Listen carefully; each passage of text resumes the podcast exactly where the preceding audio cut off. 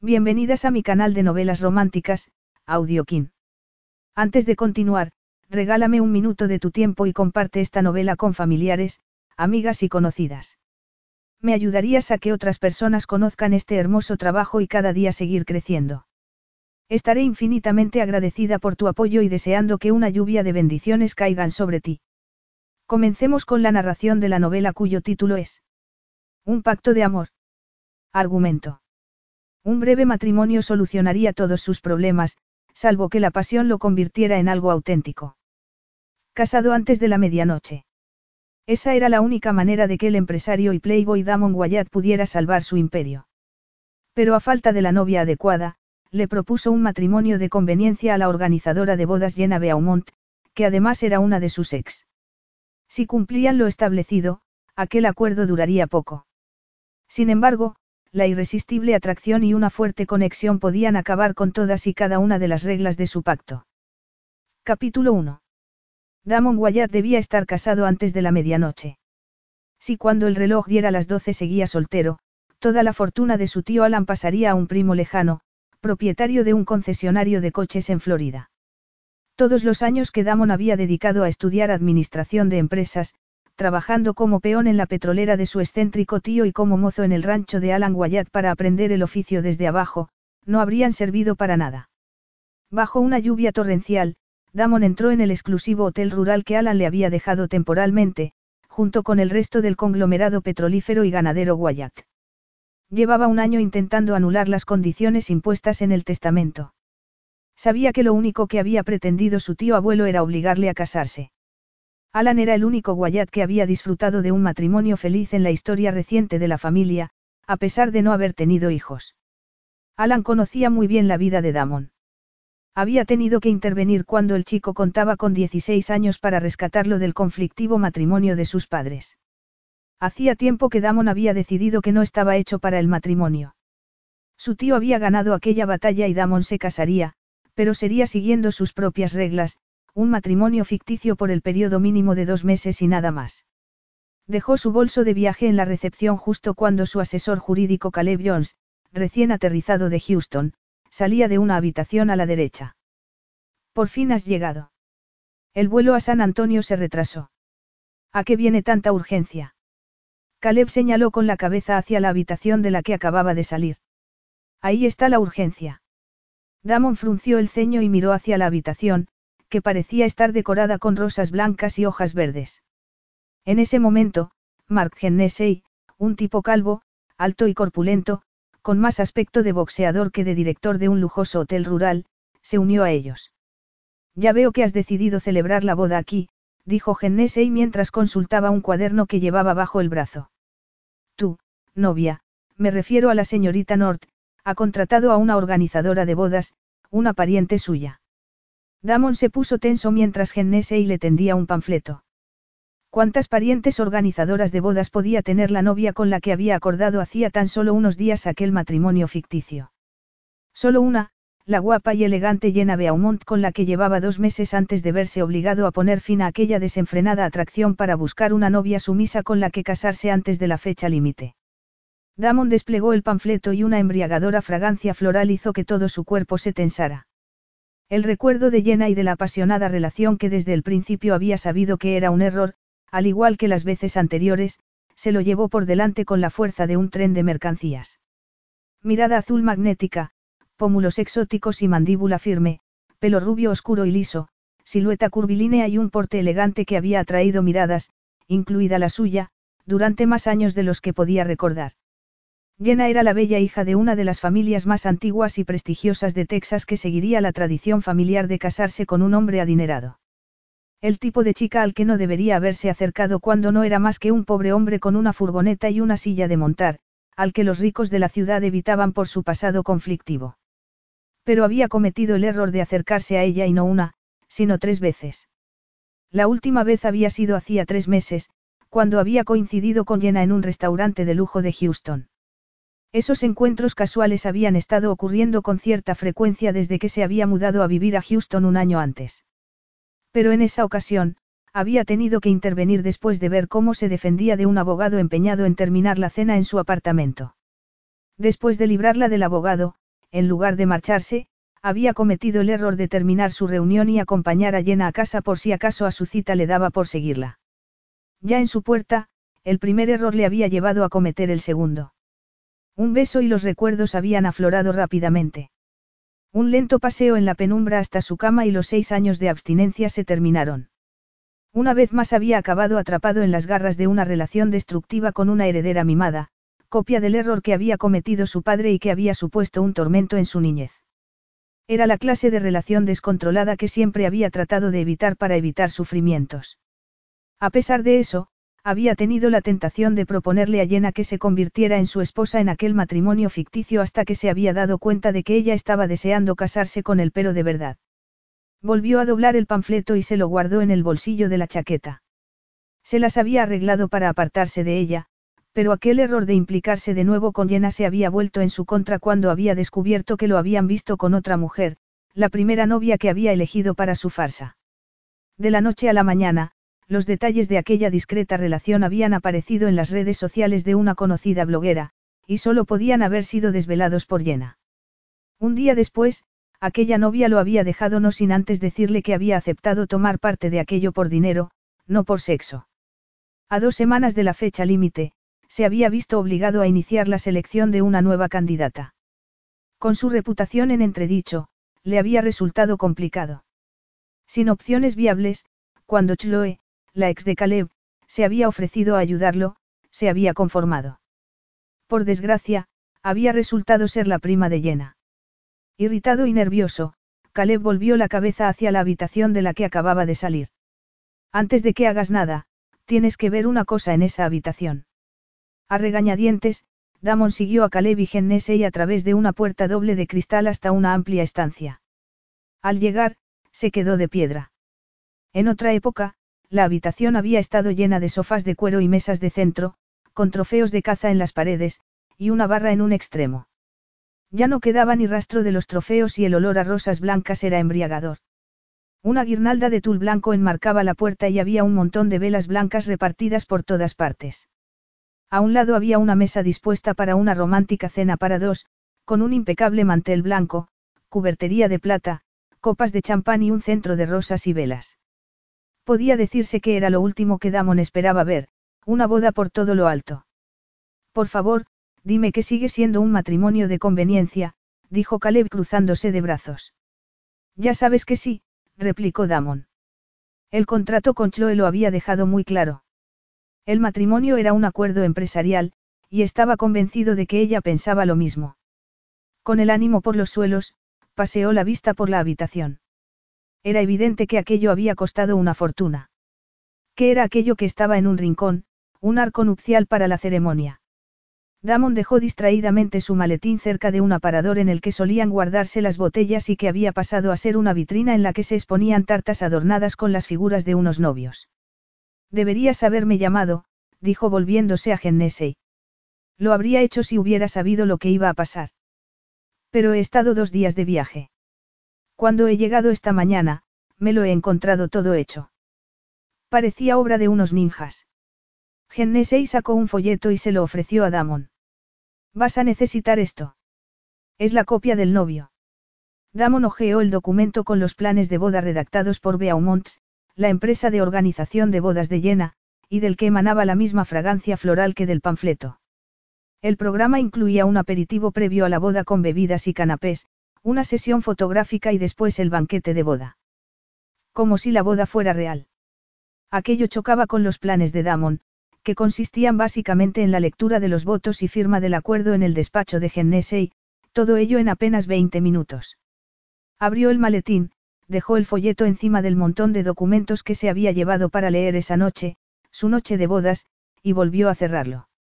Intrigado, se dio cuenta de que cuando se había decidido por Chloe como esposa, había confiado en que aquel acuerdo pusiera fin a su larga y persistente relación con Jenna. La mayoría de las mujeres no habrían querido saber nada, pero Jenna había hecho todo lo contrario, se había colado en su boda. Ha venido. Gennesey frunció el ceño. Chloe. Por un momento, Damon se había olvidado de su futura esposa. Me refiero a Jenna. Ah, Jenna. Sí, esta mañana estaba aquí con las floristas y los decoradores. Esos son los ninjas, murmuró Caleb. Gennesei se quedó muy serio mirando a Caleb. Iban vestidos de negro y andaban de allá para acá con los trofeos de caza. Parecían estar cometiendo un delito. Damon pensó que el verdadero delito se había cometido en aquella habitación, pero evitó decirlo en voz alta. Gennesei volvió la atención a Damon. En cuanto acaben en la suite nupcial, se marcharán todos excepto la señorita Beaumont. Lo que significaba que Jenna estaría allí para la boda. Y eso que había intentado excluirla de su vida. La suite nupcial. Preguntó extrañado. Por la mirada que Gennesei le dirigió, él también estaba buscando el sentido a aquello. Le dije a la señorita Beaumont que ya habías reservado habitaciones separadas para Chloe, pero dijo que la novia había insistido en quedarse en la cabaña que mira hacia el valle porque es más, íntima, y tiene una cama grande y un jacuzzi. Lo sabía. Deberías haber buscado a alguien más de fiar. Chloe es muy inestable. Damon apretó los dientes. Seguramente habrían influido en ella los comentarios en Internet que lo habían hecho pasar de considerarlo un soltero huraño a todo un semental. Solo eso podía explicar que se estuviera tomando el matrimonio tan en serio. Debía de haber previsto aquel contratiempo ya que, pocos días después de haber heredado los millones de Alan Wyatt un año antes, había pasado de ser el vaquero y peón que nadie quería ver con su hija a ser el soltero más codiciado de Texas. ¿Y cuándo se supone que va a llegar la novia? Preguntó Caleb mientras pasaba pantallas, teléfono en mano. Damon miró la hora. Eran casi las diez. Debido a las excusas y retrasos de Chloe, incluyendo unas vacaciones en Bahamas con sus amigas, la fecha de la boda se había pospuesto una semana. Tal y como estaban las cosas, la boda iba a celebrarse a las cuatro de esa tarde, apenas ocho horas antes de que se agotara el plazo. Ya debería estar aquí. Ramson no está tan lejos. Tal vez todavía esté volando desde Houston. ¿Qué te hace pensar eso? Preguntó Damon, sorprendido por el extraño tono de Caleb. Chloe vivía en Houston, en un apartamento a 15 minutos en coche de su mansión de Riverwalks, pero le había asegurado que pasaría la noche anterior en la casa de vacaciones que su familia tenía en Ransom. Caleb encendió la pantalla de su teléfono y le mostró a Damon una foto de Chloe con sus amigas en lo que aparecía una discoteca. Damon reparó en las palabras al pie de la imagen, Noche de chicas. Una despedida de soltera. Bueno, al menos eso contesta la pregunta. El hecho de que Chloe estuviera en Houston la noche anterior cuando debería haber estado en Ramson pasó a un segundo plano cuando reparó en lo que llevaba puesto. Aquel vestido azul de seda, casi idéntico al que tenía llena, lo hizo retroceder tres meses hasta la noche en que la había rescatado de aquella cita incómoda y el deseo lo había asaltado. Con cierta amargura se dio cuenta de que, además de no haber previsto que casándose con Chloe acabaría teniendo a Jenna como planificadora de boda, había cometido otro error táctico. Físicamente, Jenna y Chloe eran como el día y la noche. Jenna era atlética, con el pelo largo y liso, y un estilo clásico. Por su parte, Chloe tenía un físico agradable, el pelo rubio muy corto y un gusto exagerado por los tatuajes y los piercings. Pero lo que las hacía parecerse eran sus rasgos de personalidad. Ambas habían nacido en un entorno acomodado y estaban acostumbradas a salirse con la suya. Se había dado cuenta demasiado tarde de que, al tomar la decisión de casarse con Chloe, había abierto la caja de Pandora. Nada más descubrir que Jenna iba a participar en la organización de la boda, aquel deseo intenso y apasionado que con tanto empeño había intentado superar durante el último mes había vuelto a cobrar vida. Y para complicar aún más las cosas, en lugar de sentirse molesto por el fracaso de su estrategia, una parte de él se alegraba. Porque, a pesar de todo, seguía deseando a Jenna Beaumont en su cama. Damon Wyatt iba a casarse. La organizadora de bodas de alto standing Jenna Beaumont se quedó quieta y dejó de esparcir aquellos delicados pétalos de seda blanca por la habitación que tanto desentonaban con el ambiente rústico del Hotel Pleasant River. Cada vez que pensaba en aquel ex tan peligroso y atractivo, su mente se quedaba en blanco. A pesar de su doloroso y turbulento pasado, era aquella reciente conexión de hacía dos meses lo que la tenía alterada. Se negaba a llamarlo relación porque Damon había estado más ausente que presente. Un Damon al que todavía no reconocía porque, con sus trajes de marca, su perfume caro y su fría mirada oscura, estaba muy lejos de aquel chico indomable del que en otra época se había enamorado. Respiró hondo y soltó el puñado de pétalos en la caja. Para superar lo que en el mejor de los casos había sido un lamentable tercer error, había cometido una equivocación. Había pensado que estaba tratando con el antiguo Damon, llamémosle Damon Jekyll, y que, finalmente, habían alcanzado un punto donde ambos estaban preparados para entablar una relación sincera. En vez de eso, había cometido el terrible error de pasar algunas noches, cuando había podido hacerle un hueco en su apretada agenda, con el nuevo Damon. El Damon que llegaba después del anochecer y se iba antes del amanecer, como si no quisiera que lo vieran saliendo de su apartamento. Un Damon cuyo nombre clave era Ide. Tal vez debería recordar lo que le había dicho hacía un mes para cortar con ella.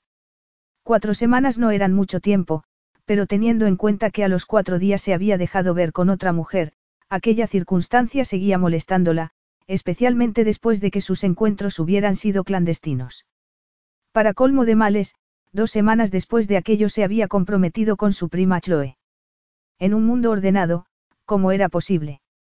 No tenía ni idea, razón por la cual, cuando Chloe le había pedido que se encargara de organizarle la boda, después del arrebato inicial de furia, apenas había tardado cinco segundos en aceptar. Llegados a ese punto, nada le habría impedido que asistiera a la boda porque, si de algo estaba segura, era de que Damon y Chloe no podían estar enamorados. Sencillamente, no encajaban. Chloe era alegre, popular y rica. Hasta la fecha, había salido con los solteros más deseados de Houston, haciendo lo que las mujeres de su familia habían hecho durante generaciones, dedicarse a buscar al marido perfecto. No tenía sentido aquella precipitada boda secreta con Damon, que siempre había esquivado los compromisos. Tenía sus sospechas, sobre todo después de descubrir que, dejando al margen las noches que se había acostado con ella, había estado saliendo con otras antes y después de comprometerse con Chloe, y tenía prueba de ello. Era una de las razones por las que estaba empeñada en descubrir si Damon era sincero, aparte de los elevados honorarios que Chloe había insistido que aceptara para organizar la boda y que, por otra parte, necesitaba con desesperación.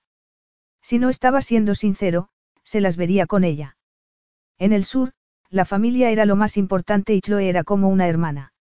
Con sus padres viviendo en el extranjero, Jenna se veía en la obligación de darle a Chloe la boda de sus sueños, además de averiguar por qué un hombre que había jurado no casarse jamás, iba a hacerlo con su prima. Aquello no encajaba. Su prima había estado saliendo con Damon 16 días como mucho, de los cuales había pasado una semana en las Bahamas de vacaciones. No era un comportamiento propio de una novia que estuviera a punto de casarse con el hombre de sus sueños. 16 días y se le había declarado. Jenna había estado acostándose con él dos meses y no había conseguido nada.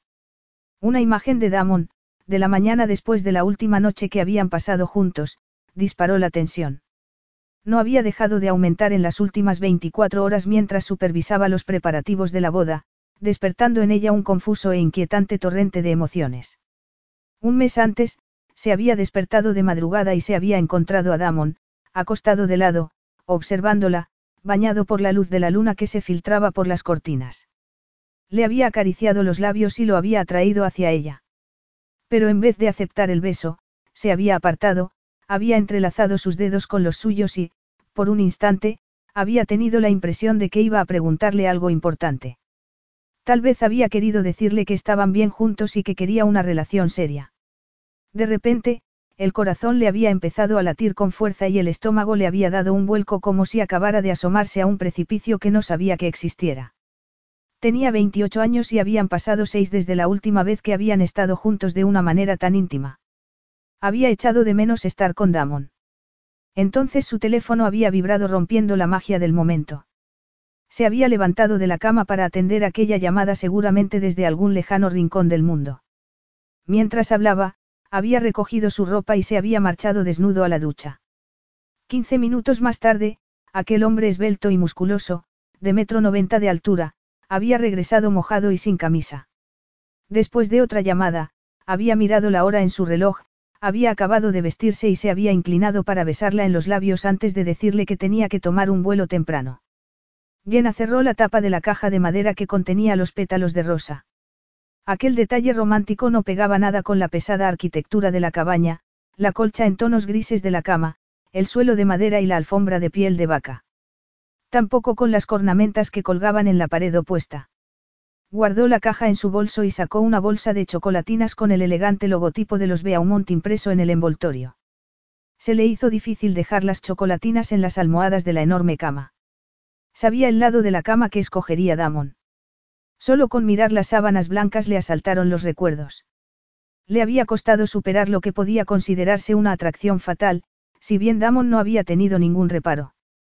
Había sido él el que había puesto fin a sus tres relaciones.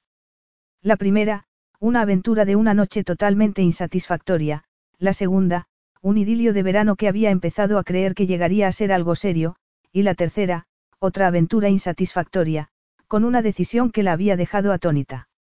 En definitiva, la había abandonado tres veces. En la historia de los Montague, la rama familiar por parte de madre era algo inaudito que aún no lo dejaran, incluso que la relación terminara quedando como amigos. Su madre era una Montague de Nueva Orleans.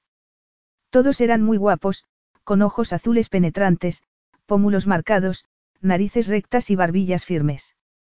Eran tan perfectos que parecían de otro planeta. Ella había nacido allí en Ransom y había heredado la belleza de su madre, lo que unido a un cuerpo bronceado y tonificado gracias a su pasado como animadora y a su adicción al gimnasio, hacía que llevara años teniendo que espantar a los hombres. A todos, excepto a Damon. Cuando había puesto su mirada azul en ella, sus hormonas se habían apoderado de su cerebro y había acabado metiéndose en la cama con él. Todo había pasado muy rápido. Con un movimiento brusco, volvió a guardar las chocolatinas en la bolsa. Al recordar la forma en que Damon la había dejado un mes antes, con una simple llamada telefónica, era como recompensar su mal comportamiento con chocolate. Recogió la vela aromática y los albornoces de lino, detalles por los que le gustaba distinguirse, y se los llevó al cuarto de baño. Dejó los albornoces perfectamente doblados a un lado de la encimera de granito y al otro dejó la vela con brusquedad. Rápidamente se aseguró de que no se hubiera roto el candelabro de cristal. Era caro y no podía permitirse más gastos. Su negocio era un éxito, pero no nadaba en la abundancia. A pesar de su creciente popularidad como organizadora de bodas, últimamente estaba en números rojos debido al agujero financiero en el que se había convertido el bufete familiar tras la muerte de su padre.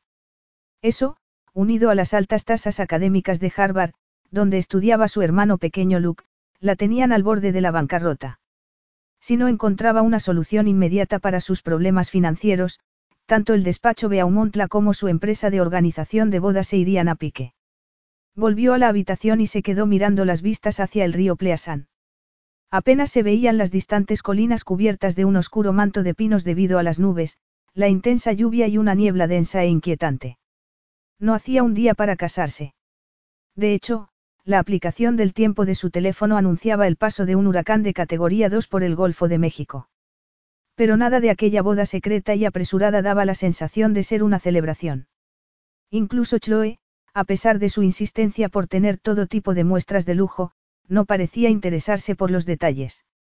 Lo único que le había pedido a Jenna era que organizara la pequeña ceremonia íntima con la que soñaba, lo cual era una señal para preocuparse. Era consciente de que Chloe no tenía mucho tiempo para participar en la organización, pero que novia no quería elegir su tarta nupcial o su ramo de flores.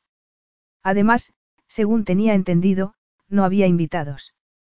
Jenna era la única pariente que asistiría, y solo porque se estaba encargando de organizar la boda. Por no mencionar que Chloe no tenía anillo. Esa circunstancia era decisiva para Jenna porque era bien sabido que el momento en que un hombre era más generoso era cuando estaba cortejando a una mujer. Sin un anillo de compromiso, podía olvidarse de que le dedicara la atención que era de esperar en su futura relación. Y Chloe adoraba los diamantes. Si había aceptado una proposición de matrimonio sin un anillo deslumbrante, entonces la pregunta era, ¿qué había pasado con la verdadera Chloe? Pero lo realmente sorprendente era que Chloe estaba costeando la boda porque quería que aquella ceremonia para la que Damon había asignado un presupuesto ajustado se convirtiera en algo digno de recordar. Jenna huecó las almohadas de la cama con movimientos enérgicos. Estaba decidida a descubrir por qué su prima se estaba haciendo cargo de los gastos cuando era evidente que Damon podía permitirse cien veces más su coste. Jenna frunció el ceño ante aquellas ideas que la asaltaban. No quería prestar atención a aquellas emociones porque no tenían sentido en su papel de organizadora de la boda.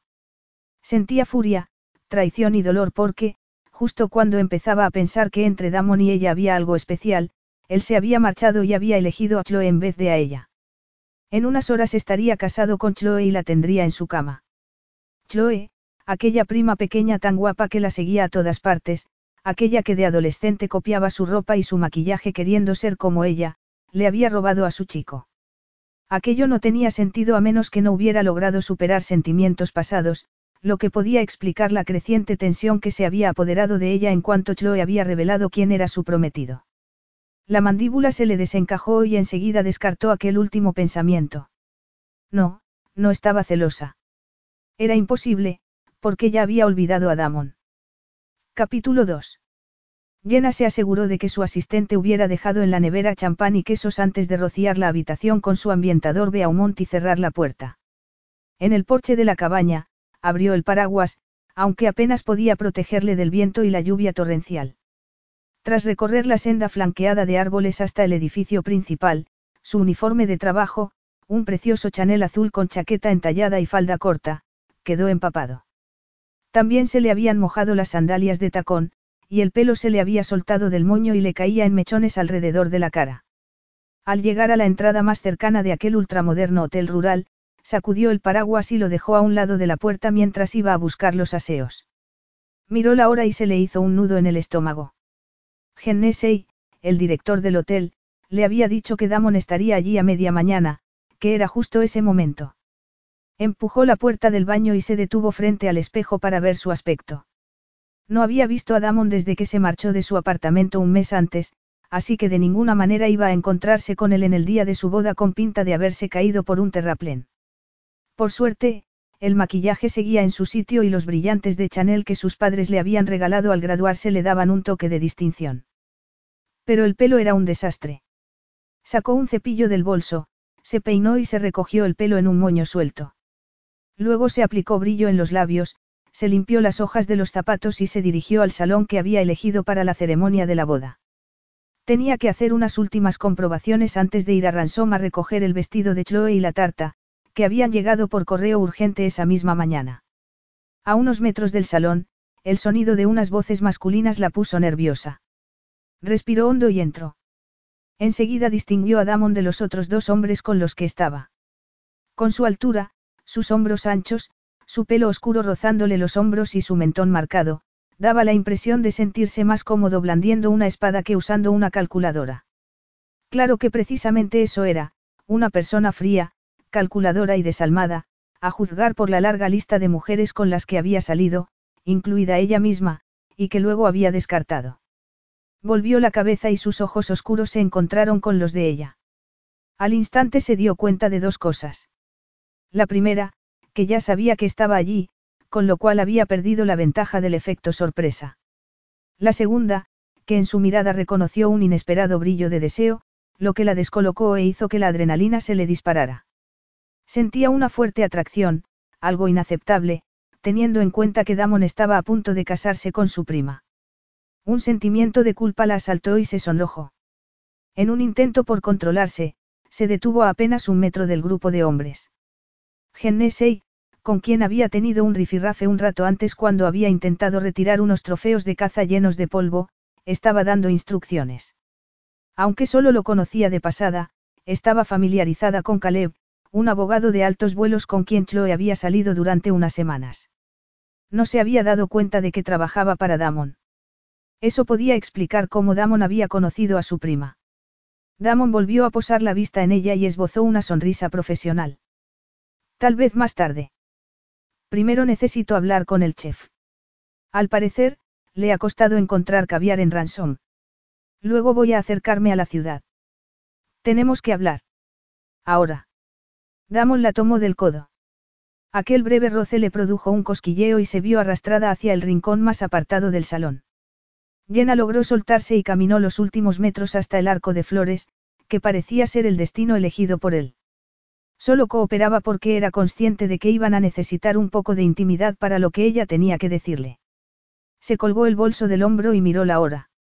No tenía prisa todavía, pero quería que Damon pensara que tenía muchas cosas que hacer. Muy bien, ¿qué querías decirme? Él le dirigió una mirada significativa, como si estuviera perdiendo la paciencia. ¿Por qué estás aquí? Aquella pregunta le resultó dolorosa. Podría preguntarte lo mismo, respondió alzando la barbilla, Porque cuando Chloe me contó la semana pasada que iba a casarse contigo, no tenía ni idea de que os conocíais. Damon se cruzó de brazos. Conozco a tu prima desde que salió con Caleb. Jenna respiró hondo y le hizo la pregunta que no quería hacer, y que no quería que pareciera importante, pero que lo era porque se había acostado con él. Damon era el único hombre con el que se había acostado. En un entorno lleno de hombres atractivos, entre los que podía elegir al que quisiera, era una estadística preocupante. Aunque no tan preocupante como el hecho de que Damon no se había dado cuenta de que era virgen la primera vez que se habían acostado. ¿Tenías algún interés en Chloe cuando, estábamos juntos? En aquel momento, no. Pero empezaste a salir con ella al poco de que cortáramos, dijo y se quedó mirando el pulso que se adivinaba a un lado de su mentón. ¿Por qué no dijiste nada? ¿Y por qué se había acostado con ella si lo que quería era estar con Chloe? Porque por entonces no había tomado ninguna decisión. Pero es evidente que tenías una decisión tomada cuando cerraste la puerta a nuestra relación. Aquella palabra la enfurecía porque cada vez estaba más claro que lo único que había querido de ella había sido sexo. Se hizo un silencio tenso durante el cual Jenna se dio cuenta de que, afortunadamente, Gennese y Caleb se habían ido del salón. Siento si te sentiste herida. Sorprendida es la palabra adecuada, dijo secamente. Era mentira porque cuando Chloe la había llamado para contarle que Damon y ella iban a casarse en unos días, se había quedado literalmente paralizada por la sorpresa y el dolor. Sorpresa porque aunque Damon la había dejado y había estado saliendo con otra, había sido tan tonta como para pensar que se daría cuenta del error que había cometido y volvería con ella. Dolor porque había creído que hacían el amor de una forma especial, que había algo distinto en Damon, una ternura y franqueza que le habían dado esperanzas de que en el futuro podrían tener la relación que ella siempre había soñado. Mi decisión no tiene nada que ver con el hecho de que tú y yo nos acostáramos, comentó él con la mirada perdida. Jenna forzó una sonrisa. Supongo que lo que quiero saber es cómo te puedes estar acostando con alguien durante dos meses y luego, dos semanas más tarde, decidir casarte con otra, dijo con frialdad.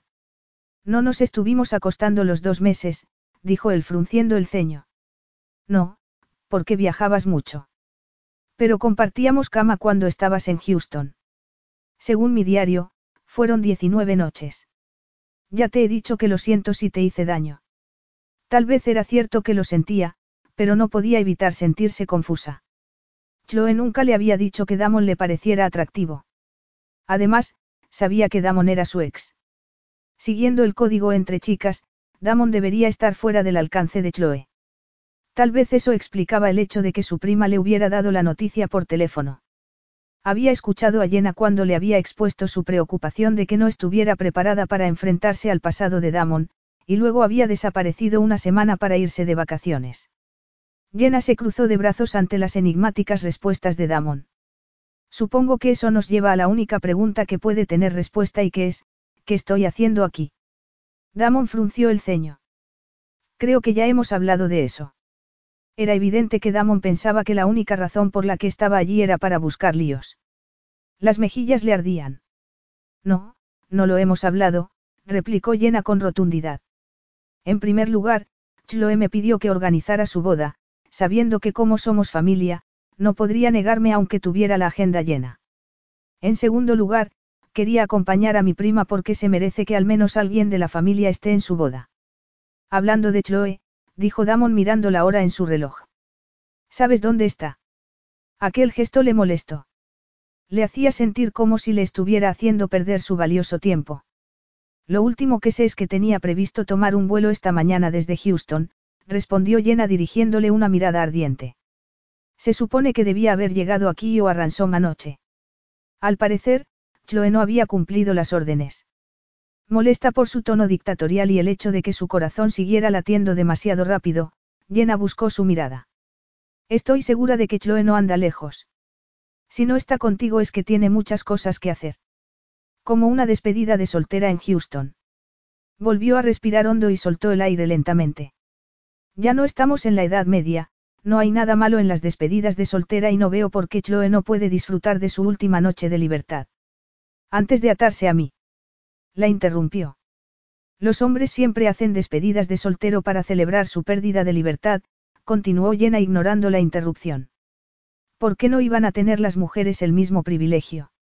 A tenor de lo que se había publicado en redes sociales, Damon había disfrutado de esa libertad antes y después de su compromiso. Furioso, se pellizcó la nariz. No he tenido despedida de soltero, dijo sencillamente. Y Chloe sabía que tenía que estar aquí.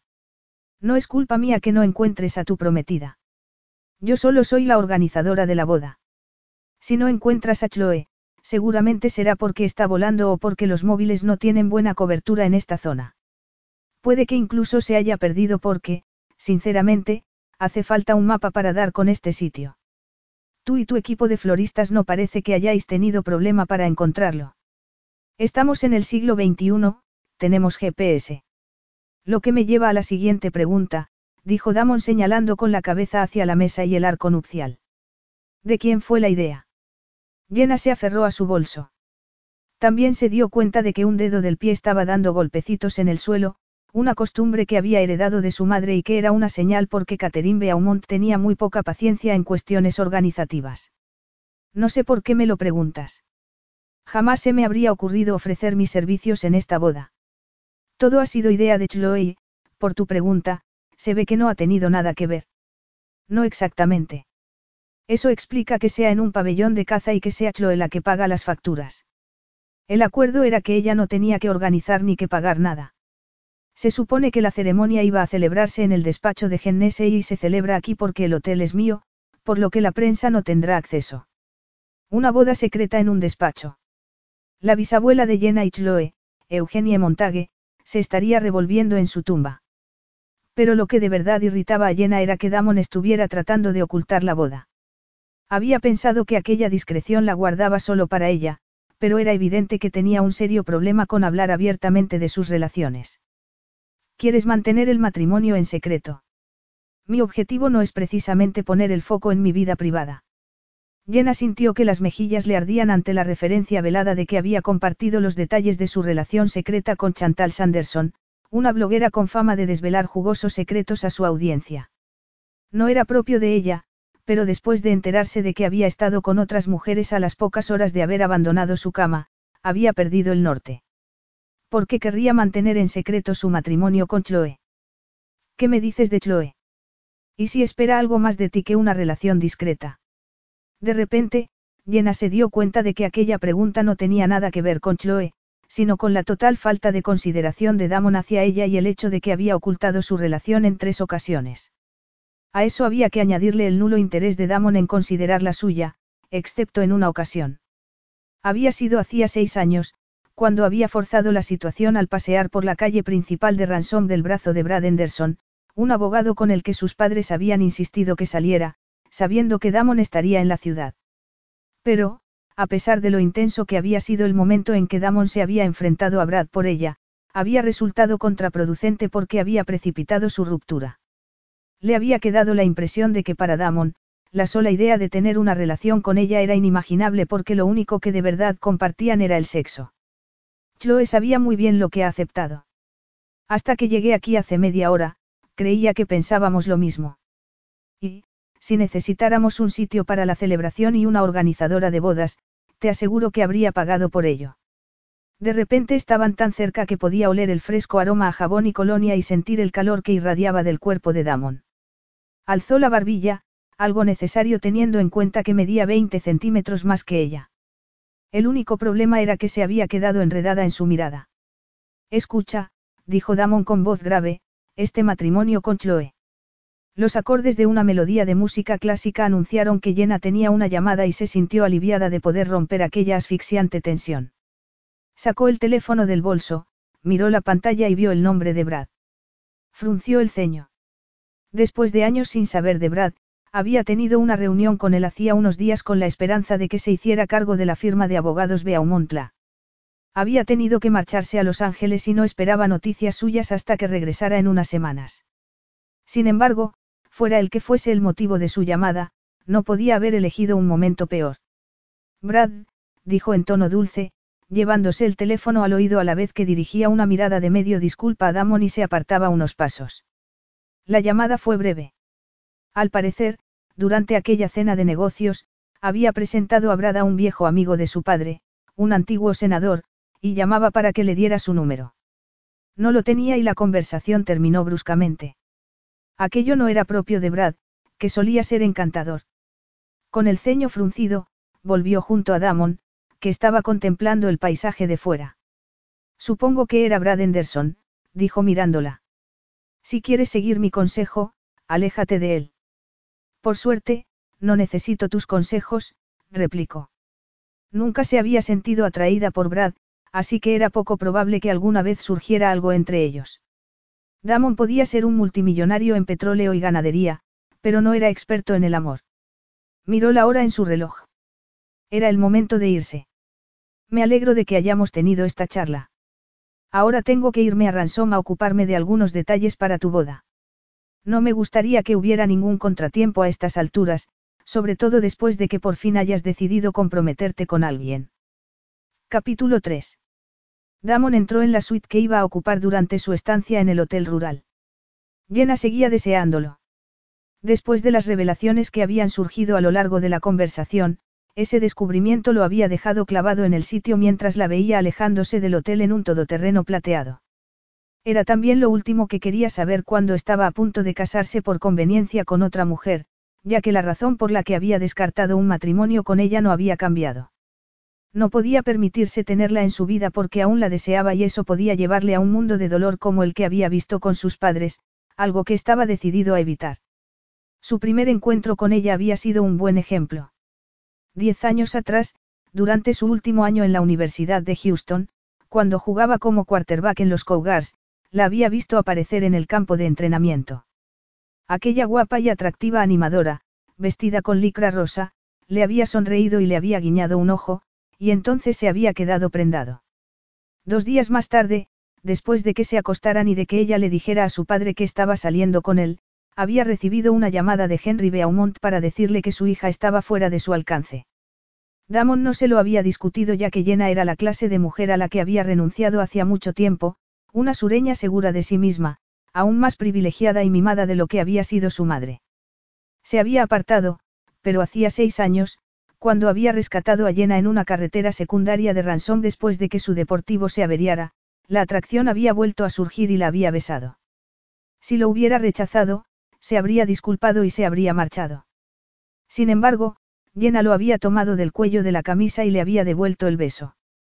Después de años manteniendo las distancias, no había sido capaz de resistirse, pero en un intento por frenarse, había dejado claro que solo sería una aventura de una noche. Dos meses más tarde, seguían manteniendo aquella relación ardiente y apasionada, una relación que él había insistido en mantener en secreto hasta que un día había ido al centro y se había encontrado a Jenna paseando por la calle principal, del brazo de Brad Henderson. Sin preocuparse por el coche que iba detrás, Damon había pisado bruscamente el freno y había aparcado en doble fila. En aquel momento, se había percatado de dos cosas. La primera, que a pesar de su determinación de considerar que lo suyo era algo temporal y sin compromiso, en algún momento había cruzado la línea. Provenían de mundos muy diferentes y la familia de Jenna no lo quería cerca, pero, a pesar de eso y de sus propias reservas, había deseado atarla a él. En segundo lugar, viendo a Jenna con Brad se había dado cuenta de que le había venido bien mantener en secreto su relación, no solo para ocultarla de sus padres o de los cotilleos. No quería pensar que Jenna había accedido a guardar el secreto porque a la vez que estaba con él había estado pensando en casarse con Henderson. Era tan evidente que solo a un estúpido se le pasaría por alto. Unos golpes en la puerta lo sacaron de sus pensamientos y volvió a mirar el teléfono. Seguía sin recibir llamadas o mensajes de Chloe cada vez que intentaba llamar, no obtenía respuesta. Claro que si estaba volando, su teléfono estaría en modo avión. Abrió la puerta. Caleb entró con su maletín. Tengo el borrador definitivo del contrato prenupcial. Será mejor que le eches un vistazo antes de que llegue Chloe, dijo y puso el maletín sobre la mesa para abrirlo. Todavía no puedo creer que vayas a casarte. Damon tampoco. Después del desastroso matrimonio de sus padres, había renunciado a casarse. Por desgracia, Alan Wyatt no se había dado cuenta. Tenía demasiado presentes las peleas entre su madre, una mujer guapa de la alta sociedad, y su padre, Cole Wyatt, un peón de rancho que se había convertido en un borracho pendenciero. A los 12 años, cuando su madre se había marchado con los ahorros y la escritura de la casa que sus padres le habían comprado, lo había abandonado. La razón. Decía que no podía llevárselo a la mansión de su familia porque se parecía demasiado a Cole Wyatt y le recordaría constantemente el error que había cometido al casarse con aquel desafortunado cowboy. Unas semanas más tarde, después de ser expulsados de la casa en la que vivían, Damon y su padre habían acabado en la peor zona de la ciudad. Entonces, su vida había mejorado en unos aspectos y empeorado en otros. Ya no había peleas en casa, pero su padre se había vuelto un borracho mujeriego que no dejaba de meterse en peleas. Damon había pasado su adolescencia sacando a su padre de bares, disolviendo peleas y echando a las amantes ocasionales de su padre que le vaciaban la cartera. Matrimonio. Prefería dejarse aplastar por una manada de animales en estampida. Damon tomó el sobre, sacó el contrato y fue leyéndolo página por página. Caleb y su equipo de abogados habían hecho un gran trabajo revisando el testamento y redactando un contrato prenupcial en el que se recogían tanto los requisitos de Alan Wyatt como sus instrucciones. El hecho de que el matrimonio requiriera poco más que una ceremonia, un contrato prenupcial y una convivencia de dos meses, había hecho que aceptara casarse. Pero, consciente de su posición como uno de los solteros más deseados de Houston y de que era considerado todo un semental, Damon había decidido dejar claro que el sexo no estaba incluido. Lo establecido en las cláusulas resultaba algo exagerado, diferentes horarios para comer, habitaciones separadas y uso de baños distintos. Después de repasar el documento varias veces con Caleb, Damon dio dado el visto bueno.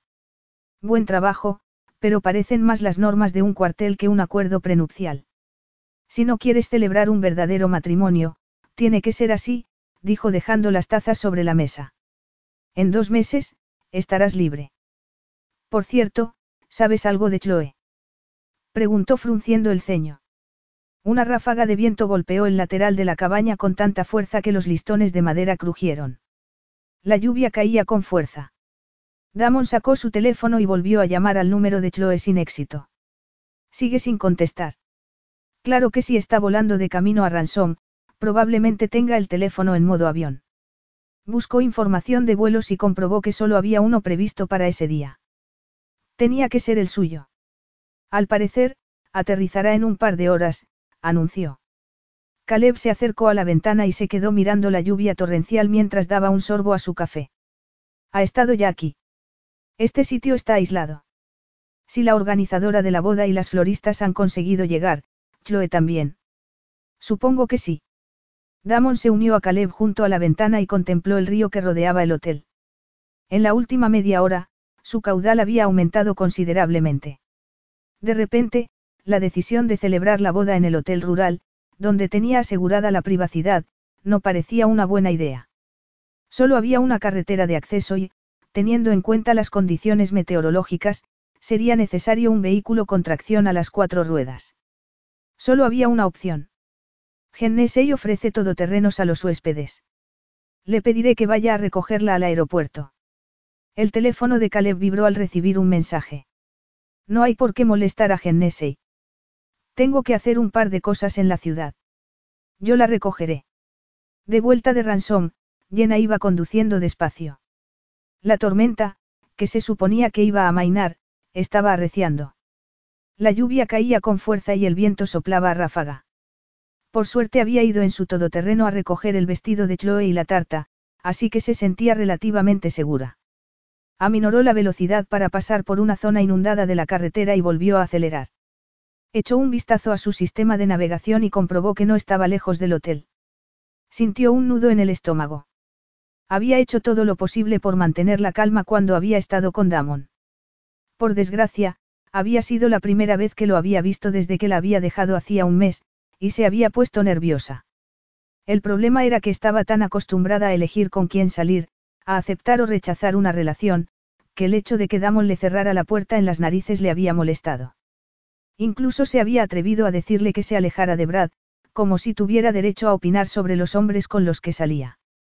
Con Brad no había habido nada. Su relación era estrictamente de negocios, a pesar de que la había sorprendido diciéndole que seguía interesado en tener una relación con ella porque, al parecer, era una ventaja en su carrera estar casado. Jenna había mantenido una expresión neutral porque era un hecho que, seis años antes, en vez de conformarse con Brad como a sus padres les hubiera gustado, había salido corriendo en dirección contraria, directamente a los brazos de Damon. Pero, a pesar de que no estar interesada en Brad ni en su propuesta de matrimonio, confiaba en que aceptara la oferta de convertirse en socio de Beaumontla, el despacho de abogados de su familia. Sacó el teléfono y marcó el número de Brad. No había podido hablar con él de su propuesta cuando le había llamado antes porque Damon estaba a su lado. Cuando Brad contestó, su tono sonó ligeramente irritado. Había mucho ruido de fondo. La conversación fue breve y directamente al grano. Brad no había demostrado demasiado interés en asociarse con Beaumont y, cuando le mencionó que iba a pedirle a su abogado que redactara una propuesta, de repente pareció a punto de echarse atrás. Jenna tuvo que recordarse que, siendo abogado y diez años mayor que ella, era prudente. Era una característica que no le gustaba, pero que hacía de él el socio perfecto. Algo enfadada, puso fin a la conversación. De repente, por muy desesperada que estuviera, no parecía buena idea confiar el despacho a Brad. El alma se le cayó a los pies ante la idea de empezar a buscar otro socio. De nuevo redujo la marcha para atravesar otra zona inundada de la carretera. Se aferró al volante y continuó conduciendo con precaución. Al llegar al río Pleasant, a apenas cinco minutos del hotel, se dio cuenta de que el caudal había crecido significativamente desde que había pasado por allí dos horas y media antes. El agua había dejado de transcurrir con tranquilidad para hacerlo con fuerza. Estando tan cerca del hotel, recordó la conversación que había tenido con Damon. Mientras recorría la pendiente hasta el puente, se lamentó de haberle dicho lo que pensaba de él. Se aferró al volante y, por un instante, ante ella se formó la imagen de Damon desnudo en su cama, entre sábanas blancas, con barba de varios días y gesto somnoliento. Una décima de segundo más tarde, un gran charco resultó ser más profundo de lo esperado e hizo derrapar el vehículo. Instintivamente pisó el freno, pero en aquellas condiciones los neumáticos no pudieron adherirse al suelo y el todoterreno siguió deslizándose. Se olvidó del freno y se concentró en mantener la dirección. Estaba a pocos metros del puente y del río crecido cuando la parte trasera fue a dar con una señal, haciendo que el todoterreno volviera a derrapar. Unos momentos después, casi a cámara lenta, el coche se salió de la carretera. Se le pasó por la mente que los airbags podían saltar. Levantó el brazo derecho para protegerse la cara, algo que había aprendido un año antes cuando había tenido un pequeño accidente en Houston con el que había acabado con la nariz rota y los ojos morados. Mientras el todoterreno caía por la cuneta, los airbags saltaron. Cuando se desinflaron, respiró hondo. Esta vez su nariz se había salvado. No podía creer que hubiera tenido un accidente con su flamante todoterreno nuevo por estar pensando en Damon desnudo. Capítulo 4. Se desabrochó el cinturón de seguridad. Los airbags desprendían un fuerte olor a goma quemada. Estaba nerviosa, pero aliviada de no haber resultado herida y de que, aparte de alguna abolladura que suponía en la parte trasera, el todoterreno no hubiera sufrido daños. Apretó el botón de arranque. No pasó nada. La consola permanecía apagada, prueba de que el sistema eléctrico no funcionaba. El estómago se le encogió. Iba a necesitar una grúa. Pero antes de llamar al hotel para pedir que fueran a recogerla, tenía que hacer todo lo posible por evitar otro accidente y señalizar el todoterreno para que otros coches al pasar lo vieran. Abrió la guantera y sacó el chaleco reflectante y la linterna. Se preparó para salir en medio del temporal y abrió la puerta. El viento y la lluvia la envolvieron mientras miraba el agua que había debajo del todoterreno. El agua que corría por la cuneta era del río, cortesía de la crecida del caudal. Además, sus botas de cuero eran muy caras. Si pisaba el agua, las echaría a perder. Probablemente acabaría resbalándose y se mojaría también los vaqueros. Lo más sensato sería salir por la puerta de atrás. Cerró la puerta y se pasó al asiento trasero. Por suerte llevaba unos vaqueros elásticos, así que no le fue difícil contorsionarse. Empujó uno de los respaldos y tiró de la caja del vestido de novia hasta el habitáculo antes de llegar a la puerta trasera. Luego apartó a un lado la caja con la tarta, buscó la manilla y tiró de ella. La cerradura cedió, pero cuando intentó abrir la puerta, no pudo. La puerta había quedado deformada. Cada vez estaba más enfadada. Necesitaba volver al hotel cuanto antes, ocuparse de los últimos preparativos de la boda y pasar un rato a solas con Chloe para asegurarse de que de verdad quería casarse con Damon. Tanteó el pequeño hueco al borde de la puerta. Apenas había un par de centímetros, espacio suficiente para meter los dedos. Hizo fuerza, pero no consiguió nada. Empujó con más fuerza y se hizo daño. Se miró el dedo. Parecía habérselo cortado con algo. Se echó hacia la parte delantera, buscó un pañuelo de papel, se envolvió el dedo y presionó unos segundos hasta que dejó de sangrar. Volvió a apretar el botón de arranque por si acaso. Al ver que seguía sin funcionar, renunció a señalizar el vehículo. Al fin y al cabo, no había tráfico. Lo mejor sería llamar al hotel, si su teléfono seguía teniendo cobertura. Encontró el móvil en el suelo y lo recogió. Cuando estaba buscando en los contactos, la pantalla se iluminó y entró una llamada. Por suerte, tenía cobertura. El nombre de Damon apareció en la pantalla y la adrenalina se le disparó. Era el último hombre con el que esperaba hablar en aquel momento, pero no podía permitirse ignorar la llamada. Llena. Respiró hondo y trató de mostrarse serena y calmada, como si no estuviera en una cuneta, a escasos metros de un torrente de agua embravecida. Damon, me alegro de hablar con. ¿Está Chloe contigo? Aquella pregunta tan brusca la dejó paralizada. En los últimos minutos había estado tratando de ponerse a salvo. Damon no lo sabía, pero aún así. Un sonido sordo, como si algo acabara de golpear los pilares del puente, distrajo a Jenna unos instantes de la conversación. ¿Por qué iba a estar conmigo Chloe? Tengo entendido que iba a tomar un vuelo y que llegaría esta tarde al hotel, respondió. Me alegro de que hayas llamado porque. Tuvo que respirar hondo ante la repentina emoción que le comprimía el pecho. Volvió a inspirar y trató de mantener un tono calmado. Sin embargo, su voz sonó nerviosa. He tenido, un pequeño accidente. ¿Qué clase de accidente? Dijo, y la única respuesta que obtuvo fue el silencio. Nena, ¿estás bien? El cambio de tono de Damon, el uso de la palabra, nena, como si siguiera habiendo algo entre ellos, la paralizó. Hasta ese momento, la conversación había sido tensa y algo conflictiva. Algo había cambiado y recordó por qué se había enamorado de él años atrás. Además de ser atractivo, Damon era todo un macho alfa. Cada vez que había necesitado que alguien la rescatara, siempre había podido contar con él. Estoy bien, susurró. Y el todoterreno también. Lo único que necesito es una grúa.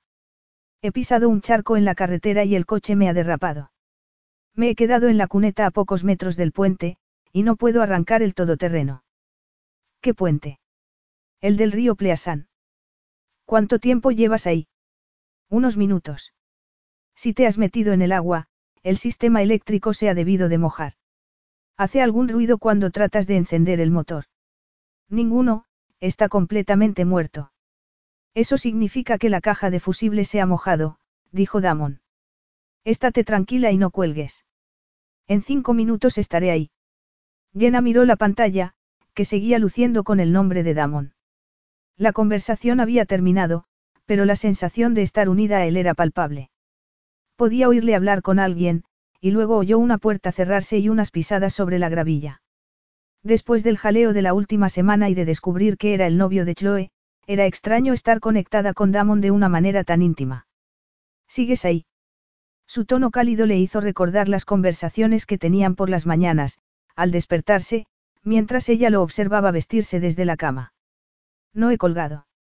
Oyó el motor de una camioneta al arrancar y la calidad del sonido cambió al conectarse la llamada a los altavoces. Se sintió nerviosa ante la perspectiva de ver a Damon en unos minutos y el pulso se le aceleró. Dejó el teléfono en el asiento. En ese momento, una ráfaga de viento sacudió el todoterreno y el agua del río salpicó el parabrisas. Se volvió y vio que el río parecía haber crecido un poco más en cuestión de minutos. De pronto, el hecho de estar atrapada en una cuneta pasó a ser secundario ante la circunstancia de que el caudal del agua estuviera creciendo tan rápido. Le tenía pavor al agua y cabía la posibilidad de que el río superara el puente y arrastrara su coche. Aquella posibilidad la hizo venirse arriba. No pensaba que el todoterreno pudiera acabar en el agua porque el hotel estaba a pocos minutos. Aunque Damon llegaría antes de que eso pasase, no estaba dispuesta a esperar a que la rescatara. Ella no era esa clase de persona. Necesitaba hacer algo, como abrir la puerta del maletero para que fuera más fácil sacar el vestido y la tarta. Volvió a la parte trasera e intentó abrir la puerta, esta vez de una patada. Gracias a sus sesiones en el gimnasio y a sus carreras matutinas, tenía las piernas fuertes. Después de dos patadas, la puerta finalmente cedió. Se puso su estilosa gabardina y decidió comprobar cómo estaba la tarta antes de sacarla del todoterreno. Las probabilidades de que hubiera sobrevivido al accidente eran escasas. Enseguida comprobó que la miniatura de los novios estaba hundida entre capas de crema y frambuesas aplastadas. Cerró la caja. No valía la pena recuperarla. Buscó el vestido y enseguida comprobó que se había salvado. Pero cuando se fijó en la etiqueta, no pudo evitar soltar una palabrota. Chloe era menuda y usaba una talla 36. Aquella era una 38, la talla de llena. ¿Qué pasa? La voz de Damon tronó dentro del todoterreno, y se sobresaltó. Se había olvidado de que estaba al otro lado del teléfono. El vestido es de una talla equivocada. Sus improperios fueron interrumpidos por otra ráfaga de viento. Unos segundos más tarde, el destello de unos faros atravesó la penumbra. Jenna limpió el vaho de la ventana con la manga y, de pronto, el corazón se le encogió. Después de la agitación de los últimos días, jamás habría pensado que se alegraría tanto de ver a Damon. Un segundo después, una camioneta se detuvo a escasos metros del todoterreno, y su corazón empezó a latir con fuerza. Al verlo bajarse con el pelo mojado y la camisa empapada y pegada a los hombros, sin ningún tipo de abrigo que lo protegiera de las inclemencias del tiempo, pensó que no podía haber tenido mejor rescatador. Sus miradas se encontraron y un arrebato de deseo la dejó clavada en el sitio. Aquella sensación pronto fue sustituida por un sentimiento de culpabilidad porque era el novio de Chloe, no el suyo. Rápidamente cerró la caja del vestido. La tarta ya se había echado a perder, pero de ninguna manera iba a dejar allí aquel impresionante vestido de novia. Capítulo 5. Damon apretó los dientes y detuvo la camioneta junto al todoterreno. Jenna le había contado que su coche había derrapado por culpa del agua, pero no le había dicho nada de que se había quedado atrapada en la cuneta, a pocos metros de un río crecido que estaba a punto de pasar por encima del puente, ni de que se hubiera chocado con algo. Al bajar la colina había visto los daños en la parte trasera del todoterreno y la tensión que se había apoderado de él cuando Jenna le había dicho que había tenido un accidente, había aumentado. Al cabo de unos segundos, Jenna apareció en mitad del agua que inundaba la carretera como si acabara de volver de compras, con una estilosa gabardina anudada a la cintura y un bolso colgado del hombro. Su mirada se encontró con la suya y sintió que el corazón se le encogía. Deseaba abrazarla, pero también regañarla. Deja eso, dijo al verla sacar una caja larga y estrecha de la parte trasera del todoterreno. No. ¿Qué es tan importante? El vestido de novia de tu prometida. Si había pensado que le daba igual que fuera a casarse, estaba muy equivocado. Jenna lo fulminó con la mirada, y su pulso se disparó. A punto de estallar, Damon tomó la caja y la depositó en el asiento trasero de la camioneta. Cuando se dio la vuelta, Jenna había vuelto al todoterreno. Con el agua del río a punto de arrastrar el vehículo, tuvo que contenerse para mantener su temperamento bajo control. Al cabo de unos segundos, la vio salir del todoterreno con el teléfono en la mano. Damon tomó el cable de cabestrante de la camioneta de Gennesee para remolcar el todoterreno y sacarlo de la cuneta. Con la crecida del agua y el puente a punto de inundarse, había que llevar el todoterreno a una zona más segura. Un chorro de agua superó la barandilla, mojándolo de nuevo mientras ataba rápidamente la cuerda al gancho del remolque, justo debajo del parachoques del todoterreno. Cuando se enderezó, Jenna seguía en el mismo sitio, mirando el agua que empezaba a cubrir la superficie del puente. ¿Qué pasa? No me gusta el agua. Damon habría apostado que nada asustaba a Jenna. Entonces no mires. Sin pensárselo dos veces, la tomó entre sus brazos y la levantó del suelo. Sintió la frialdad de su nariz y su aliento cálido junto al cuello, y una inesperada oleada de calor lo recorrió. Instintivamente, Jenna lo rodeó por el cuello. Puedo caminar. Por una vez, no discutas. Damon dejó a Jenna junto a la puerta del lado del pasajero y se la abrió. Mientras se subía, permaneció a su lado, protegiéndola del viento y la lluvia. Cuando acabó de ponerse el cinturón, Damon ya estaba sentado detrás del volante. Al cerrar la puerta, el cese del ruido del viento y la lluvia hizo que el ambiente en el interior de la cabina se volviera más íntimo. Arrancó el motor y empezó a sacar el todoterreno de la cuneta. Una vez logrado, Subió la colina hasta dejarlo fuera de la carretera y lejos del río. Luego frenó, recogió cable y siguió avanzando lentamente por el puente. Al llegar al otro lado, detuvo la camioneta y se volvió a mirar a Jenna.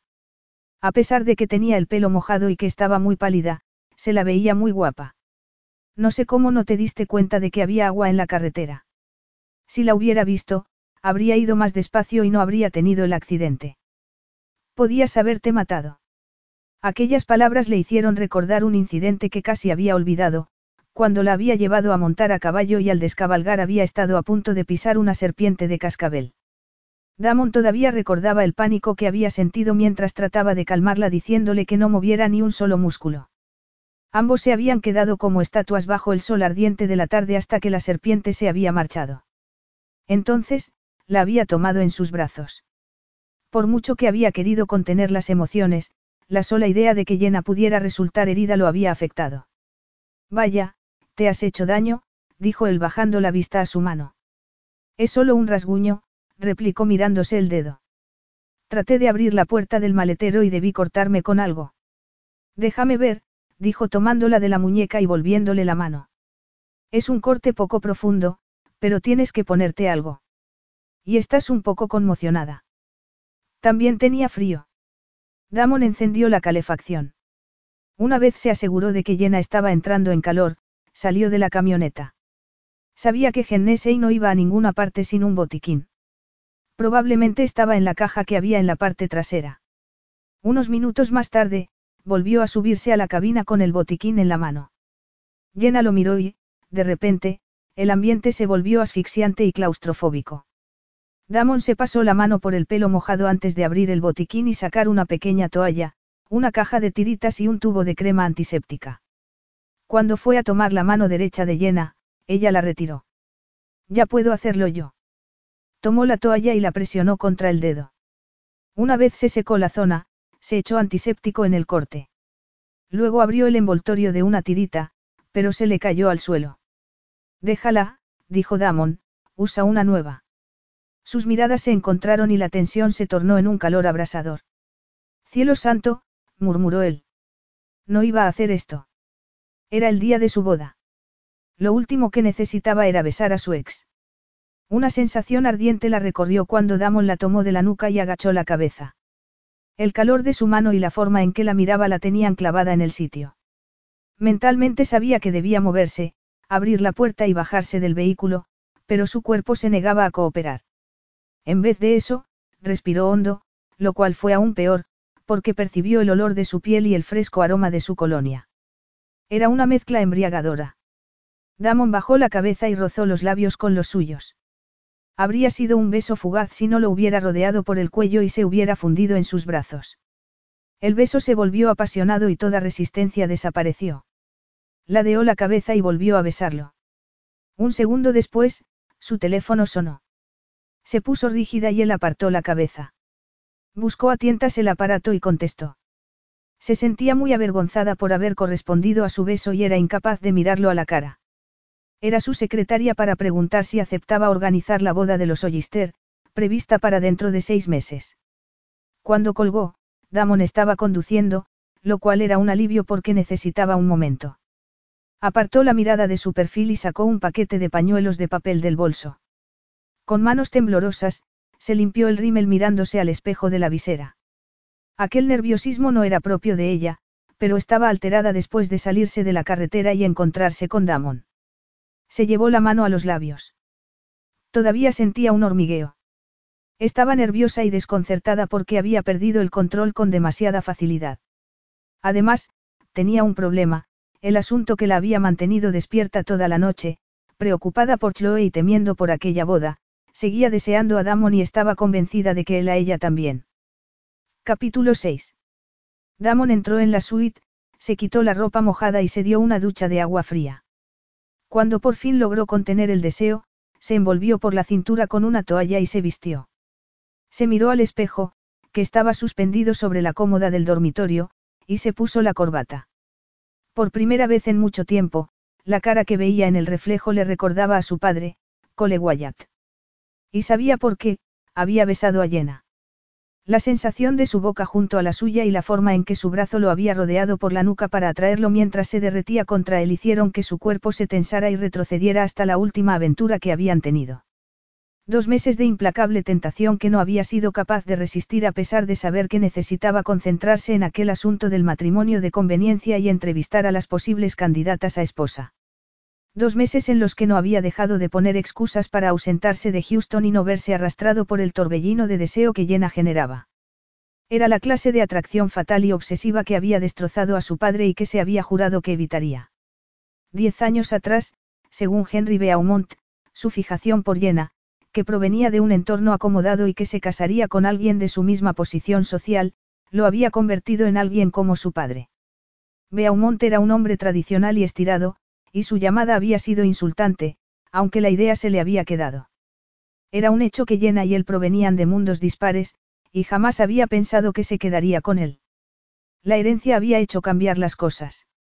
No pertenecía a ningún club de campo, pero ya sí tenía dinero. Aún así, la aventura de dos meses que habían tenido recientemente no había hecho cambiar su idea de que una relación entre ellos pudiera funcionar, a pesar de haber estado dispuesto a correr el riesgo. Dejando a un lado la pasión, Jenna se había dado cuenta de su nueva posición social y había querido aprovechar el impulso que él podía darle al despacho de abogados de su familia. Y no se había quedado ahí. Al no recibir una respuesta a su propuesta de que se asociara con Beaumontla, había contactado con una serie de abogados adinerados, incluyendo a Anderson, con el que salía cuando no estaba en la ciudad, para intentar atraer a gente pudiente al negocio familiar. Por eso era por lo que besarla en esa situación, cuando estaba a punto de celebrar una boda de conveniencia para cumplir las condiciones del testamento de su tío, estaba tan mal. Estaba a punto de salir de la habitación cuando se acordó de que Jenna había dicho algo de su colonia. Se ponía colonia porque era un hábito que había adquirido de su tío, una persona muy exigente con el aseo personal que siempre había insistido en que usara una buena colonia. Tomó el pequeño frasco lujoso. Siempre lo había visto como un complemento a la hora de vestirse, pero si a Jenna le gustaba. Unos minutos más tarde, salió al salón, con su impresionante vista del río, y volvió a darse cuenta de que podía haber perdido a Jenna. Ahí estaba su problema, pensó con tristeza. A pesar del sentido común, a pesar de los años que se había mantenido alejado, seguía deseándola y, viendo lo cerca que ella había estado de tener un desenlace fatal, se había dado cuenta de la verdad. El accidente no había sido tan terrible. Simplemente, Jenna había perdido el control y había acabado en la cuneta. Pero si hubiera tenido el accidente en el puente, el todoterreno podría haber acabado en el agua y, la sola idea lo inquietaba. Ese pensamiento le trajo la certeza de que, a pesar de sus intentos por poner fin a aquella relación fatal, nunca había sido capaz de conseguirlo. Ni hacía diez años, ni seis ni en aquel momento. A pesar del tiempo que había pasado, el deseo por Jenna no había cesado como le había ocurrido con otras mujeres. Más bien todo lo contrario, se había vuelto más intenso, hasta el punto de que le había costado mantener su férreo control cuando la había besado. Al igual que la atracción que había arrastrado a sus padres, era consciente de que había un elemento adictivo y no podía resistirse. Su estrategia de apartarse de ella había fracasado más de una vez por la simple razón de que no había dejado de desearla. También estaba convencido de que le había hecho daño. A pesar de que la había dejado hacía un mes, a pesar de su compromiso con Chloe, Jenna seguía deseándolo. En ese momento, la decisión ya estaba tomada. Tenía que casarse ese día. Si se quedaba soltero, perdería la herencia. Ya solucionaría las cosas con Jenna. Tendría que actuar rápido y compensarla, si se lo permitía. Pero, pasara lo que pasase, esta vez no iba a renunciar. Esperarían a que su matrimonio se disolviera antes de volver a compartir la cama. Su relación ya había sobrevivido a periodos más largos separados. Una cosa parecía estar clara, ninguno de los dos sería libre hasta que dejaran que aquella atracción siguiera su curso. Tomó el teléfono y revisó las llamadas. Caleb lo había llamado, seguramente cuando estaba en la ducha. Buscó su número y enseguida obtuvo respuesta. Caleb había recogido a Chloe. Estaba en Ransom, pero no iba a ir al hotel porque había cambiado de opinión y ya no quería casarse. Damon sintió que el estómago le daba un vuelco. A medida que había avanzado el día, había desarrollado una sensación de desasosiego hacia Chloe quien, según ella misma había admitido, era una persona mimada, consentida y acostumbrada a hacer todo lo que quería. Demasiado tarde para darse cuenta de que debería haber hecho caso a su instinto. ¿Por qué? Parece ser que por mí, dijo e hizo una pausa antes de continuar. Piensa que si se casa contigo me pondré celoso. Damon se quedó mirando la lluvia al otro lado de la cristalera. Ahora entiendo todo este lío de los preparativos de la boda. Eso parece, murmuró Caleb. Por cierto, acabo de enterarme de que el puente del río Pleasant se ha inundado, así que voy a quedarme a pasar la noche en Ransom hasta que pase la tormenta. Te llamaré por la mañana. Y no sufras por la fecha límite para casarte. El testamento de Alan contempla la posibilidad de que algún supuesto de caso fortuito o fuerza mayor impida la boda. Teniendo en cuenta que la tormenta es un huracán de categoría 2, contamos con un día o dos más. Algo alicaído, Damon le dio las gracias a Caleb y puso fin a la llamada. Su relación con Chloe había sido frustrante, pero si no quería casarse, no había nada que pudiera hacer al respecto. Después de todo, tal y como Jenna había comentado, ya no estaban en la Edad Media. Conocía la cláusula que Caleb había mencionado. El huracán le había dado una pequeña ventana de tiempo antes de que perdiera la herencia.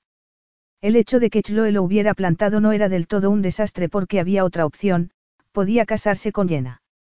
Hacía seis semanas, le había preguntado si estaba interesado en Beaumontla. El despacho estaba a punto de quebrar porque, una vez jubilado el último de los socios, cada vez que Jenna contrataba a un nuevo abogado, a los pocos meses recibía ofertas de otros despachos y desaparecía. Tras desangrar su propio negocio para mantener a flote el bufete familiar, Jenna necesitaba desesperadamente un socio gestor y una buena inyección de dinero. A pesar de lo fuerte y exitosa que parecía, estaba atrapada entre la espada y la pared. De repente, tomó una decisión. Ya había decidido que quería tener a Jenna de nuevo en su cama y no estaba dispuesto a permitir que Henderson se lo impidiera esta vez. Además, necesitaba una esposa ese mismo día, y Jenna estaba allí y precisaba de una ayuda que él podía proporcionarle. Podía ayudar a Jenna con sus problemas, si se lo permitía, haciendo lo que había estado a punto de hacer hacía un mes, pedirle que se casara con él. Era arriesgado, pero tenía que aprender a confiar en su instinto. En aquel momento le estaban diciendo que, por poco prometedor que le pareciera hasta hacía unas horas antes, podía acordar un matrimonio con su examante. Se encontró de nuevo junto a la cristalera, contemplando la tormenta, que seguía aumentando en intensidad. Las sensaciones que lo habían asaltado al besar a Jenna afloraron. Apretó los puños. Durante diez años, había tenido dificultad en mantener el interés en las mujeres con las que había salido porque nunca había podido olvidar a Jenna. En cuanto terminara aquel matrimonio de conveniencia, Jenna Beaumont seguiría en su cama hasta que aquella pasión se consumiera. No sabía si accedería a casarse ni a una relación posterior. Tampoco sabía si podría resistirse a ella durante dos meses.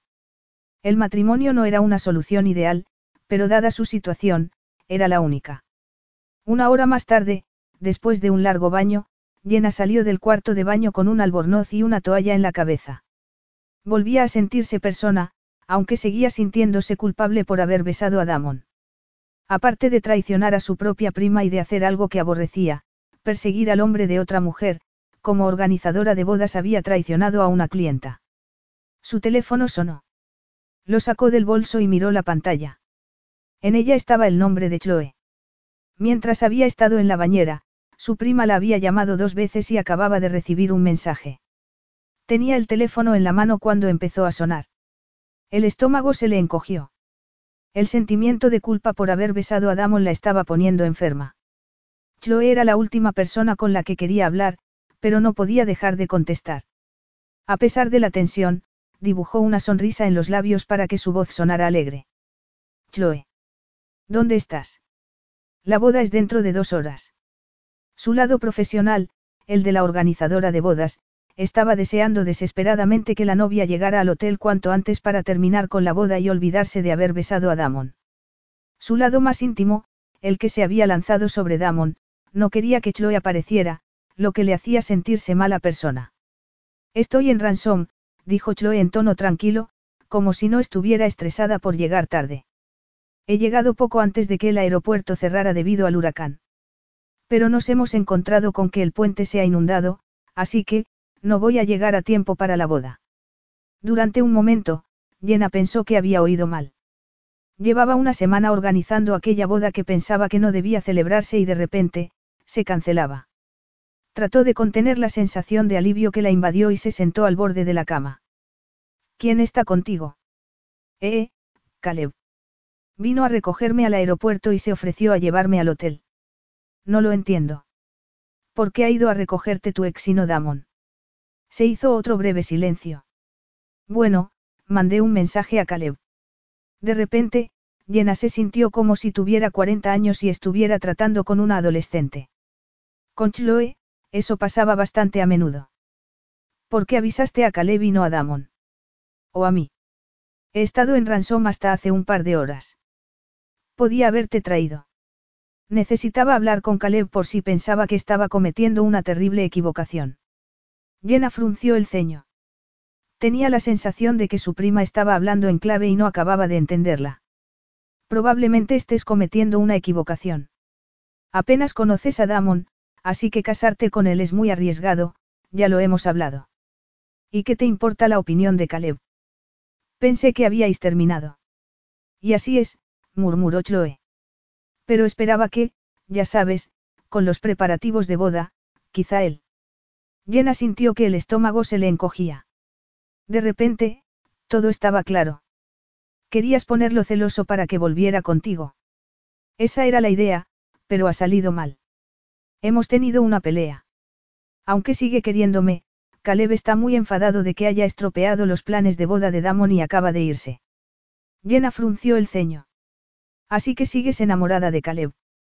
Con Chloe, nunca se sabía. El caso es que estoy embarazada. Estoy esperando un bebé de Caleb. Por una décima de segundo, Jenna pensó que había oído mal.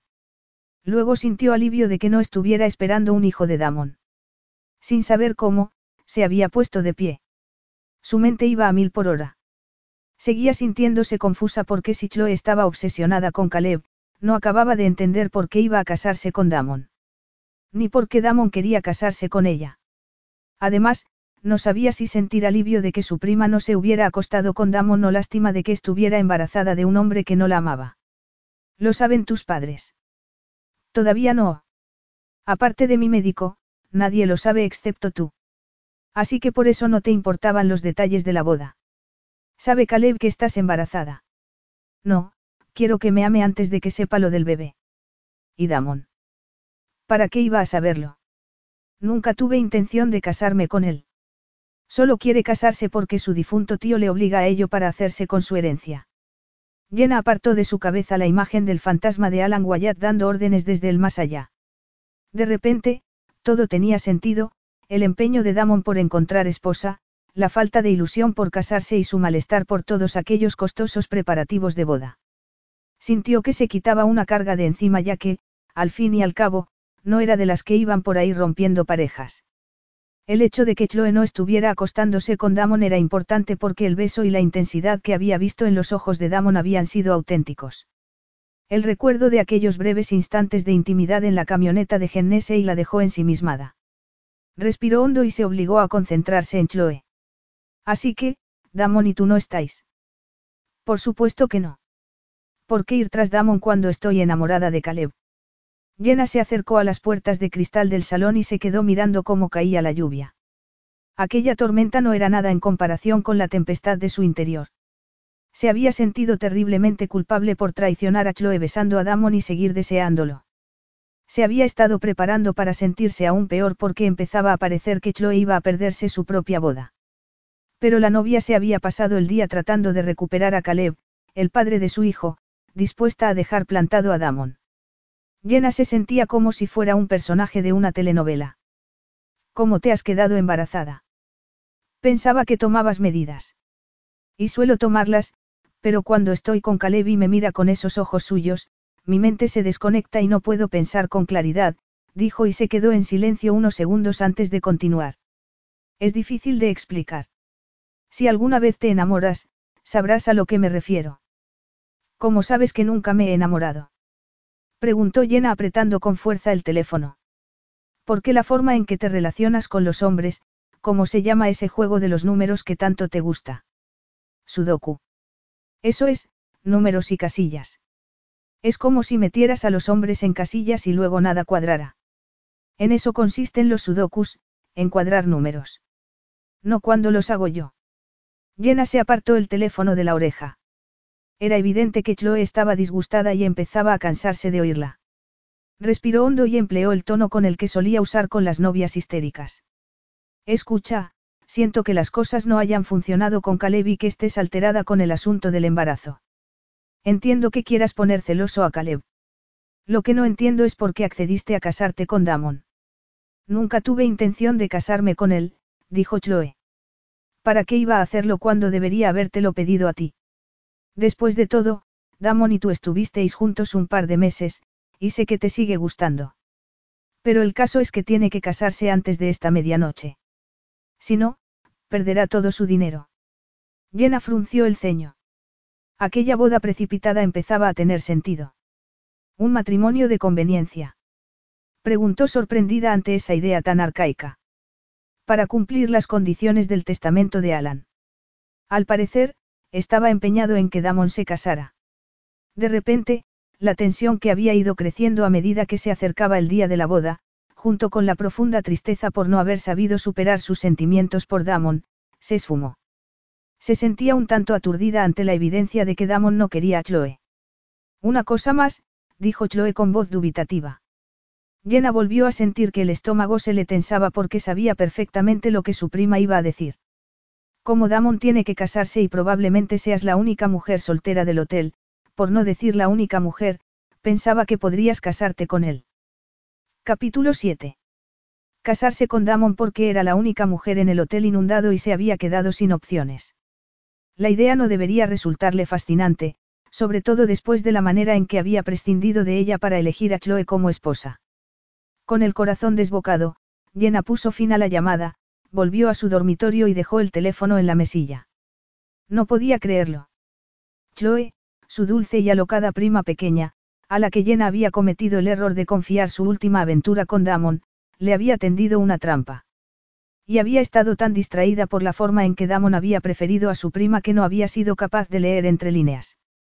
De pronto, la razón por la que Chloe se había decantado por la lista de preferencias de Jenna para una boda, aquellas que aparecían en su página web incluyendo la tarta y el vestido, era perfectamente lógica.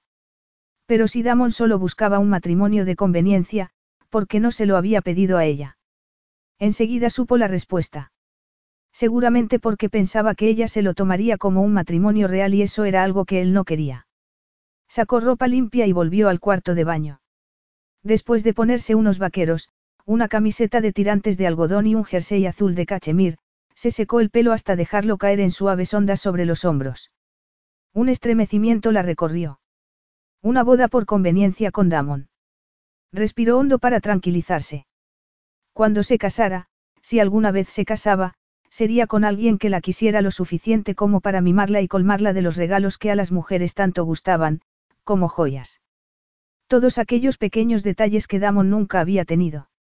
Entonces, porque no dejaba de darle vueltas a la posibilidad de que podía acabar casándose con él.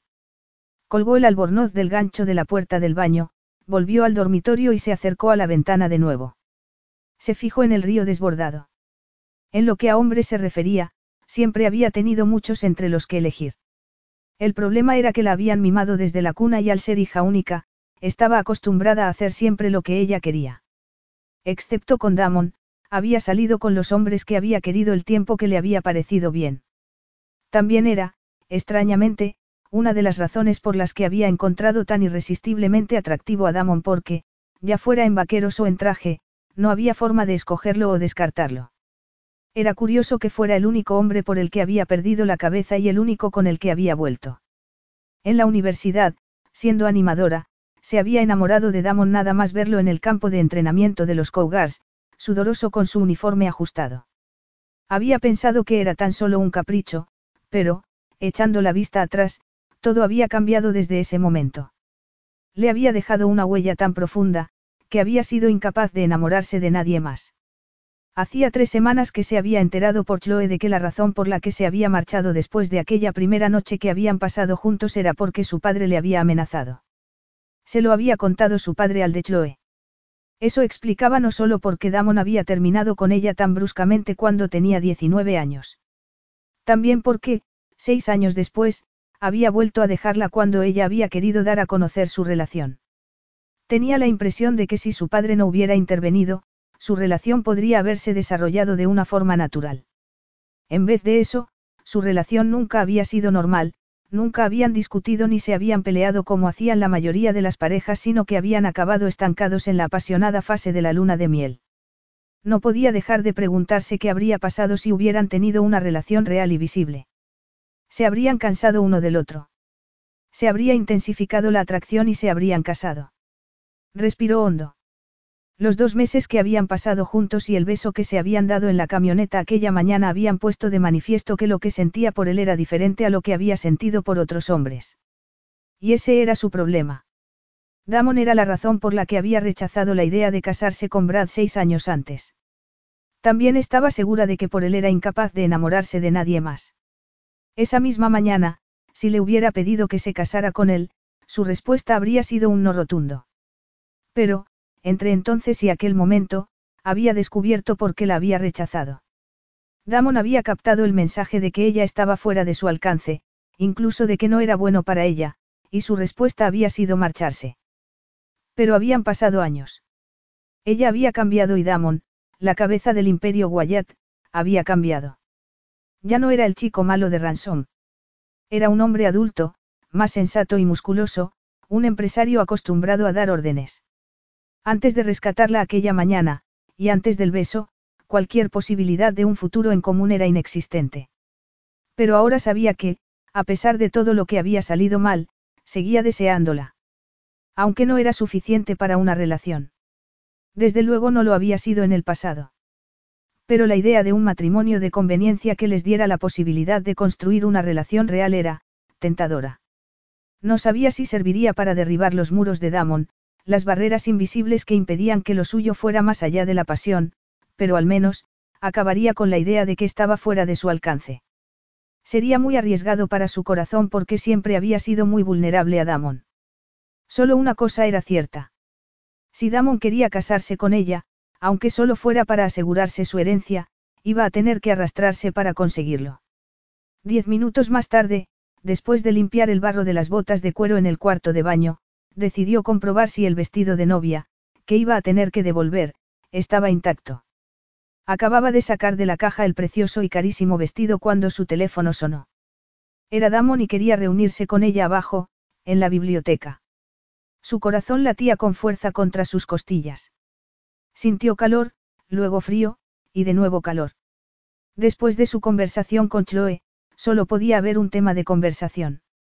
Bajó la escalera hasta la recepción. No había nadie más porque, debido a la tormenta, el hotel estaba prácticamente desierto. Consultó un plano colgado en la pared y vio dónde estaba la biblioteca. Tranquilamente siguió paseando por el pasillo hasta que llegó a una puerta doble de caoba con la palabra, biblioteca, inscrita en una placa y entró. El estómago se le encogió al ver a Damon, recién duchado y vestido con un traje oscuro, camisa blanca y corbata azul, sentado en el escritorio revisando unos papeles. Sus miradas se encontraron. Gracias por venir. Unos minutos más tarde, subieron en un ascensor privado hasta la que debía de ser su suite, un espacio amplio y masculino que parecía sacado de una revista. Mientras Damon se movía por aquella habitación de estilo minimalista, lo vio de una manera diferente. No como aquel rudo solitario con el que se había arriesgado a pasar un verano ni como el amante misterioso que la había dejado plantada el mes anterior, sino como el empresario cosmopolita que dirigía Industrias Wyatt. Los cambios que habían tenido lugar, y que ella había hecho todo lo posible por ignorar, eran evidentes en su corte de pelo, en su ropa discreta y elegante y en la serenidad fría de su mirada. Además, sabía que había estudiado empresariales y que en los últimos años había ido gradualmente asumiendo el control del imperio empresarial de Alan Wyatt. Hacía un par de semanas, había leído en una revista financiera un artículo sobre la transición de Damon en Industrias Wyatt en el que se destacaba cómo, a la muerte de Alan Wyatt, había asumido el cargo sin sobresaltos porque llevaba cinco años haciendo el trabajo. Además, sus propios intereses comerciales eran compatibles con la fortuna heredada, ya que incluía una amplia cartera de acciones y un negocio puntero especializado en el desarrollo de energías limpias y soluciones sostenibles. Le hizo una señal con la mano para que se sentara en el sofá.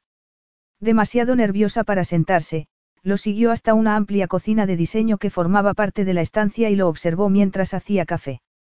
Una vez el intenso aroma llenó el ambiente, se quedó apoyado en la encimera y se cruzó de brazos.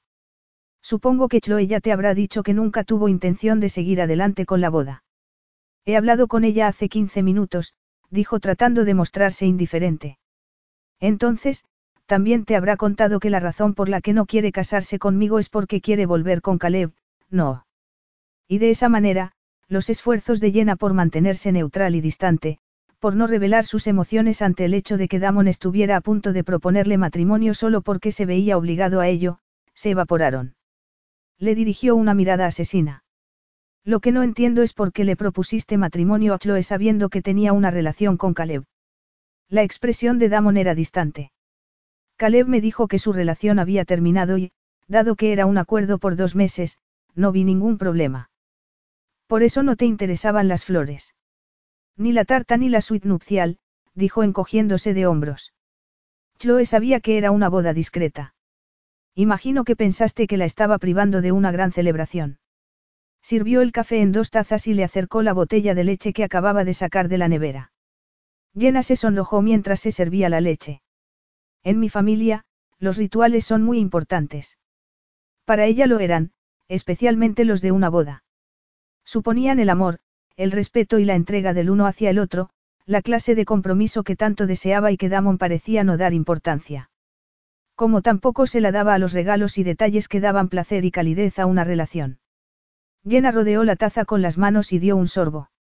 Hacía horas que había desayunado y, después de todo lo que había pasado, no se había parado a pensar en comer.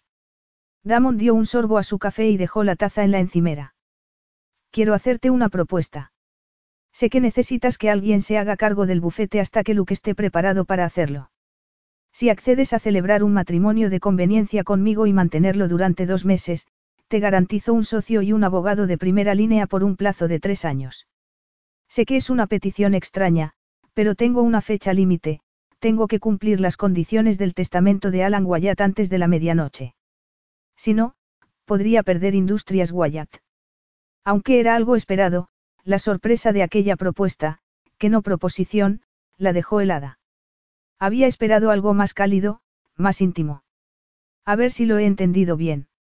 Ahora que Chloe te ha rechazado, has decidido casarte conmigo, es así. Es una solución para ambos. En ese momento, recordó la mañana siguiente a la última noche que habían pasado juntos. Había pensado que iba a pedirle algo importante, como que se mudara a vivir con él. Se acababa de dar cuenta de que no había andado desencaminada. Ibas a pedírmelo hace un mes, pero cambiaste de opinión. Damon clavó sus ojos en ella. Se trata de un simple acuerdo de negocios. Pero es un hecho que, siempre que estamos juntos, acabamos haciendo mucho más que compartir el espacio, dijo sosteniéndole la mirada. ¿Qué pasa si hacemos el amor? Un destello ardiente encendió su mirada. Desapareció tan rápido que, si no se hubieran besado un rato antes, habría pensado que se lo había imaginado. Pero se habían besado, lo cual significaba que, a pesar de que se mostraba reacio a admitirlo, Damon seguía deseándola. Aquel pensamiento hizo que se le acelerara el pulso. Era toda una revelación. Las tres veces que la había dejado, había pensado que no sentía nada por ella. Pero el beso en la camioneta, en el día en que se suponía que iba a casarse con otra mujer, decía todo lo contrario. La idea de que aquel matrimonio les permitiría pasar un tiempo juntos y construir una relación, fue tomando fuerza. Al haberse acostado tan rápidamente con él cada vez que habían estado juntos, había cometido el error de saltarse la fase del cortejo. Era un error que no había cometido jamás con ningún otro hombre. Dicho en otras palabras, Damon apenas había tenido que hacer nada para conseguirla. La primera vez que se había enamorado de él, se lo había tomado como una vía de escape de los rituales y tradiciones del cortejo tan importantes para su familia. Pero a sus 28 años, casi 29, entendía mejor el valor de esos rituales porque eran garantía de amor y complicidad, no solo de sexo. Sobre esa base, dos meses de matrimonio les daría la oportunidad perfecta para conocerse bien. Entonces, tomó la decisión. Pasaría dos meses con Damon. Pondría en riesgo su corazón, pero estaba cansada de no llegar a conectar nunca con él, de sentirse en un limbo emocional. Y estaba cansada de estar sola. No le quedaba mucho para cumplir 30 años y, aunque estaba entregada al trabajo, quería una boda, una casa, una chimenea y muchos bebés. Había empezado a creer que nunca lo conseguiría, y menos aún con Damon, pero necesitaba intentarlo. Probablemente saldría herida, pero ya había sufrido antes. Al menos esta vez, sabía a lo que se exponía. Sí, dijo alzando la barbilla, y buscó su mirada. Pero antes de que firme nada, necesito saber qué conlleva exactamente este matrimonio. Con voz grave, Damon le resumió los puntos principales. Básicamente se trataba de compartir su mansión de Riverwalks, en Houston, durante un par de meses. Aparte de eso, podía seguir con su vida de siempre, al igual que él. Así que lo único que tenemos que hacer es compartir tu mansión. Como si fuéramos un matrimonio normal. Luego, mencionó una cifra que dejó estupefacta a Llena. ¿Le ofreciste dinero a Chloe? No. Eso me parecía, dijo, y dejó la taza con mucho cuidado sobre la encimera. Dejemos una cosa bien clara. No me caso contigo por el dinero. Necesito ayuda para llevar el bufete, eso es lo único que quiero. Me parece bien, pero para cerrar el acuerdo necesito que firmes el documento que han redactado mis abogados. Le pediré a y que suba y sea testigo. Damon atravesó la zona de estar, abrió un maletín que estaba en la mesa de centro y le entregó unas páginas grapadas bajo el título de acuerdo prenupcial. Su nombre ya aparecía impreso, lo que le resultó algo molesto, puesto que suponía que estaba seguro de que accedería a casarse. Antes de firmarlo, me gustaría leerlo. No tenemos mucho tiempo, dijo Damon mirando la hora en su reloj. Jenna arqueó las cejas. Era hija de un abogado y desde pequeña había aprendido que no se firmaba nada sin antes leerlo. Además, no le vendría mal a Damon esperar. Soy rápida leyendo. Mientras llamaba a Gennesey, Jenna se sentó en el sofá, se puso cómoda y fue leyendo las páginas. En primer lugar se hacía referencia a que ninguno reclamaría nada de los bienes del otro, lo cual tenía sentido. Tampoco le sorprendió ver que había una cláusula de vigencia, con una duración máxima de ocho semanas, y el hecho de que el contrato hacía también las veces de acuerdo de separación. Lo que le llamó la atención fueron las últimas cláusulas del contrato, donde se estipulaba que dormirían en habitaciones separadas y utilizarían baños diferentes. Incluso se establecía un horario de comidas. Estaba claro que no compartirían momentos de intimidad y que no habría sexo y, por si acaso, había toda una página llena de definiciones para que nadie tuviera ninguna duda. A pesar de aquellos términos y del veto al sexo, que estaba segura de que se lo saltarían, la invadió una extraña esperanza. Quedaba claro en el documento la intención de Damon de casarse con alguien a quien no quería en su vida. Pero, leyendo entre líneas, también se adivinaba la razón por la que no se lo había pedido a ella, y que era porque la deseaba. ¿Qué pasa si no se cumple alguna de estas normas? Preguntó Jenna. Damon se volvió desde donde estaba junto a las cristaleras, con las manos en los bolsillos, y la miró a los ojos. Jenna sintió un escalofrío. ¿A qué normas te refieres? Unos golpes en la puerta los interrumpieron. Gennesey entró y dirigió una extraña mirada a Jenna. Ella sonrió nerviosa, pidió un bolígrafo y firmó las páginas. Luego, le tendió el contrato a Damon. Parece más un acuerdo comercial que un matrimonio, pero de eso se trata, no. Es la única razón por la que me caso. Capítulo 8. Jenna buscó en su maleta algo que ponerse para su propia boda. Como solo iba a estar dos noches, lo único que había llevado eran unos vaqueros y unos jerseys, y para la boda, su traje de chaqueta de Chanel que, aunque era muy bonito, era su ropa de trabajo. También había llevado una camisa blanca y un vestido de cóctel. A la vista de que Damon parecía recién salido de las páginas de una revista de moda, con su elegante traje oscuro, su camisa blanca y su corbata, había decidido ponerse el vestido de cóctel de seda roja, con el cuello redondo y los brazos al aire. Le sentaba muy bien y, aunque no era exactamente un vestido de novia, tampoco aquella era una boda de verdad. Pero después de decidir que aprovecharía aquel matrimonio para hacer un último intento de establecer una relación auténtica con Damon, a pesar de sus normas draconianas, su aspecto era importante. De pronto, la tensión que se había apoderado de ella cuando se habían besado volvió a cobrar vida. El pulso se le aceleró y sintió un nudo en el estómago. Respiró hondo y trató de contener las emociones, pero después de que afloraran, se sentía muy viva. Después de años de desilusiones porque el único hombre al que había deseado de verdad nunca había querido comprometerse con ella, estaba a punto de casarse con él. De repente la invadían toda clase de sensaciones. Volvió a respirar hondo, sacó el vestido y lo dejó sobre la cama. Pero antes de ponérselo fue a por el vestido de novia que había dejado colgado en el cuarto de baño para que se alisara, y lo dejó también sobre la cama. Era un sencillo vestido de seda blanco, con un corpiño palabra de honor y una falda de tul ajustada al cuerpo hasta medio muslo. Además de exageradamente caro, también era de su talla. Tan entusiasmada como desconfiada, echó un vistazo a la caja en la que había llegado el vestido, que contenía una caja de zapatos, un velo y un joyero. Los zapatos eran también de su talla, no de la de Chloe. Dentro del joyero había un delicado collar de diamantes y perlas a juego con los pendientes, y una nota, un regalo para el día de tu boda. Con mucho cariño, Chloe. Se le hizo un nudo en la garganta. Emocionada, se enfundó el vestido y se subió la cremallera. Al sentir la seda sobre su piel, se estremeció. Le quedaba como un guante. Se puso los zapatos, los pendientes y el collar. Se llevó el velo al espejo, se lo ajustó con una horquilla y miró su reflejo. La seda blanca y el velo vaporoso aportaban un brillo especial a su piel bronceada, y hacían que el azul de sus ojos destacara. El escote y aquel corte entallado que resaltaba su cintura y caderas le daban un aspecto muy sensual. Se quedó mirándose al espejo. Había pasado de ser la organizadora de la boda a la novia, y la sensación era muy potente. El sentido común le decía que se quitara el vestido de novia y se pusiera el de cóctel, pero lo ignoró. Aunque no estaba planeado, aquella era su boda. Teniendo en cuenta las últimas relaciones que había tenido, Tal vez aquella fuera la única boda que tendría en su vida. Y dada la manera en que Damon continuamente la apartaba de su lado, como si no la considerara digna de ser su esposa, quizá había llegado la hora de plantarle cara.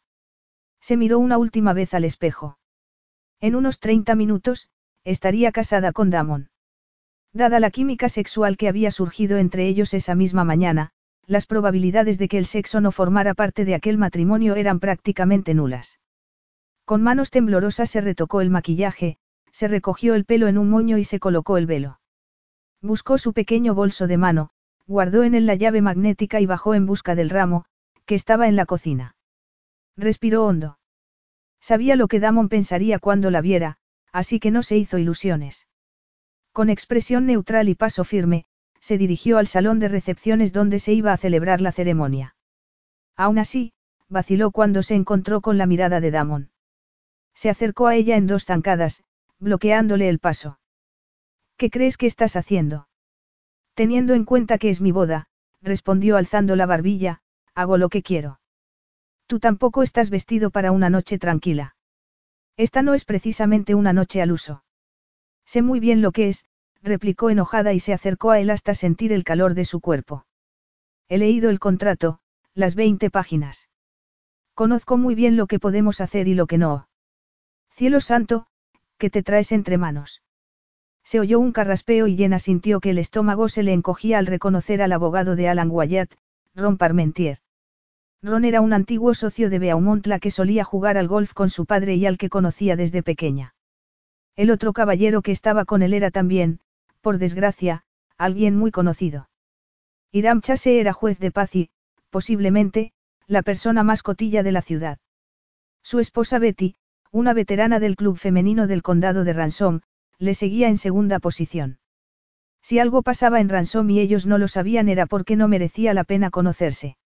Seis años atrás, habían convertido el asunto entre Jenna y Damon en un escándalo. Damon, que le había soltado la mano, le dirigió una mirada significativa. Si Iram y Betty habían mancillado la reputación de Jenna, la de Damon la habían reducido a cenizas. Damon bajó la mirada y Jenna sintió que el estómago se le encogía. Si había pensado que no se fijaría en su escote, se había equivocado. Jenna sonrió a Ron y Iram. Era el momento de pensar en las consecuencias. Quería guardar el secreto. A corto plazo sí, porque después del material incendiario que le había proporcionado a Chantal Sanderson, la noticia de la boda, apenas un mes después, tenía que ser cuidadosamente orquestada. Ella prefería anunciarlo en su blog, aunque si Iram y Betty también estaban en Internet, todo estaba perdido. Primero estrechó la mano de Ron. Ignoró su mirada curiosa y le preguntó por su esposa Letitia.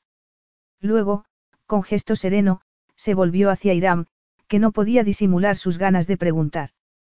Pero antes de que el hombre tuviera la oportunidad de descubrir más chismes de los que ya conocía, como que a pocas horas de la boda la novia hubiera cambiado, Damon la tomó por la cintura. La calidez de su roce y aquel sutil gesto de posesión al atraerla hacia él, como si todavía fueran amantes, le hicieron sentir otra oleada de deseo. Ya que estamos todos aquí, podemos empezar, anunció Damon. Para sorpresa de Jenna, se dirigió hacia el arco nupcial. Mientras celebraban la ceremonia, el viento siguió soplando con fuerza, golpeando las ventanas. Al pronunciar sus votos y escuchar los de Damon, se sintió cautivada por la belleza del rito. Cuando le tomó las manos entre las suyas, aparte del cosquilleo que sintió al tocarlo, una oleada de ternura la invadió y se emocionó. Irán puso fin a la ceremonia declarándolos marido y mujer. Jenna se quedó mirándolo. Todavía no hemos acabado. ¿Dónde están los anillos? preguntó. Eh, no hay anillos, balbuceó Irán. Jenna había asistido a casi 500 bodas en seis años. Siempre había anillos, pero al parecer, en aquella boda no, y la agradable sensación que le había quedado después de la ceremonia, se evaporó. El intercambio de anillos es una parte importante de la ceremonia, dijo y apartó las manos de las de Damon. Por favor, Dime que tienes los anillos en el bolsillo. Eran todo un símbolo. ¿Cómo iba alguien a saber que estaban casados sin los anillos? Entonces cayó en la cuenta. Para Damon, cuanta menos gente supiera que estaban casados, mejor, porque sería más fácil olvidarse del matrimonio y, dentro de dos meses, de ella. A pesar de sus esfuerzos por evitar esa sensación decepcionante, su optimismo acababa de sufrir un duro golpe. Había firmado aquel contrato insultante con cierta esperanza, pero se estaba dando cuenta de que no se había casado con Jekyll, sino con Ide. La mirada de Damon era indescifrable. Ya sabías que no iba a haber anillos en esta boda. Con razón Chloe no tenía anillo de compromiso. Unos minutos más tarde, ambos habían firmado el acta matrimonial. Un camarero apareció con champán y una bandeja de canapés que el chef favorito de Jenna había preparado. Tomó una copa de champán. Media copa más tarde, y con aquella especie de fiesta a punto de terminar, le sonó el teléfono. Disculpadme, dijo sonriendo a Damon y Gennesey, que conversaban acerca de si sus triunfos de caza, apilados en el cobertizo, sobrevivirían a la tormenta. Salió al vestíbulo y se dirigió a la pequeña sala de la recepción antes de descolgar la llamada. Era Brad. Bajó la voz y le preguntó qué quería. Le sorprendió cuando le dijo que estaba en Houston en vez de en Los Ángeles, y que esperaba que fuera con él a tomar algo. Una copa en tu apartamento. Me parece que no. Estoy trabajando. Un segundo más tarde, le arrebataron el teléfono de la mano. Henderson. Dijo Damon cortante. Soy Damon Wyatt. No vuelvas a llamarla ni la invites a tu apartamento porque en vez de llena quien aparecerá seré yo. Apretó el botón de colgar y le devolvió el teléfono. Su mirada era gélida y distante, y le provocó un escalofrío en la espalda. No me dijiste que estuviera saliendo con ese impresentable. Jenna guardó el teléfono en el bolso y trató de controlar aquella sensación que la había asaltado no solo porque Damon hubiera ido tras de ella, sino porque se hubiera deshecho de Brad con la amenaza de hacerle una visita personal en caso necesario. Pero por muy emocionante que fuera, había sido la manera en que le había dicho a Brad que era suya lo que la había cautivado. Sus palabras habían sido claras y contundentes.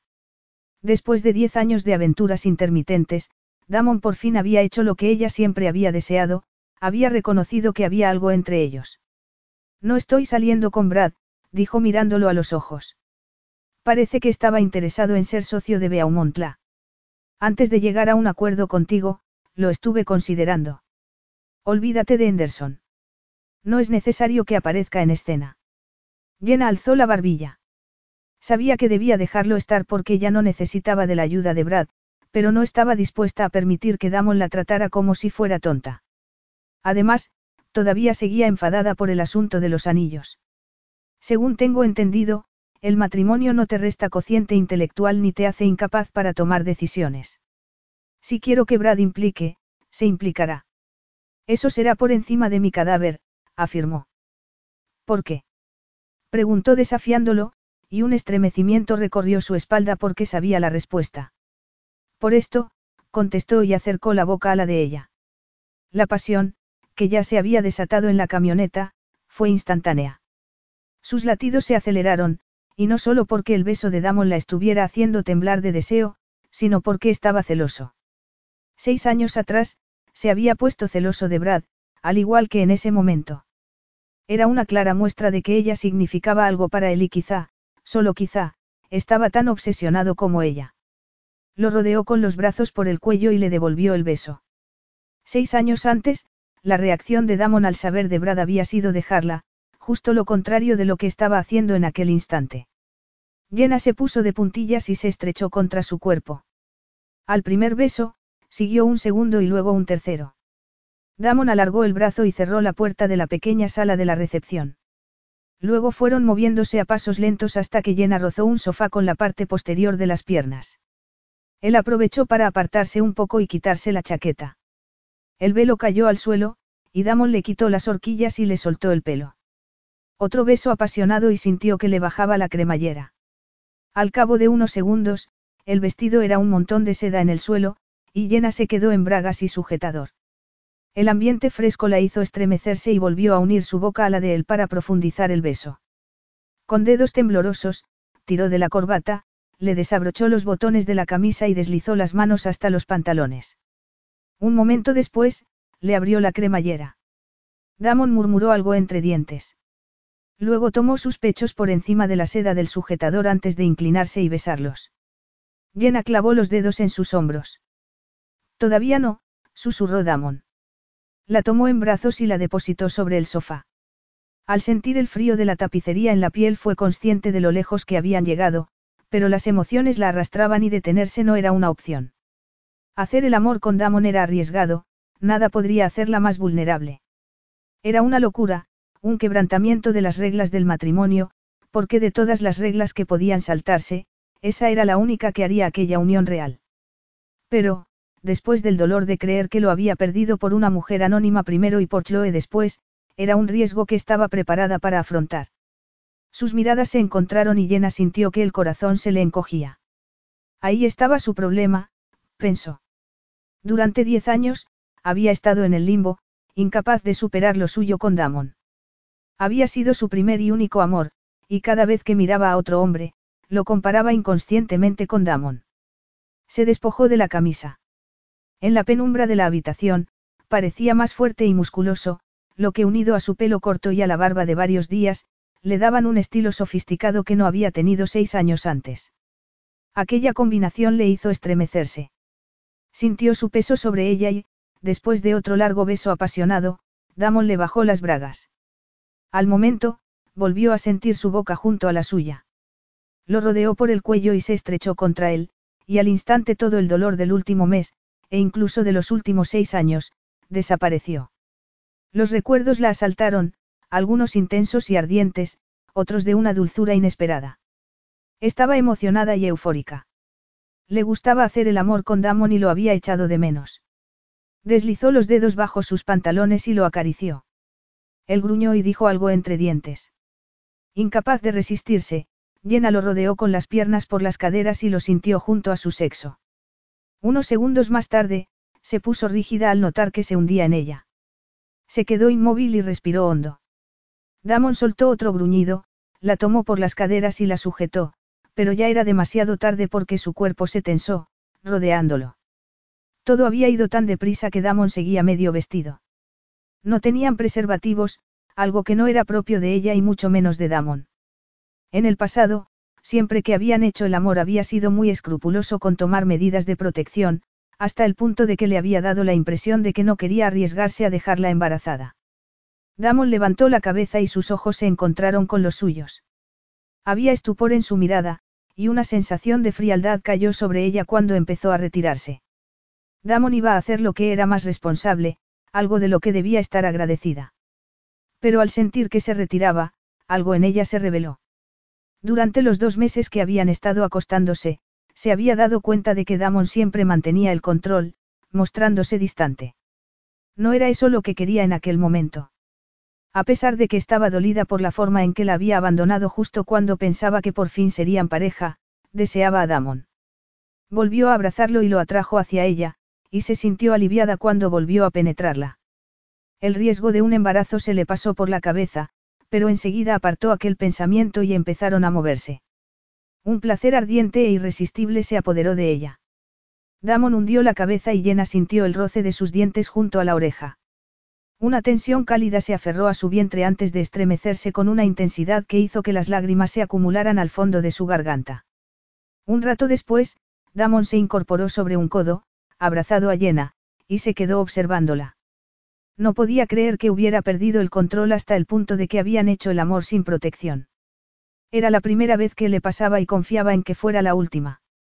Apenas acababan de casarse y ya se habían saltando las normas que se habían impuesto. Si Llena se quedaba embarazada. Le acarició la mejilla y ella abrió los ojos. ¿Qué posibilidades hay de que te quedes embarazada? Pocas. Estoy a punto de tener la regla. Si te quedas embarazada. Esa posibilidad está contemplada en el acuerdo, así que no tienes por qué preocuparte, replicó mirándolo a los ojos. Ha sido culpa mía. Tuvo que contenerse para no atraerla hacia él y abrazarla. Jenna se levantó del sofá y empezó a vestirse. Damon se puso de pie, se subió los pantalones y se puso la camisa y la chaqueta antes de guardarse la corbata en el bolsillo. La primera vez que habían hecho el amor, Jenna era virgen, y esa circunstancia lo había incomodado. De nuevo estaba contrariado porque lo último que quería era que naciera un hijo de aquella relación que iba a ser temporal. Mientras Jenna se enfundaba el vestido blanco, le dirigió aquella mirada que estaba empezando a reconocer. Aunque se hubiera criado entre algodones, era una mujer fuerte e independiente. Después de la muerte de sus padres, se había abierto camino sola, había montado su propio negocio y había sacado adelante a su hermano. Sé cómo funciona esto. Si me quedo embarazada, soy perfectamente capaz de criar a un hijo sola. No hace falta que te impliques. De repente, descartó la idea de una relación temporal con Jenna. ¿Y si quiero implicarme? Dijo, y tomándola de la barbilla, se agachó y la besó. Pase lo que pase, lo solucionaremos. Pero no podemos volver a tener sexo sin protección. El acuerdo nupcial era muy claro en lo relacionado al sexo. El matrimonio llegaría a su fin en dos meses, ya fuera mediante una anulación o un divorcio. Pero si Jenna estaba embarazada, Damon apretó los puños. Eso lo cambiaría todo. De ninguna manera daría la espalda a un hijo suyo. Conocía de primera mano lo que se sentía. Una hora más tarde, después de acompañar a Jenna a su habitación, no podía dormirse, así que se levantó de la cama, se puso unos vaqueros y un jersey y se dirigió a la cocina.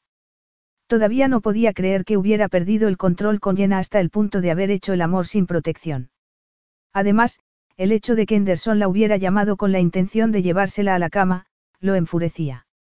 Hacía seis años había estado a punto de llegar a las manos con Henderson en plena calle, convencido de que se le estaba insinuando. Llenó un vaso de agua y se lo bebió lentamente, aunque no le sirvió para aliviar la tensión. En ese momento, se dio cuenta de lo lejos que había llegado con Jenna. Quería volver a tenerla en su cama, pero después de conseguirlo, quería más. Se sentía posesivo y deseaba protegerla. Se estaba adentrando en un terreno peligroso porque, a pesar de sus deseos y sentimientos, a pesar de la atracción que había entre ellos, provenían de mundos muy diferentes. La llamada de Henderson, en el día de su boda, le trajo a la cabeza la dinámica que había habido entre sus padres y que ahora había entre Jenna y él. Una vez la pasión se desvaneciera, no podía confiar en que ella fuera a quedarse.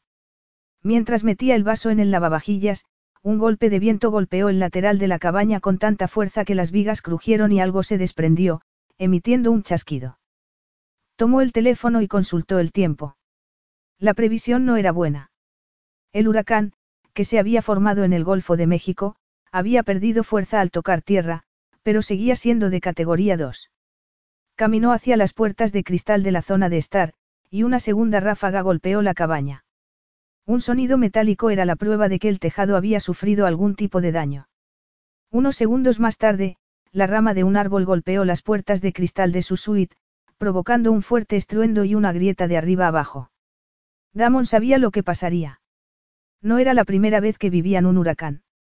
Llamó a y que, al igual que él, estaba levantado. Luego se fue a la suite de Jenna y llamó con los nudillos a la puerta. Debía de estar despierta porque abrió enseguida. Llevaba una bata de seda anudada a la cintura y, con la mirada somnolienta y la melena rubia revuelta, tenía un aire muy atractivo. Apretó los dientes y trató de contener su reacción. ¿Qué ha sido ese ruido? Una rama ha caído en las cristaleras de mi suite. Vístete y recoge lo que vayas a necesitar esta noche. Ese roble es un peligro y no sé si el tejado aguantará la tormenta, pero por si acaso, debemos irnos a las cabañas para resguardarnos. Solo hay tres cabañas. Y ocho personas, incluyendo el personal de cocina. Por eso tú y yo vamos a compartir una. Ya se habían saltado una de las reglas de aquel matrimonio pactado y parecía que iban a tener que volver a saltárselas. Jenna se cruzó de brazos y lo miró desafiante. ¿Estás seguro de que eso es lo que quieres? No se nos da bien cumplir las normas, puesto que ya nos hemos saltado los apartados a ella de la cláusula décima. No volveremos a saltarnos el apartado E, le aseguró Damon, en referencia a la cláusula relativa al sexo sin protección. Pero de ninguna manera voy a dormir con Iram y Ron. Vamos a tener que arriesgarnos con el apartado A. Capítulo 9. Jenna recogió sus cosas mientras Damon fue a alertar a los demás que estaban en el edificio. Después de quitarse la bata de seda, se puso un bonito conjunto de ropa interior rosa diseñado para saltarse un montón de reglas. Tal vez no fuera lo más adecuado dadas las circunstancias, pero nadie le había dicho que llevara ropa interior de algodón. Así era ella. Solo porque se hubieran quedado atrapados en medio de una tormenta no tenía por qué descuidar su aspecto. Rápidamente se puso unos vaqueros, un jersey y sus botas de cuero. Recogió el bolso y metió una crema hidratante y algo de maquillaje. También el frasco del perfume que tanto excitaba a Damon después de echarse un poco. Luego se fue al baño, tomó su abrigo, que ya estaba casi seco, y se lo puso. Antes de salir de la suite, recordó las chocolatinas y se las guardó en el bolso. Damon, con cazadora de cuero y una mochila, se encontró con ella al pie de la escalera. Cuando la tuvo a su lado, la miró con un brillo posesivo que hizo que el pulso se le acelerara. Los ocupantes del hotel rural estaban reunidos en la sala donde se había celebrado la boda. Gennesey pasó lista, pero fue Damon el que tomó el control. Una parte del tejado del lado sur estaba dañada y el roble seguía perdiendo ramas. A todos se les asignó una cabaña. Como también había inundaciones, confiaban en que por la mañana fuera un helicóptero a sacarlos de allí. Unos minutos más tarde, tomaron el camino que llevaba a las cabañas. Al salir, el viento empujó a Jenna y Damon, que iba delante, la rodeó con el brazo por la cintura para sujetarla. Con una linterna fue iluminando la senda, que estaba llena de ramas. Luego, se dirigieron hacia una cabaña que a Jenna le resultó familiar, porque era la que había estado preparando. Damon sacó una llave, abrió la puerta y la sujetó para que entrara. Una vez en el interior, la puerta se cerró de un portazo y el silencio los envolvió. No me lo digas, dijo él. Es la suite nupcial. Jenna se quitó el abrigo mojado. Recuerda que no fui yo la que la reservó, sino Chloe. Él dejó su mochila en el suelo y se quitó la cazadora. Al menos ahora sabemos por qué. Lo cual es un alivio, comentó ella mientras se llevaba el abrigo y la cazadora al baño, porque no tenía ningún sentido que se casara contigo, especialmente después de tu lista de conquistas. Damon se acercó hasta la puerta del baño y se quedó mirando cómo colgaba los abrigos para que se secaran. Me has estado investigando. ¿Qué esperabas? Me dejaste por otra mujer. Había seguido su rastro a través de páginas de citas para comprobar con quién se relacionaba. Aquella mujer fue la primera elegida para un matrimonio de conveniencia, la que rompió el acuerdo cuando determinados detalles se filtraron a una periodista de cotilleos. No esperes una disculpa. Lo que hiciste me dolió. Aquella última noche pensé que estábamos a punto de iniciar una relación de verdad, pero para casarte y asumir un compromiso, elegiste a otra. Damon entró en el cuarto de baño y su presencia inundó la estancia.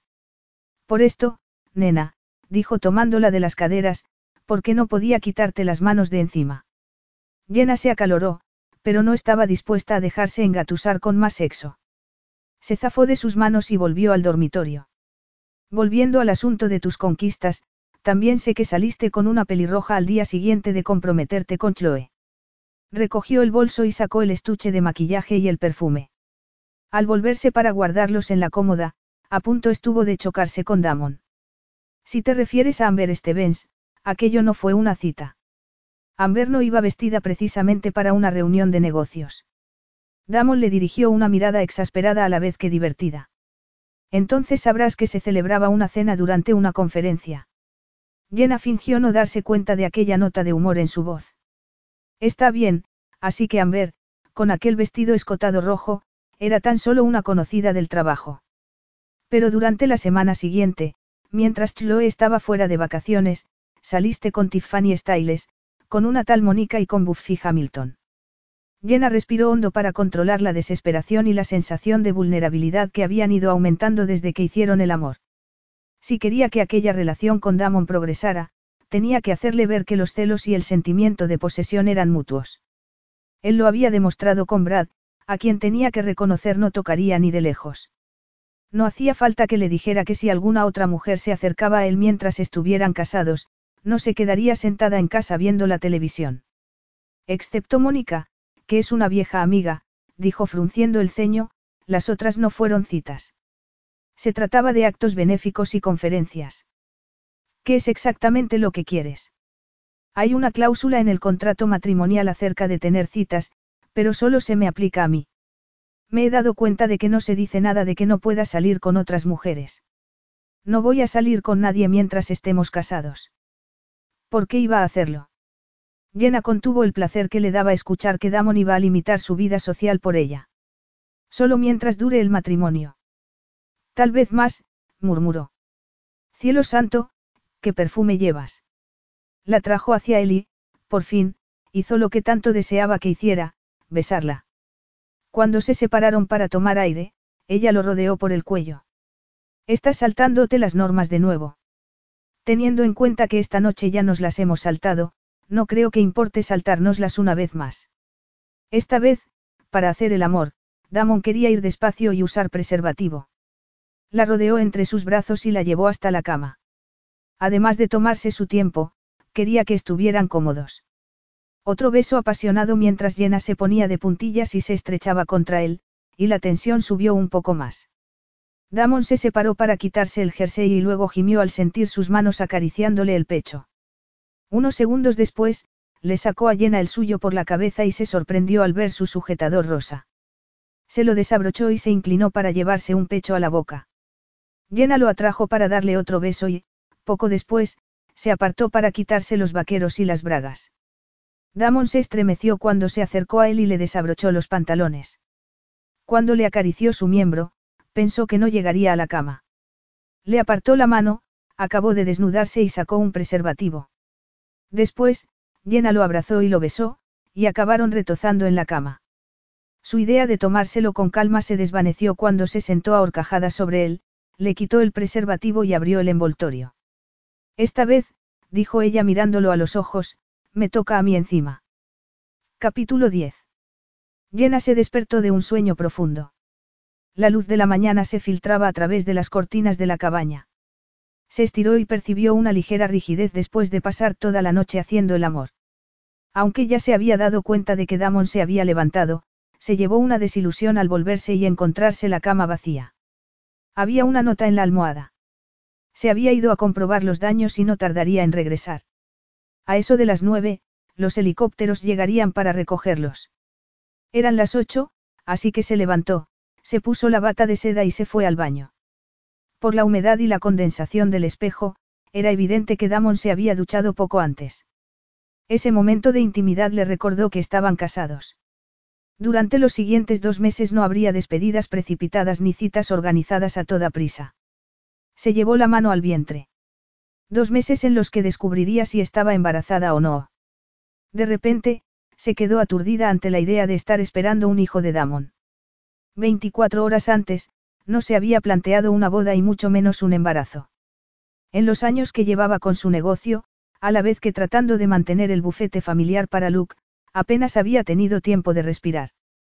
Siempre había considerado que el matrimonio y los hijos, a pesar de desearlos para ella, eran para otros. La posibilidad de que un hijo de Damon estuviera creciendo en sus entrañas lo cambiaba todo. Dejando a un lado el hecho de que se estaba enamorando de él otra vez, había mucho en juego. Tenía que pensar, no solo en ella, sino también en el bebé. Ya de antes deseaba una relación seria con Damon.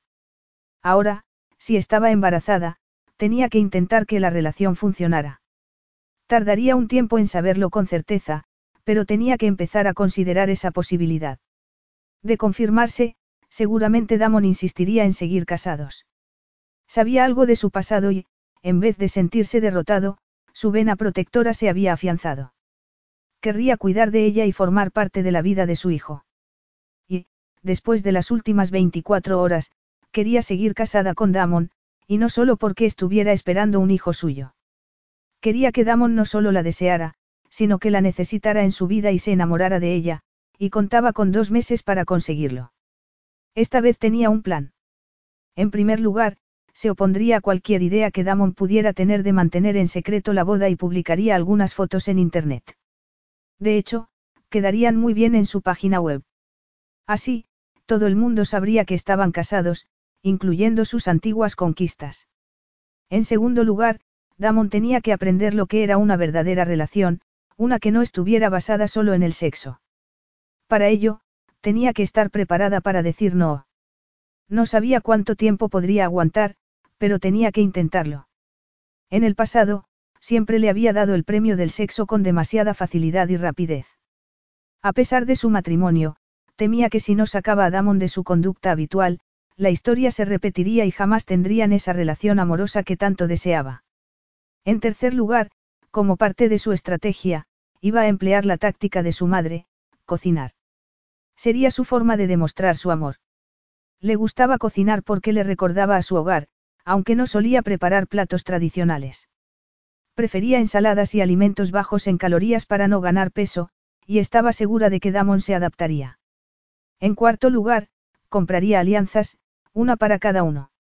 Era innegociable. No tenían por qué ser caros. Serían la demostración ante el mundo de que estaban juntos. Más tranquila y segura de sí misma, se soltó el cinturón de la bata, se metió en la ducha y abrió el grifo. Veinte minutos más tarde, se puso unos vaqueros, un jersey y las botas. Se secó el pelo, se lo recogió en un moño y rápidamente se maquilló antes de ponerse un poco de perfume. Damon apareció en la puerta, muy guapo con cazadora de cuero, vaqueros y un jersey gris oscuro. La miró y se quitó la cazadora. Los helicópteros llegarán dentro de media hora. A pesar de que había decidido que su relación no podía basarse exclusivamente en el sexo, sintió el deseo de pasar los siguientes 30 minutos en la cama. Pero se sentía más fuerte que el día anterior, así que en vez de seguir el impulso de acercarse a Damon y rodearlo por la cintura, le dedicó una amable sonrisa antes de acabar de recoger sus cosas y hacer la cama. Media hora más tarde, mientras los dos helicópteros que Damon había contratado para sacar de allí al personal y a los huéspedes del hotel se elevaban, Llena contempló el desastre que había dejado la tormenta. El río seguía desbordado, y había ramas de árboles por todas partes. Afortunadamente, el hotel apenas había sufrido daños, aparte de la rotura de la puerta de cristal y de algunos pequeños desperfectos en el tejado. Desde las alturas, vio que el puente seguía inundado y reconoció su todoterreno aparcado a un lado de la carretera. Damon ya había organizado la reparación y ella había hablado con su seguro. Solo le faltaba darle los datos del taller. Después de aterrizar en San Antonio, Damon y ella embarcaron en un avión privado. Por suerte, no tuvo que sentarse a su lado e, ignorando su mirada, pudo ocupar un asiento al otro extremo. Sería capaz de seguir su plan siempre y cuando no tuviera que mirarlo a los ojos más de una décima de segundo. Abrió su ordenador portátil y se dispuso a trabajar. Tenía tres bodas la semana siguiente, así que iba a estar ocupada. Una hora más tarde aterrizaron en Houston. Tras recoger el equipaje, Jenna le dijo que necesitaba cambiarse de ropa. Mientras recorrían la terminal, Damon la miró extrañado, como si le hubiera hablado en otro idioma. ¿Por qué tienes que cambiarte? Así estás bien. Estoy bien para Ransom, lo corrigió evitando mirarlo a la cara, pero estamos en Houston. Aquí la gente me conoce. Si se paseaba con aquel aspecto de víctima de una catástrofe, en cuestión de segundos su imagen estaría en todas las redes sociales. En un par de minutos estaremos en un coche. Nadie te verá. Uno nunca sabe con quién se puede cruzar en un aeropuerto. Unos minutos más tarde, vio los aseos de señoras y se fue directamente a él. Estaba a punto de entrar cuando se dio cuenta de que se le había olvidado pedirle a Damon su bolso de viaje. Se dio la vuelta y a punto estuvo de tropezarse con él. Tal vez necesites esto, dijo ofreciéndole el bolso. Una vez en los aseos, se metió en uno de los cubículos y se quitó el jersey y las botas. Lo único que no estaba arrugado era una camisa blanca que, aunque sencilla, era estilosa. Se puso la camisa sobre el top de seda que llevaba y se aseguró de enseñar escote. Solo porque no fueran a tener sexo durante una temporada no significaba que Damon no pudiera ver lo que se estaba perdiendo. Luego, se calzó unas sandalias. Por suerte, eran blancas, así que iba coordinada. Frente al espejo se retocó el maquillaje y volvió a echarse perfume. El pelo se veía bien con aquel moño suelto, así que se lo dejó como estaba. Los pendientes de diamante le quedaban perfectos. Recogió el bolso, salió de los aseos y enseguida vio a Damon en una sala de espera, hablando con una morena que, aunque estaba de espaldas, le resultaba familiar. Frunció el ceño al ver a aquella mujer alta y delgada atusarse en pelo en un gesto coqueto que sugería que o bien era una antigua novia o bien se estaba esmerando en ser la siguiente. El hecho de que Damon estuviera charlando con una mujer atractiva evidenciaba la necesidad de unas alianzas ya que, a pesar de estar legalmente casados, no había ninguna evidencia visible de que así fuera. La mujer se volvió ligeramente y llena sintió que el corazón se le encogía porque no era una ex de Damon, ni siquiera una aspirante. Se trataba de Chantal Sanderson, la periodista de cotilleos a la que de forma anónima le había mandado los detalles de su última aventura con Damon. Dejó su bolso de viaje al lado del de Damon en el carro del equipaje y lo tomó del brazo. Ignoró su mirada de sorpresa, se recostó en él y sonrió a Chantal. Tal vez había sido una suerte encontrarse con aquella mujer, porque no se le ocurría una forma mejor de dar a conocer que se habían casado que contándoselo a Chantal. Hola, soy Jenna Beaumont, la esposa de Damon. Supongo que ya le habrá informado de nuestra boda. Después de unos segundos de silencio, Chantal dirigió la mirada a la mano izquierda de Jenna, que no llevaba anillos. Con las mejillas encendidas, decidió ocuparse del asunto de las alianzas inmediatamente. Supongo que solo puedo decir enhorabuena, dijo y se volvió a Damon. No sabía que estuviera comprometido y mucho menos casado. Lo último que sabía, y cito textualmente, es que tendrían que llevarle a rastras para subirle a un altar. O eso, o alguien tendría que pagarle mucho dinero. Teniendo en cuenta lo dispuesto por su tío en su testamento, no es eso exactamente lo que ha pasado. Damon permaneció impasible. No tengo nada que comentar al respecto. Una pregunta más, continuó Chantal. Corríjame si me equivoco. Según algunas fuentes, este matrimonio es pactado, es cierto. Jenna le dirigió una mirada asesina a la columnista. Algunas fuentes. Estaba segura de que era Andreas, la florista, la que se había ido de la lengua.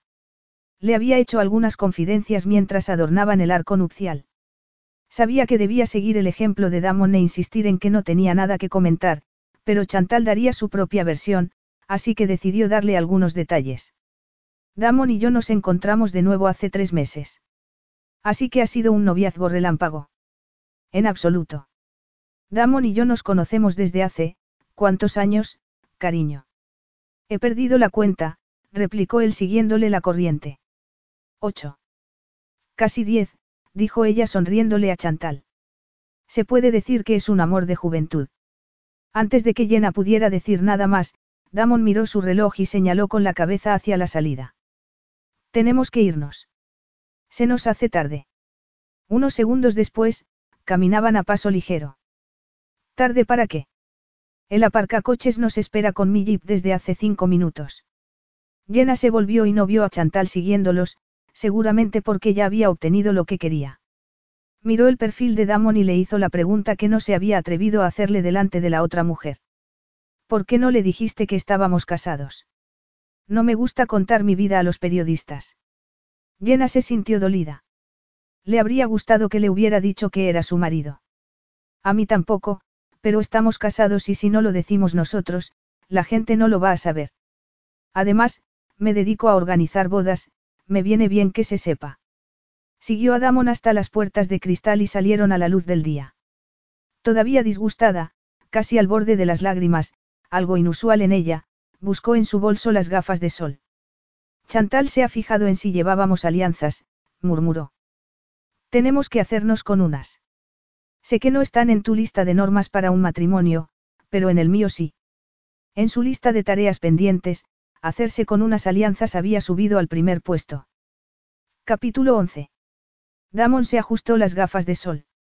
A pesar de su conversación con Chantal y del dolor que Jenna no había sido capaz de disimular por no hacer público su matrimonio, estaba satisfecho. Habían vuelto a Houston y pronto tendría a Jenna en su casa y en su cama. La miró mientras caminaban por la acera. Las gafas de sol impedían ver su expresión, pero no se dejaba engañar. Seguía molesta. Y todo por su culpa. Su reacción ante Chantal había sido instintiva. Al ocultarle su matrimonio, no había sido su intención herir a Jenna, pero el daño ya estaba hecho y necesitaba hacer algo para compensarla. Si la hacía feliz llevar alianzas, las compraría. No las había considerado necesarias puesto que el matrimonio solo duraría dos meses. Pero desde ese momento, pasaban a ser una prioridad para él. La idea de que Jenna pudiera estar embarazada le dejaba sin respiración. Un hijo suyo creciendo en su vientre despertaba su instinto de posesión. Después de la infancia que había vivido, de ninguna manera abandonaría a un hijo suyo. Si Jenna estaba embarazada, necesitarían las alianzas, puesto que llegados a ese punto, el matrimonio sería para siempre.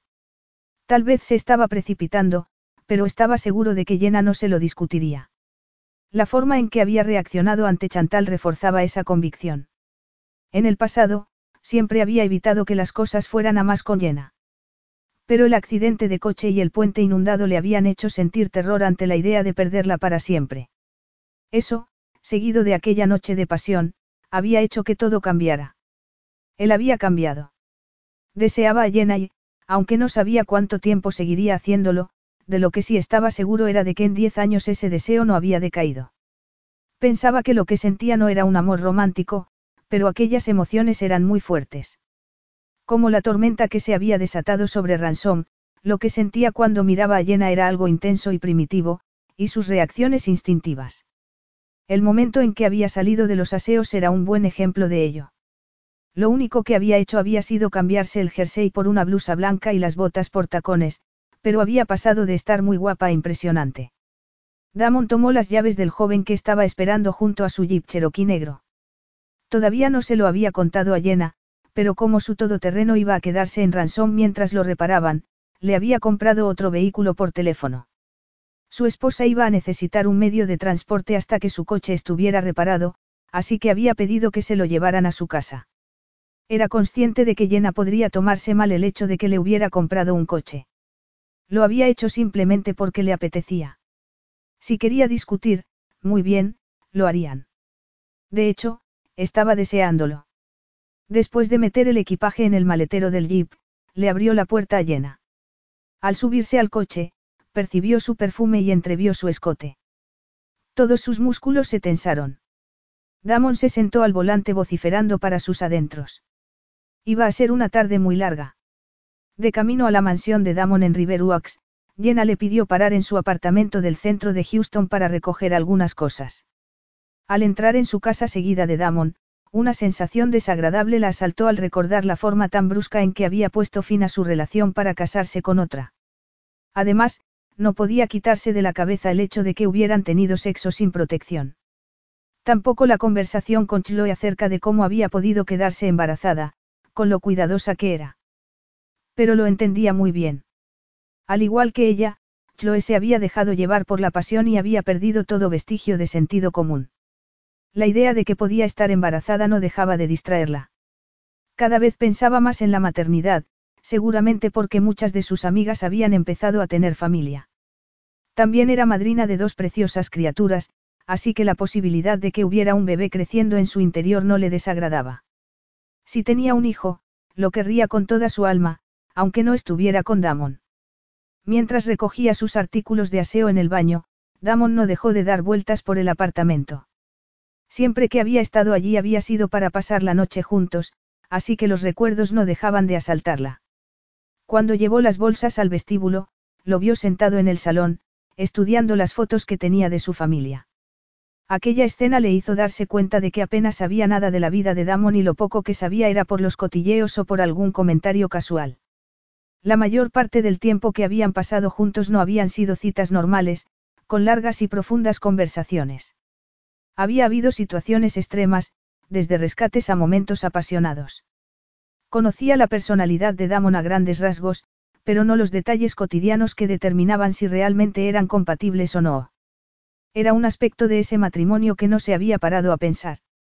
En los dos meses siguientes, por fin iban a tener ocasión de pasar tiempo juntos. Aunque era arriesgado dejar el sexo a un lado, si querían intentar tener una relación de verdad, el sexo debía ir unido al amor. Con aspecto nervioso y claramente irritado, Damon dejó una foto de su familia vestidos todos con jerseys y gorros navideños. ¿Cuánto tiempo llevas viviendo aquí? Era una pregunta sobre su vida que nunca le había hecho. Casi seis años, dijo Jenna dirigiéndose hacia el rincón donde estaba la zona de cocina. Abrió la nevera y fue dejando algunos alimentos perecederos en el banco. Damon la sorprendió acercándose, y se quedó apoyado en el mostrador. Sentía su mirada sobre ella, aquella curiosidad sobre su vida y la frustración que irradiaba porque no habían hecho el amor desde la noche anterior. Se sintió satisfecha de que su táctica para construir una relación verdadera ya estuviera funcionando. Para lo que no estaba preparada era para su propia reacción al tener a Damon tan cerca. La temperatura de su cuerpo se había disparado y estaba excitada, lo que no le venía bien especialmente después de la manera en que se había comportado en el aeropuerto. Con una gran fuerza de voluntad, reprimió el impulso de darse por vencida, abrazarse a Damon y arrastrarlo a la habitación. En vez de eso, se concentró en darle una bolsa para que la ayudara a guardar la comida. Cuando acabó en la nevera, revisó la despensa y tomó algunos de sus alimentos favoritos, cosas que probablemente Damon no tuviera, almendras, pipas de calabaza, quinoa, garbanzos y pasas. Lo metió todo en la misma bolsa y, de repente, se encontró acorralada contra la encimera, con los brazos de Damon a cada lado. Clavó la mirada en sus ojos, agachó la cabeza y sus labios se detuvieron a escasos centímetros de los suyos, dándole la oportunidad de decir que no si quería. Ella tomó su rostro entre las manos y le dio un beso. La presión de su boca aumentó y la empujó con las caderas contra la encimera. Un segundo más tarde, el teléfono que llevaba en el bolsillo posterior de sus vaqueros empezó a sonar. Ignóralo, susurró Damon. Estuvo a punto de obedecer, pero de pronto recuperó el sentido común. No le venía mal aquella llamada. No solo le impedía volver a cometer el error de siempre con Damon, sino que dejaba claro que tenía otras cosas en su vida. Puede ser importante. A regañadientes, él se apartó. Era su secretaria. Cinco minutos después, tras acordar una reunión con una nueva clienta, colgó. ¿Ya está todo? Preguntó Damon en tono cortante. Aliviada de que la llamada hubiera impedido que terminara en la cama con su irresistible marido, Jenna recogió la bolsa con la comida y lo siguió fuera de la cocina. Veinte minutos más tarde, cuando el sol empezaba a ponerse, enfilaron el camino bordeado de árboles de la mansión de Damon en Riveruax. Jenna había oído hablar de ella, e incluso la había buscado en Google, así que no se sorprendió al ver aquella construcción de estilo del Renacimiento griego. Damon rodeó la casa hasta llegar a un moderno garaje tan grande como para albergar seis vehículos, y aparcó junto a un todoterreno plateado, muy parecido al suyo. Jenna se bajó del jeep, se colgó el bolso del hombro y tomó la bolsa con los alimentos. Luego, rodeó el todoterreno y comprobó que era la última versión del mismo modelo que el suyo. No sabía que tuvieras un coche casi igual que el mío, dijo mirando a Damon, que en aquel momento estaba sacando el equipaje del maletero. Y no lo tengo. Supuse que necesitarías un coche mientras arreglaban el tuyo, así que te he comprado este. Aquello le sorprendió. Le agradaba que Damon hubiera pensado en ella y en lo que necesitaba. Era una señal de que la apreciaba y quería complacerla. Incluso más que eso. Era exactamente la clase de regalo que un marido le haría a su esposa. Su primer impulso fue rodearlo con los brazos y darle un abrazo, pero entonces recuperó la prudencia a la que se había aferrado después del episodio en el aeropuerto. Damon parecía estar empezando a sentir algo por ella, pero todavía no estaba segura. No podía olvidar que le había ofrecido dinero para casarse con ella. Tenía claro que no iba a aprovecharse de su fortuna. Habían acordado que Damon se convertiría en socio del bufete familiar. Dado que con su boda con ella se había asegurado la herencia, le había parecido un intercambio razonable. Tampoco le parecía mal que se ocupara de comprar las alianzas, puesto que era él al que se le exigía estar casado. Pero a pesar de que le gustaría aceptar aquel todoterreno como regalo, no podía hacerlo, porque se llevaría una impresión equivocada de ella. Respiró hondo y lo miró a los ojos. El coche es impresionante, pero devuélvelo. Quería hacerte un regalo, dijo él frunciendo el ceño. Puedo permitírmelo. No me gusta aceptar regalos caros de hombres. No soy un hombre cualquiera. Soy tu marido. Aquella afirmación la entusiasmó, pero quería que se diera cuenta de que no iba tras su dinero, así que hasta que no estuviera segura de ello, no podía aceptar el coche. Aunque me encanta que me hayas hecho un regalo, según el acuerdo prenupcial, hacer regalos es pasarse de la raya. Damon había sido el autor de aquellas normas. Olvídate de esas normas, dijo Damon dejando las bolsas en el suelo. Fueron redactadas para otra mujer, no para ti. Su corazón dio un brinco. Era una forma de decirle que era especial para él, pero no podía olvidar que no era una muestra de amor. Damon entrelazó los dedos con los suyos y la atrajo hacia él. Eso es porque quieres tener sexo conmigo. ¿Qué hay de malo en eso? Jenna respiró hondo. No era el momento de decirle que se estaba enamorando de él, porque eso se lo tenía que ganar. Llegamos a un acuerdo para celebrar un matrimonio de conveniencia.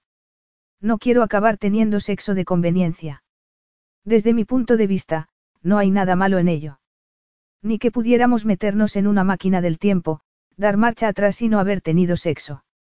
Las palabras de Damon sonaban razonables, y una parte de ella quería estar de acuerdo con él. El único problema era que de ahí no pasaban. En la cama lo pasaban muy bien, pero apenas compartían intimidad porque Damon no dejaba que traspasara sus muros. Tenía que ser ella la que cambiara esa costumbre, porque después de diez años, era evidente que Damon no iba a hacerlo. Supongo que no. Pero podemos tomarnos las cosas con calma, ir paso a paso. Si no quieres acostarte conmigo, está bien, dijo fríamente. Es tu elección. Una puerta que daba al garaje se abrió. Una mujer regordeta de mediana edad y pelo cano apareció. Por su expresión, era evidente que había oído el final de la conversación. Con voz entrecortada, Damon le presentó a Consuelo, su ama de llaves. Abochornada, estrechó la mano de Consuelo. Unos minutos más tarde, todavía avergonzada, siguió a Damon y a la mujer a través de la hermosa mansión con sus suelos de madera oscura y sus lujosas alfombras. Después subieron por una escalera. Su suite, que incluía una zona de estar y un cuarto de baño, estaba al final de un largo pasillo. Cada vez más tensa, Jenna trató de fijarse en su alrededor. La estancia era amplia y había una gran cama que parecía una nube. Una alfombra de lana cubría el suelo y sobre una mesa baja situada junto a un sillón de orejas había un florero con rosas blancas. Unas cortinas vaporosas filtraban la luz que entraba por los ventanales y la puerta de hoja doble de cristal. La decoración era la de una suite nupcial. Las rosas llamaron la atención de Jenna. No pudo evitar pensar que iban a ser para Chloe. La única vez que Damon le había regalado rosas habían sido de un intenso color rojo. Aquella habitación, dispuesta para otra mujer, parecía resaltar la realidad de su relación con Damon. Por mucho que lo intentara, la veía más como una compañera de cama que como una esposa. Consuelo abrió las puertas de cristal y le mostró a Jenna una terraza que daba al jardín de la parte trasera de la mansión. Cuando Jenna volvió al dormitorio, vio que Damon había dejado su maleta a los pies de la cama y estaba a punto de contestar una llamada en su móvil. Al llevarse el teléfono a la oreja, le indicó con la mirada que su conversación no había terminado. Unos segundos después, mientras atendía una llamada de trabajo, salió al pasillo. Con una oreja en la afable charla de Consuelo y la otra pendiente de los pasos de Damon alejándose por el pasillo, Jenna por fin se relajó. Media hora más tarde, con la ropa ya guardada en el armario, se sentó a revisar sus correos electrónicos y luego, por impulso, el blog de Chantal Sanderson. Desde que se la encontraran en el aeropuerto, había tenido la sensación de que algo vergonzoso estaba a punto de estallar, y no se equivocaba. La columnista de cotilleos había tomado fotos y vídeos de ellos en el aeropuerto y las había colgado. Y no solo eso. Según la ley de Murphy, si algo podía salir mal, saldría mal. Al leer las líneas de Chantal, sintió calor, luego frío y después calor otra vez. De alguna manera se había enterado de que Damon tenía previsto casarse con Chloe, pero que había pasado algo y se había tenido que conformar con Jenna, su segunda opción. Con un nudo en el estómago, cerró la página. No debería dejar que los cotilleos le afectaran, y menos cuando había sido ella la que había iniciado la historia. El problema era que aquello estaba lejos de la verdad. La única razón por la que Damon se había casado con ella era que no había tenido otra opción. Casi la razón contraria por la ella lo había elegido a él. Salió a la terraza, se abrazó para protegerse del aire frío de la noche y se quedó contemplando los jardines. No quería venirse abajo. Lo que tenía que recordar era que el motivo por el que Damon no la había elegido en primer lugar como esposa y por el que continuamente se había apartado de ella no era porque no sintiera nada por ella. Estaba segura de que era precisamente por todo lo contrario, sentía algo intenso. Eso significaba que tenía que conseguir derribar los muros que Damon había construido alrededor de su corazón. Su teléfono emitió un sonido. Volvió a la habitación, miró la pantalla y el estómago se le encogió. Era otra vez Brad. Por suerte, era un mensaje de texto. Su primer pensamiento fue que había leído el blog de Chantal, y no se equivocaba. El contenido de su mensaje hizo que se pusiera aún más nerviosa. Le decía que volvería a Houston en unos días y quería reunirse con ella para hablar de la propuesta de asociación. Rápidamente le contestó que había encontrado un socio, así que retiraba su oferta.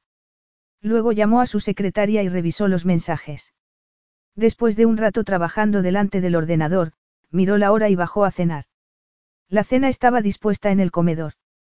Consistía en una variedad de platos fríos y calientes que Consuelo había dejado en un aparador para que se sirvieran ellos mismos. Se estaba sentando cuando Damon apareció. Era evidente que Consuelo desconocía su acuerdo de comer separados o bien que Damon estaba saltándose las reglas establecidas, puesto que esa era la hora que le había asignado.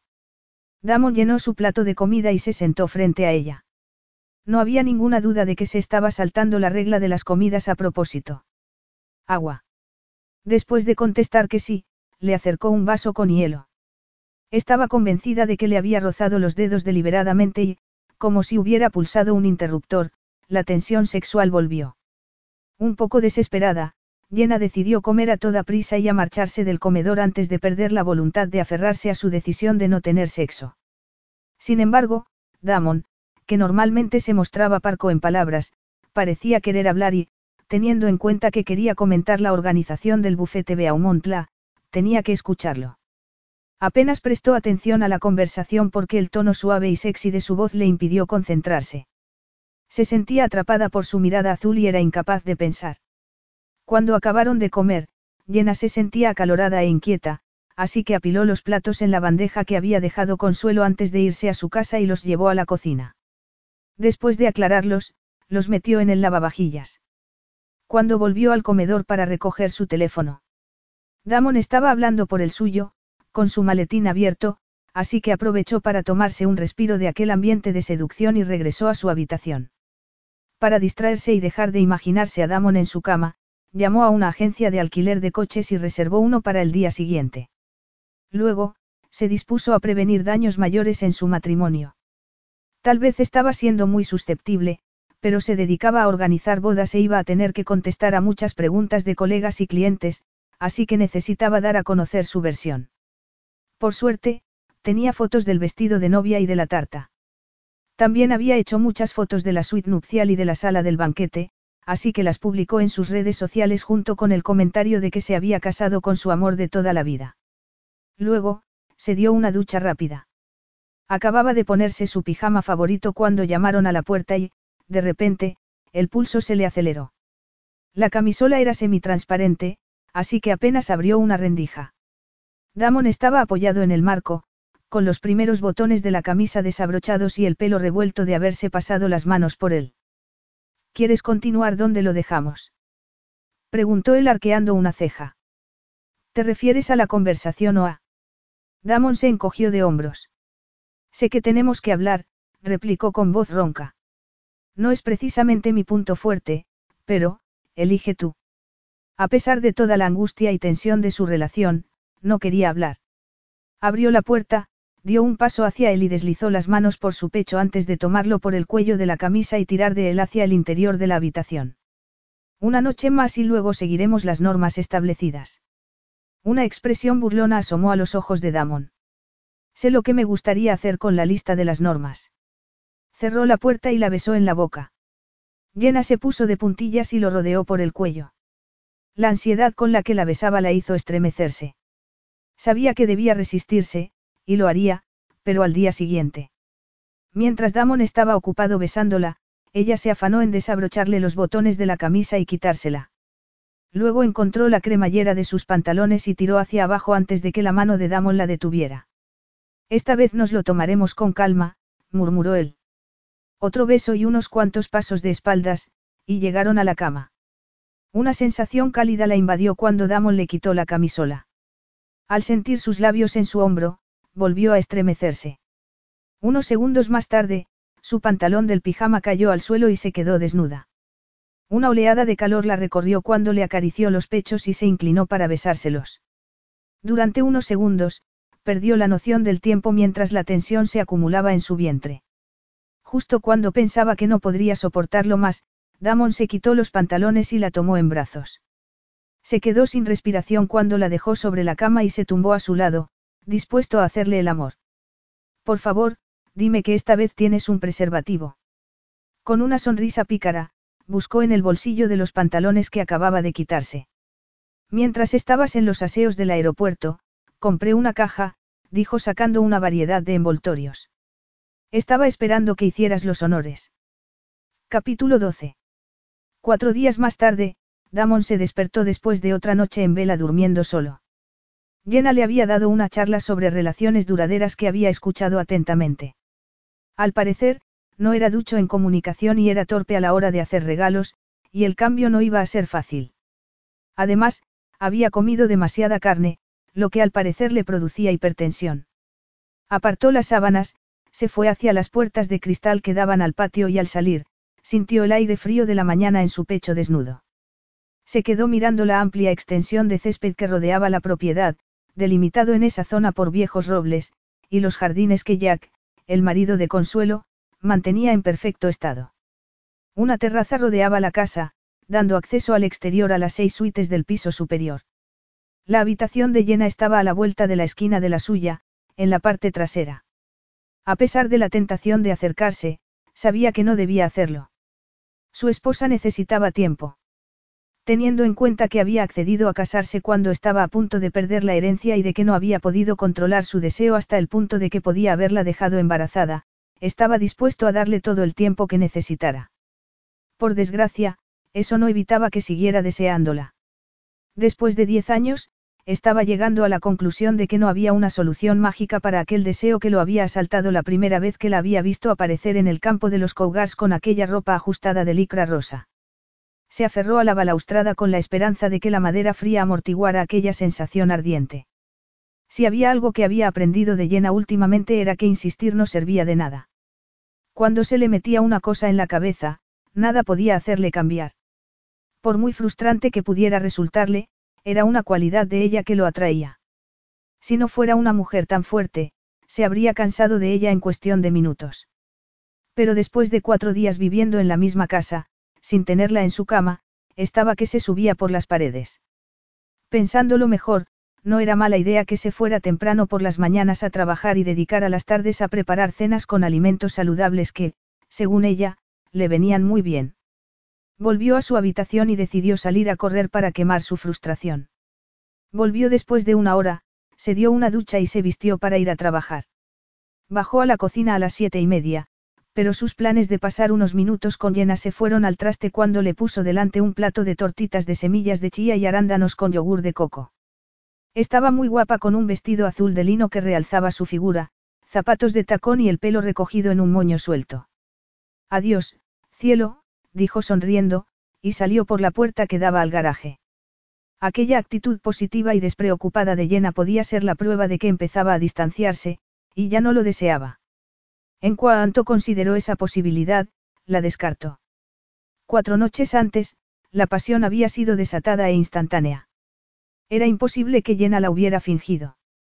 Se paró a considerar las posibles razones del cambio. Sabía que ya no estaba preocupada por Beaumontla porque el nuevo socio ya se había incorporado. Le había costado una pequeña fortuna, algo que no le había comentado, pero era un profesional de primera línea, digno de su total confianza, por lo que no iba a tener que volver a preocuparse del despacho familiar. No parecía haberle sentado mal dejar su apartamento durante dos meses, aunque ninguno de los dos había vivido con alguien. Se quedó paralizado y se preguntó por qué no había considerado ese aspecto de llena antes. Era preciosa y todo un partido. Había perdido la cuenta de los hombres que habían ido tras ella, pero el caso era que Jenna no había tenido nunca una relación duradera. Mientras se tomaba el café y las tortitas, se metió en la web de Chantal. Ya en otras ocasiones había escrito algunos comentarios incendiarios sobre él, una mezcla de ficción y mentiras. Debería estar escribiendo novelas en vez de indagar en la vida de otras personas, así que no esperaba leer nada inspirador. No se equivocaba. Sanderson le hacía parecer un cruce entre Buffalo Bill y el demonio, pero lo que realmente le molestaba era el comentario de que Jenna había sido su segunda opción. Sin lugar a dudas, desde aquella vez en que le había guiñado el ojo, había sido su primera opción. Miró la hora y, de manera impulsiva, llamó a Caleb antes de marcharse a la oficina. La voz de Caleb cuando contestó la llamada sonó cortante. Llegaré tarde a la oficina, murmuró. Chloe está con náuseas. Damon apretó el teléfono. Según me han contado, Chloe y tú estáis esperando un bebé. Por cierto, enhorabuena. Gracias, susurró. Siento no habértelo dicho antes, pero todo cambió cuando me enteré de que estaba embarazada. Damon sintió una presión en el pecho. Había apartado la idea de que Jenna pudiera estar embarazada porque le asaltaba una extraña mezcla de emociones ante el miedo de no ser un buen padre. ¿De cuánto está? Caleb bajó la voz, como si no quisiera que Caleb lo oyera. Tenemos que hablar del embarazo. Susurró. A Chloe no le gusta que lo haga. Se oyeron unos pasos apresurados y una puerta cerrarse, como si Caleb se hubiera ido a otra habitación. Hay muchas cosas de las que no quiere que hable, dijo con voz normal, como del embarazo o del hecho de que aún no nos hayamos casado. Bueno, y no digamos nada de que no le haya comprado un anillo de compromiso. Al parecer, para ella significa que no la quiero. Damon miró la hora en su reloj. De pronto sintió la necesidad de subirse al jeep y ocuparse de algunos asuntos. Ya veo que tienes mucho para entretenerte. Hoy vamos a comprar los anillos, el de compromiso y las alianzas. Supongo que me hará comprar el pedrusco más grande porque resulta que es culpa mía que esté embarazada. Tan importantes son los anillos de compromiso. Quiero regalarle un anillo, claro que sí, la quiero, afirmó con rotundidad. Pero, parece que si no le regalas un anillo es que no la quieres, y si no la quieres no hay sexo. Damon salió del camino de acceso de su casa y se incorporó al tráfico. Nunca había visto a Caleb, un tipo introvertido y callado, dando consejos amorosos. Jenna había insistido en que quería una alianza, así que se aseguraría de que la tuviera. En el pasado, nunca le había hecho regalos porque eso habría implicado que había una relación entre ellos, algo que siempre había querido evitar. Pero las cosas habían cambiado. Estaban casados, aunque solo fuera temporalmente, y era un hecho que Jenna tenía que lidiar con gente como Chantal Sanderson, a quien le había faltado tiempo para darse cuenta de que no llevaba alianza ni anillo de compromiso. También se aseguraría de que tuviera un anillo de compromiso y de colmarla de regalos para que nadie pensara que había sido su segunda opción.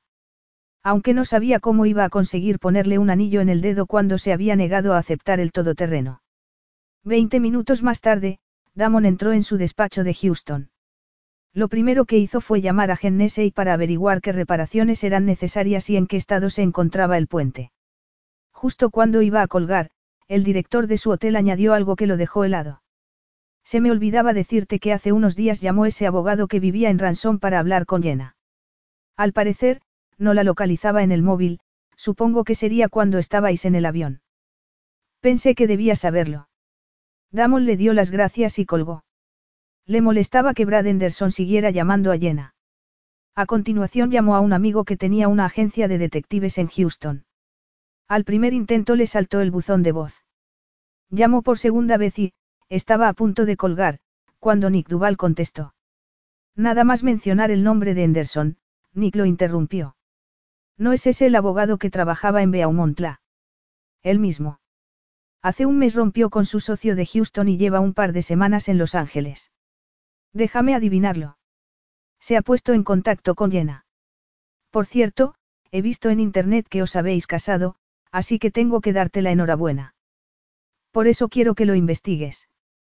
Hace años tenía fama de mujeriego, y parecía tener preferencia por las mujeres casadas. También hubo rumores de que se apropió de un dinero ajeno. Ah, sí, una estafa a jubilados, comentó Nick, y se le oyó teclear en el ordenador. Henderson proviene de una familia muy rica. Al parecer, su padre es un importante constructor de California, así que nada de eso me sorprende. ¿Para cuándo necesitas el informe? Para ayer. Me pondré en contacto contigo en cuanto pueda, pero si tengo que comprobar qué está haciendo en Los Ángeles, tardaré unos días. Tengo un contacto allí. Si quieres, puedo pedirle que siga a Anderson. Creo que será lo mejor. Haz lo que tengas que hacer. Después de darle a Nick su correo electrónico, Damon colgó. El hecho de que Brad Anderson siguiera en escena extrañaba a Damon. Llevaba años en la vida de Jenna, aunque nunca habían tenido una relación. De ninguna manera permitiría ahora que la tuvieran. Esa tarde, Jenna entró en su despacho y se encontró varios ramos de rosas de una floristería muy prestigiosa dispuestos por doquier. Vio una tarjeta y la leyó, de Damon. El corazón se le paró. Sin contar el todoterreno y el ramo de rosas rojas que le había enviado hacía unas semanas con la intención de deshacerse de ella, aquel era el primer regalo de verdad que Damon le había hecho. Leyó el resto de tarjetas, siete en total, todas con el mismo mensaje. Y reconoció la firma. Las tarjetas estaban escritas de puño y letra de Damon, lo que significaba que él mismo había ido a la floristería y que no había mandado a su secretaria. Aquel detalle la emocionó.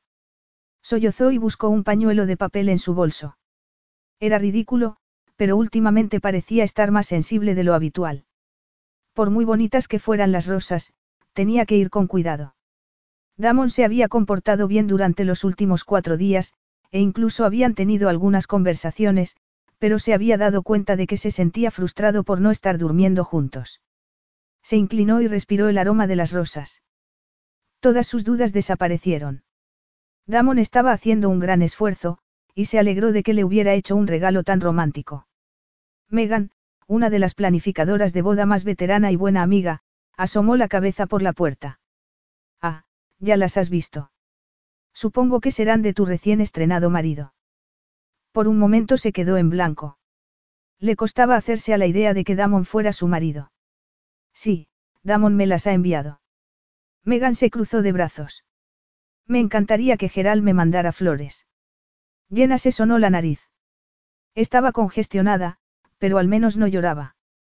Tal vez fuera un síntoma premenstrual porque casi había montado en cólera cuando la última novia con la que había hablado le había dicho que se cambiaría tres veces de vestido durante su boda. Todavía estamos en la fase de luna de miel, dijo. Recuerdo esa fase, comentó Megan. Aunque después de tres hijos, parece que haya pasado una eternidad. El teléfono de Jenna sonó. Lo tomó y miró la pantalla. Era Damon, y de pronto se sintió tan ilusionada como una adolescente. Fue breve. Tenía un hueco libre y quería ir a comprar las alianzas. Le preguntó si era posible que lo acompañara en una hora. Jenna revisó su agenda. Da la casualidad de que estoy libre dentro de una hora, así que nos veremos abajo. Nena, ¿te han llegado mis flores? Sí, y me encantan, dijo sin molestarse en disimular la emoción que sentía. Muchas gracias. Nunca me habían regalado tantas. Las elegí yo, dijo Damon. El corazón le dio un vuelco. De repente, veía posible una relación amorosa con Damon. Capítulo 13.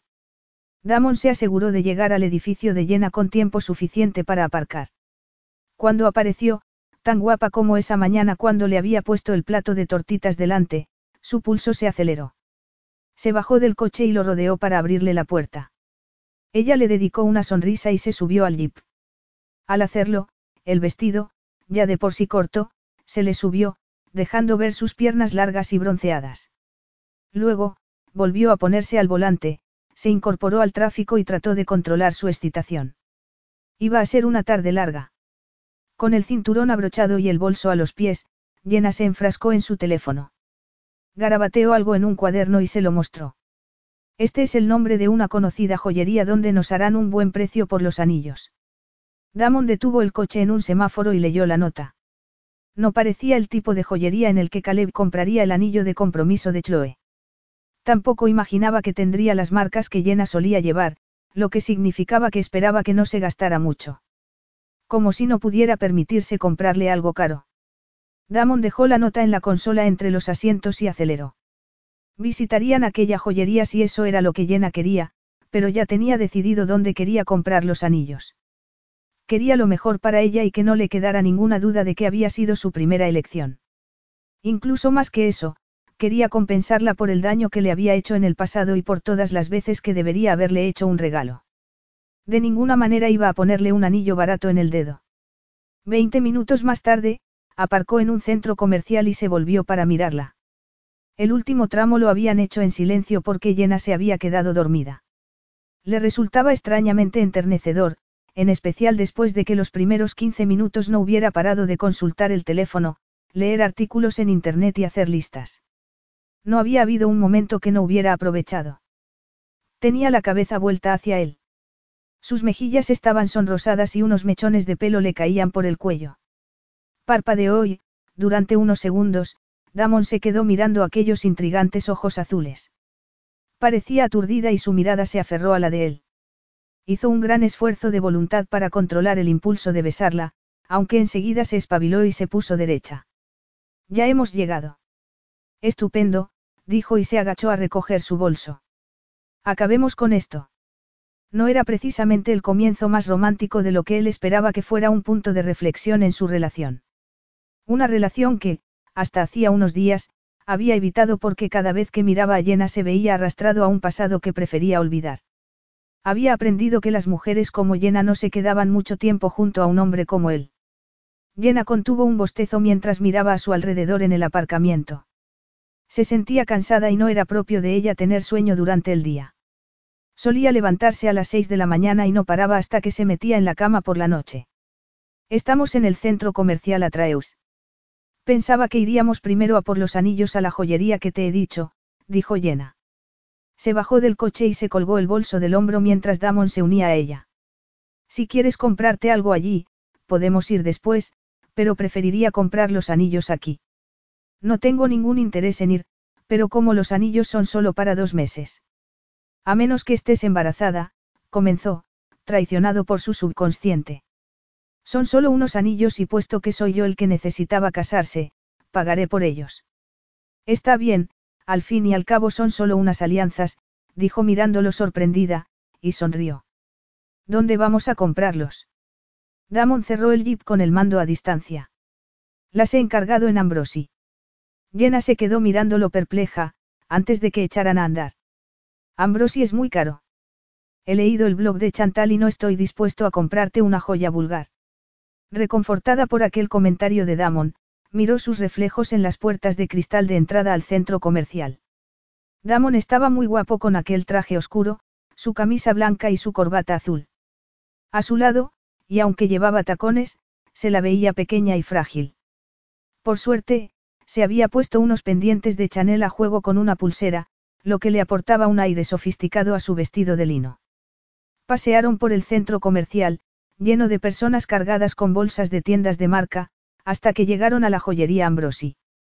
Los recibió el director, Bruno Casale, quien al instante reconoció a Jenna porque solía llevar a sus clientes allí a comprar sus anillos. Después de saludarlos, los acompañó a una sala privada con sofás de cuero, alfombras y piezas de mobiliario antiguo. Jenna se sentó y Damon hizo lo propio a su lado. Estaba lo suficientemente cerca como para sentir su calor y percibir el olor de su colonia. Sus muslos se rozaron y su cercanía la estremeció. Una atractiva pelirroja, Ellen, les llevó una botella de champán y otra de agua, con sus correspondientes copas. Aquello era muestra de que Damon no solo había pedido que los atendieran en un reservado, sino que estaba dispuesto a pagar una cantidad desorbitada por una atención exclusiva. La puerta volvió a abrirse y Bruno regresó empujando un carrito de bandejas de terciopelo negro con una variedad de joyas. Con mucho esmero fue colocando en la mesa bandejas con anillos de compromiso, todos ellos con piedras de un importante tamaño. La marca Ambrosi era conocida por la excelente calidad de sus diamantes y perlas. Las piezas más asequibles se exponían en la tienda, junto con algunas algo más caras. Pero las de valor astronómico solo se mostraban en privado. Cuando Bruno fue a buscar más bandejas, Jenna se volvió hacia Damon. El corazón le latía acelerado. Las rosas le habían hecho bajar la guardia y aquello la tenía al borde del pánico. Aquella mañana, cuando había salido de la casa, todo estaba bajo control. Su plan para dar un giro a su relación había ido progresando bien, pero se sentía perdida. Le gustaban los diamantes y tenía varias joyas que su familia le había regalado en ocasiones especiales. No sabía por qué Damon quería comprarle un anillo de compromiso. Algunos de los anillos que Bruno les estaba enseñando pertenecían a otro nivel. Eran más bien una forma de inversión para los millonarios, al igual que lo eran las acciones de la bolsa. Pensaba que íbamos a comprar solo las alianzas. Sus miradas se encontraron. Ya que vamos a elegir las alianzas, también podemos elegir el anillo de compromiso. Antes de que pudiera replicar, Bruno puso otras bandejas sobre la mesa. Tenemos un par de cosas que comentar, dijo Jenna. ¿Le importa que salgamos un momento fuera?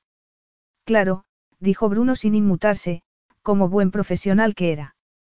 Por favor, usen mi despacho. Estarán más a gusto.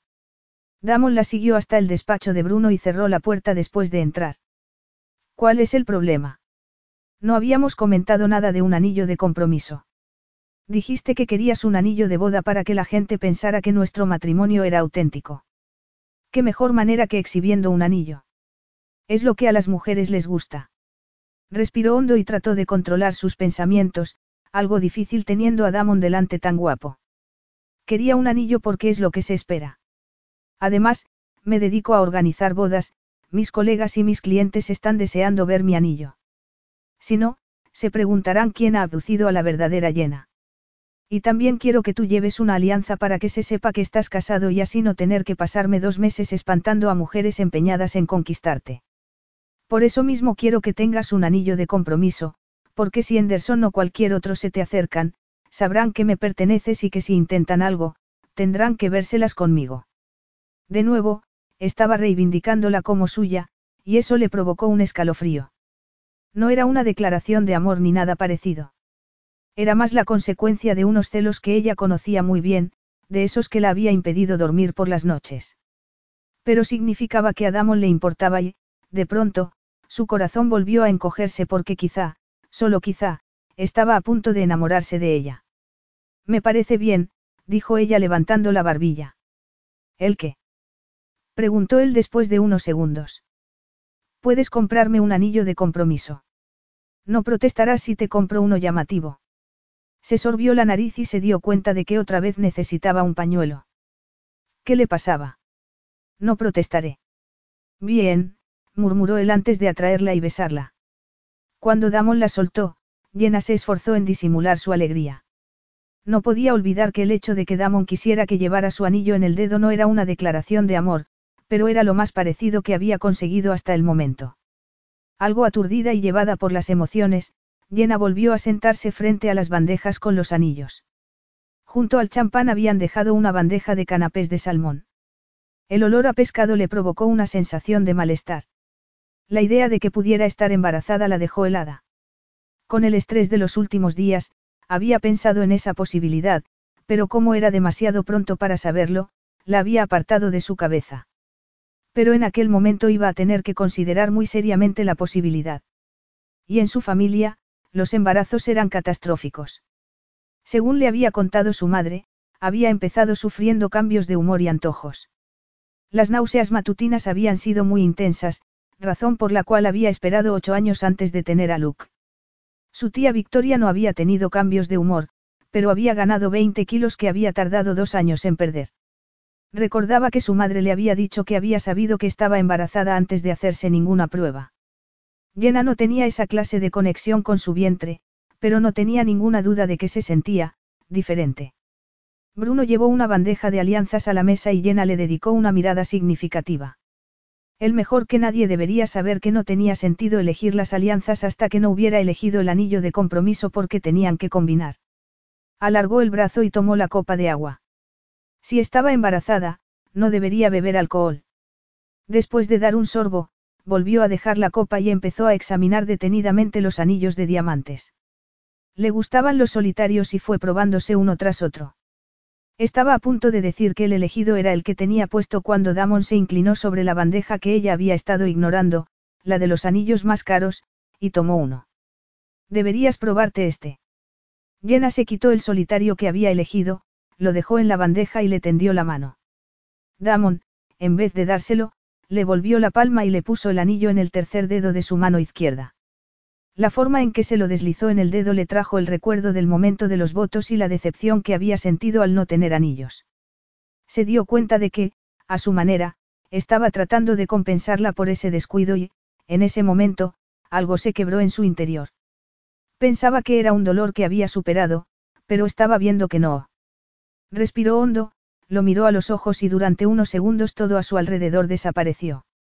Miró el elegante anillo que tenía puesto en la mano. Se veía simplemente perfecto. No quería estropear el momento ni sacar conclusiones de los actos de Damon, pero en aquel momento, y a pesar de su cautela, tuvo esperanzas. Porque estaba locamente enamorada de Damon. Eso significaba que había más en juego que nunca, porque ya no quería alejarse. No solo quería que Damon la amara, necesitaba que la amara. Dio la vuelta a la mano para que la luz del sol de la tarde se reflejara en el diamante. Ese diamante queda muy bien en tu mano, dijo mirándola con intensidad. Si te gusta, nos lo llevamos. Me encanta, replicó Llena. ¿Cómo no iba a hacerlo cuando, al igual que las rosas, era una muestra de amor, aunque Damon no lo sabía todavía? Una sensación placentera la invadió. Apenas podía creer que hubieran llegado tan lejos tan rápidamente o que pareciera que, por fin, Damon estaba enamorándose de ella. Capítulo 14. Los siguientes tres días estuvo muy ocupada con el trabajo. Además, Damon había tenido que ausentarse una noche, así que le fue fácil ceñirse a su plan y evitar quedarse a solas con él. La mañana del día en que se suponía que iba a regresar, Jenna se fue a trabajar como de costumbre y mantuvo varias reuniones antes de la que tenía en Ambrosi con unos novios multimillonarios. Esta vez, durante la visita a Ambrosi la sensibilidad la tuvo a flor de piel. No dejaba de contemplar el anillo de compromiso y la alianza que llevaba en el dedo, reviviendo el momento que habían compartido. Además, echaba de menos a Damon, aunque solo era una noche lo que iba a estar fuera. Aunque no habían estado durmiendo juntos, se había acostumbrado a vivir en su casa y también a su presencia. Había imaginado que estaría de mal humor por la falta de sexo, y así había sido al principio, pero habían acabado estableciendo una agradable rutina. La noche antes de su marcha, Damon le había preparado la cena y aunque no había sido del todo saludable, había incluido una ensalada para complacerla. El teléfono de Jenna emitió un sonido, así que miró la pantalla. Damon volvía esa tarde y estaba ansiosa de tener noticias suyas. Pero no era Damon sino Brad. Al instante, se puso furiosa. Brad sabía que el acuerdo para entrar a formar parte de Beaumont la estaba cancelado. Por alguna razón había viajado a Houston e insistía en verse con ella. A regañadientes, accedió a verse con él en un rato, pero solo porque había estado dispuesto a ayudarla con el bufete cuando había estado desesperada. Quería quedar con ella en Tiffany S., en el centro comercial Galleria, muy cerca de su oficina.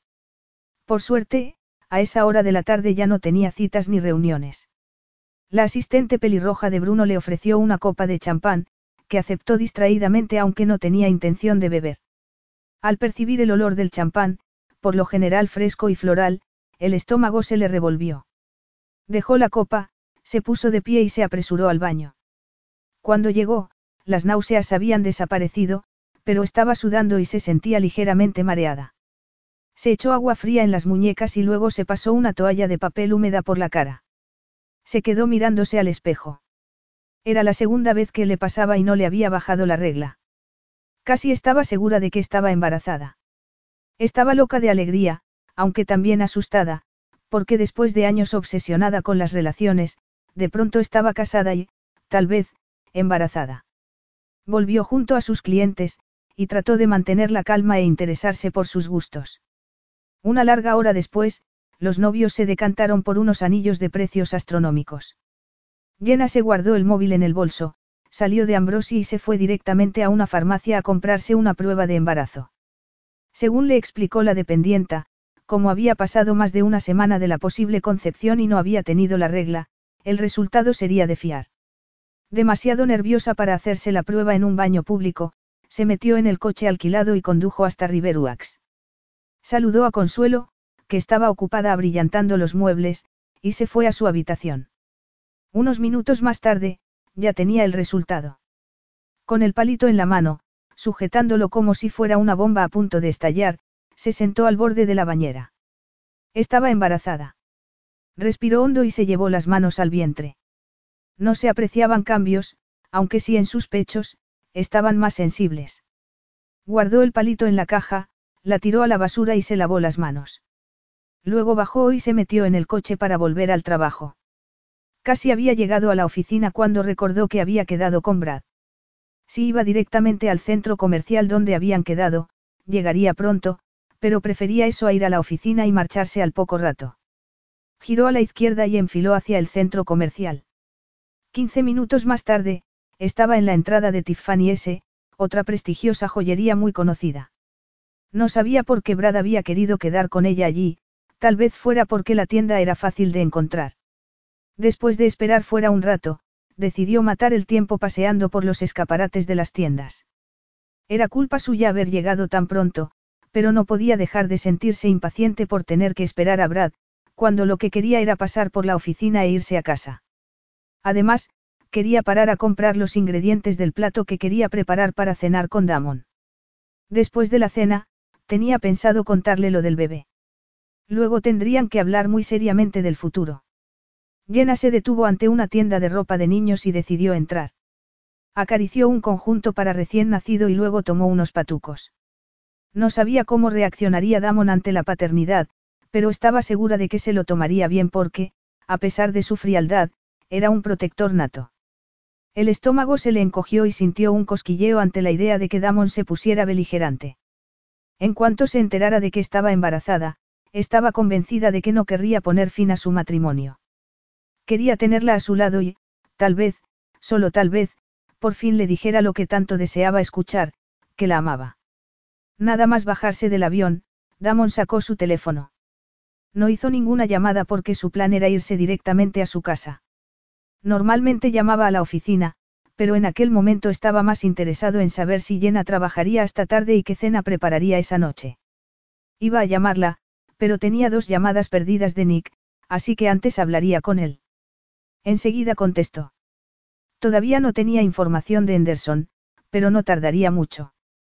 Solo quería decirle que el detective que estaba siguiendo a Anderson le había avisado de que había tomado un avión a Houston para verse con Jenna. El detective, Jeff Soames, había viajado en el mismo vuelo y estaba siguiendo sus pasos. Nick le dijo el número de teléfono de Soames y el punto de encuentro en el centro comercial Galleria. Tenía un dato más que comunicarle. Al parecer, Henderson tenía aspiraciones políticas y había dejado caer entre gente influyente que iba a hacerse cargo de Beaumontla, casarse con Jenna y usar esa conexión para presentarse a las elecciones de Texas. Damon apretó los dientes. Beaumontla ya no estaba disponible y Jenna iba a estar casada con él dos meses.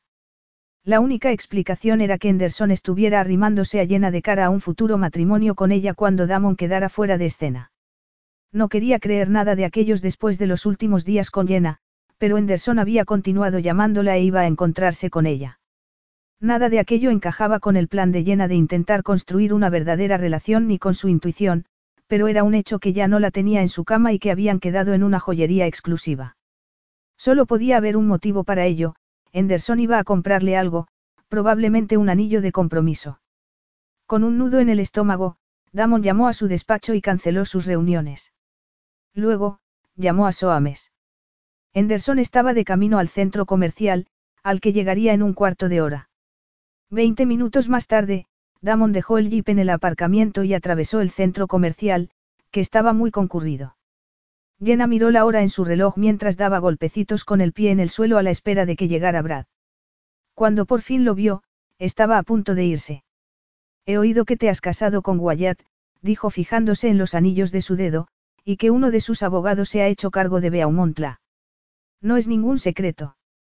Es una lástima, ya que esperaba casarme contigo. Todavía tengo esperanza. Jenna frunció el ceño. Casarse con Brad. Antes se tiraría de un puente. Pues olvídate porque eso nunca va a pasar. Es lo que tus padres querían, dijo impaciente.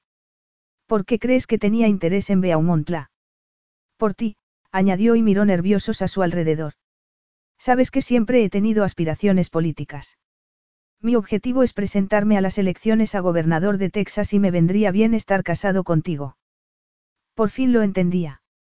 Porque mi padre fue gobernador durante tres legislaturas. Yo tengo dinero, tú, el pedigrí. Eso nunca va a pasar, insistió Jenna. Estoy casada con Damon y tengo intención de seguir casada con él. Brad se quedó mirándola antes de señalar con la cabeza hacia un tipo de mediana estatura con una chaqueta de deporte que estaba leyendo algo en el móvil. ¿Ves a ese tipo ahí? Me lleva siguiendo desde Los Ángeles. He pedido a mi gente que lo investigue y resulta que es un detective contratado por Wyatt. ¿Sabes por qué? Porque piensa que tenemos una aventura. Brad miró hacia la derecha antes de echar a andar precipitadamente. Jenna se dio la vuelta y al ver a Damon acercándose a toda prisa, el estómago se le encogió. Sabía que estaba molesto porque Brad la hubiera estado llamando y se enfurecería de que hubiera quedado con él aunque fuera para decirle que la dejara en paz. Damon. Sus miradas se encontraron y las palabras se le quedaron en la garganta. En vez de preguntarle qué estaba pasando, se acercó al tipo que Brad había señalado y empezó a hablar con él. Jenna se quedó de piedra. Hasta ese momento no había creído a Brad cuando le había dicho que Damon los estaba investigando porque pensaba que tenían una aventura. Ya era demasiado tarde para arrepentirse por haberle dado celos a Damon. Por fin volvió junto a ella. Su mirada era gélida. Soames me dijo que Henderson se había citado contigo aquí. Solo he venido para decirle que me dejara en paz. No para hablar de casarte con él para ayudarle en su carrera política. Se quedó de piedra al darse cuenta de todo lo que sabía Damon. No tengo ninguna intención de casarme con Brad. Por si no te habías dado cuenta, ya estoy casada contigo. Estás casada conmigo al menos dos meses. Y estaba empezando a pensar que eras feliz. Lo soy. ¿Sabes que sí? Entonces, ¿por qué has quedado con Henderson aquí? Preguntó señalando con la cabeza hacia Tiffany S. Parece que sigue teniendo esperanzas. De repente, miró hacia el escaparate de anillos de compromiso y supo por qué Brad había quedado con ella allí, sabiendo que lo seguían y que Damon aparecería. Tal vez realmente había querido volver con ella, pero era evidente que el objetivo de aquella trampa era conseguir que su matrimonio con Damon se desmoronara. Fuera lo que fuese que había pretendido, empezaba a parecer que había conseguido causar mucho daño. Solo quedé con Brad por cortesía, porque hubo un momento en que pensé que me ayudaría asociándose con Beaumontla. Pero fue uno de mis abogados el que se asoció con el bufete. Jenna frunció el ceño. Estaba dando la impresión de que se había casado con él por salvar el despacho de su familia, algo que le había hecho creer a pesar de que no era verdad. Respiró hondo. Su corazón latía demasiado deprisa y estaba tensa. Tenía la sensación de que Damon pensaba que era una manipuladora, cuando realmente lo que estaba era desesperada. Levantó la barbilla y se encontró con su mirada. Nuestro matrimonio es un acuerdo comercial que tú organizaste. Si quieres saber la verdad, la razón por la que acepté fue porque quería que fuera algo real. Pero ¿cómo va a serlo si no confías en mí? Ahora estoy empezando a pensar que lo único que he hecho es cometer otro error. Estuvo a punto de decirle que estaba esperando un hijo suyo. Hasta hacía solo un rato, se moría de ganas de darle la noticia, pero ya no quería hacerlo. No soportaría la idea de que pensara que también lo estaba manipulando con un embarazo. Si me disculpas, tengo que volver al trabajo. El estómago se le revolvió, dio media vuelta y se marchó. Esta vez se sentía mal de verdad. Llegó a tiempo al baño y el estómago se le aposentó. Cuando salió del cubículo, se sentía débil. Se miró al espejo. Se veía agotada. Se lavó la cara y luego se quedó unos segundos apoyada en el lavabo. Embarazada. Le preguntó una mujer de mediana edad. Sí. La primera persona a la que le había contado que estaba embarazada no era Adamon sino una desconocida. Pero después de la forma en que la había interrogado, las cosas que había dado por sentadas sobre ella, no podía hablarle del bebé que había concebido con tanto amor. Dadas sus sospechas, probablemente Damon se cuestionaría sus motivos para tener sexo sin protección con él, y eso tampoco lo podría soportar. La reacción de Damon era resultado de las cicatrices de su pasado. Conocía parte de su historia, sabía que su madre lo había abandonado, que lo había pasado mal con su padre y que durante años había evitado entablar una verdadera relación. Le habían hecho daño durante mucho tiempo, así que tenía sentido que no quisiera arriesgarse. Pero eso no le venía bien porque necesitaba que confiara en ella y la amara. Más aún, necesitaba que quisiera a su bebé y no estaba segura de que fuera a ser capaz. Se irguió, recogió el bolso y se dirigió a la puerta. En algún momento le contaría a Damon lo del bebé, pero en aquel momento, no había ninguna duda de que necesitaba tiempo. Había tomado una decisión. Necesitaba marcharse. No sabía durante cuánto tiempo porque tenía una empresa de la que ocuparse, pero no podía vivir con un hombre que la tenía por una persona fría y calculadora, más interesada en los negocios que en las relaciones. Un hombre que nunca llegaría a amarla de verdad. Capítulo 15. Damon apretó los dientes y entró en su despacho ignorando el saludo de Liz, su secretaria. Cerró la puerta, se acercó a la cristalera y se quedó con la mirada perdida en el paisaje de Houston. De pronto recordó la expresión de Jenna cuando lo había mirado justo antes de irse. Estaba pálida y tenía ojeras. No era el aspecto de una mujer que estuviera a gusto en una cita romántica o en una reunión de negocios. De nuevo afloró aquel presentimiento, algo no iba bien. Seis años atrás, se había arrojado a sus brazos huyendo de las maniobras de sus padres para emparejarla con Henderson. Además, la única vez que la había visto tocar a Henderson había sido en la avenida principal de Ransom, y sabía que lo había hecho para darle celos. En aquel momento, no parecía dispuesta a dejar que formara parte de su vida. Damon sacudió la cabeza. Se sentía confuso. No se había equivocado respecto a Anderson, pero se estaba dando cuenta de que había cometido un error respecto a Jenna y, ya más tranquilo, empezaba a ver la lógica. Si Jenna hubiera querido a Anderson en algún momento, o a cualquier otro de aquellos hombres ricos y privilegiados con los que había salido, podía haberlo tenido. Seis años antes, Henderson había tratado de conquistarla y había fracasado, y aunque había estado en contacto con ella, no le había dejado acercarse hasta que no había estado desesperada respecto a Beaumontla. La posibilidad de que Jenna se casara con cualquiera, incluido él, por dinero, era impensable porque habían coincidido muchas veces en Houston y jamás había mostrado interés alguno.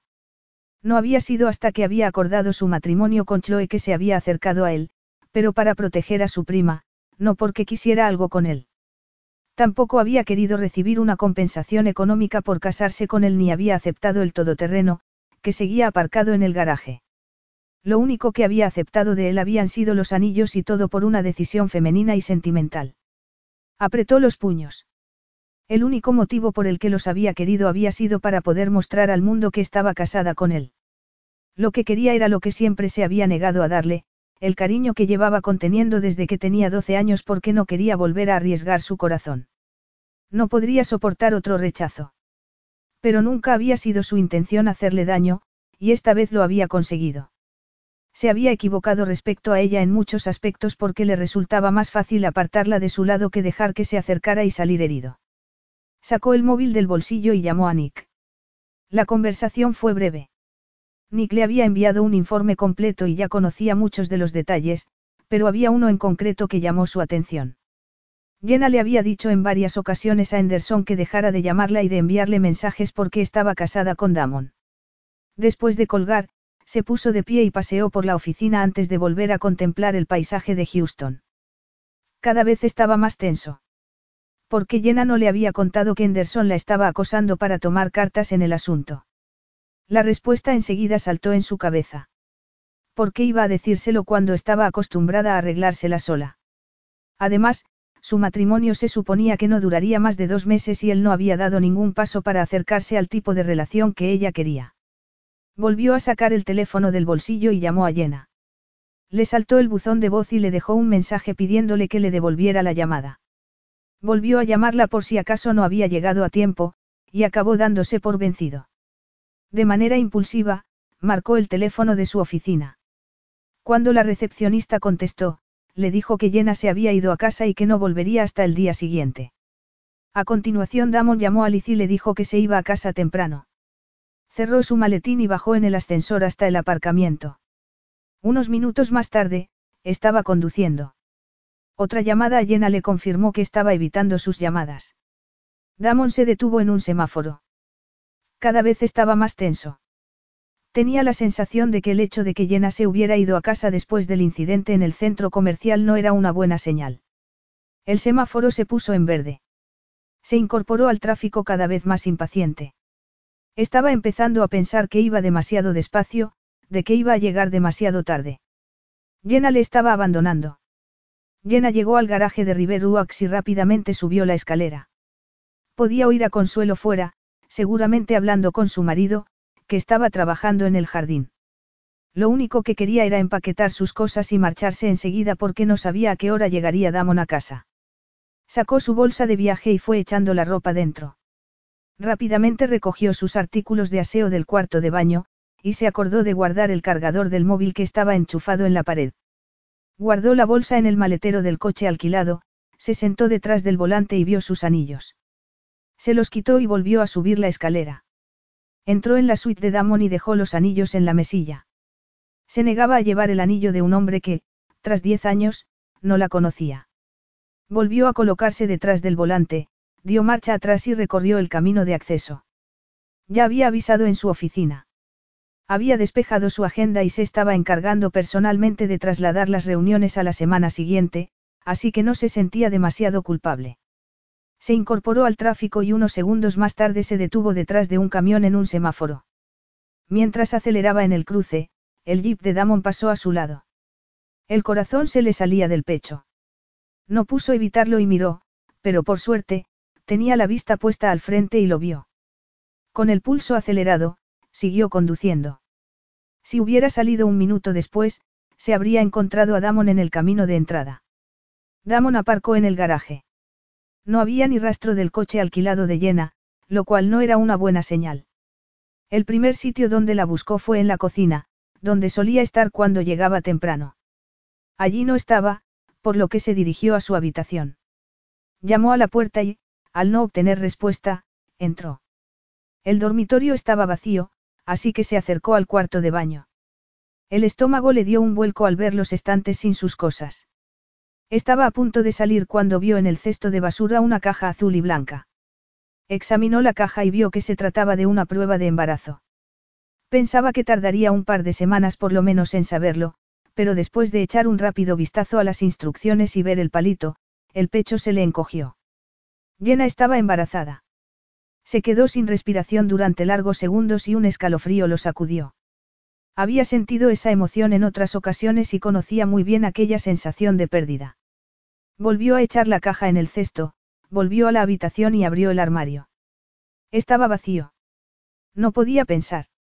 Era demasiado tarde para arrepentirse por haber perdido los nervios, pero en cuanto había visto a Anderson con Jenna, el pasado lo había asaltado con recuerdos que no le gustaban y con el pensamiento que siempre lo había perseguido, que Jenna necesitaba a alguien más tierno, dulce y aceptable que él.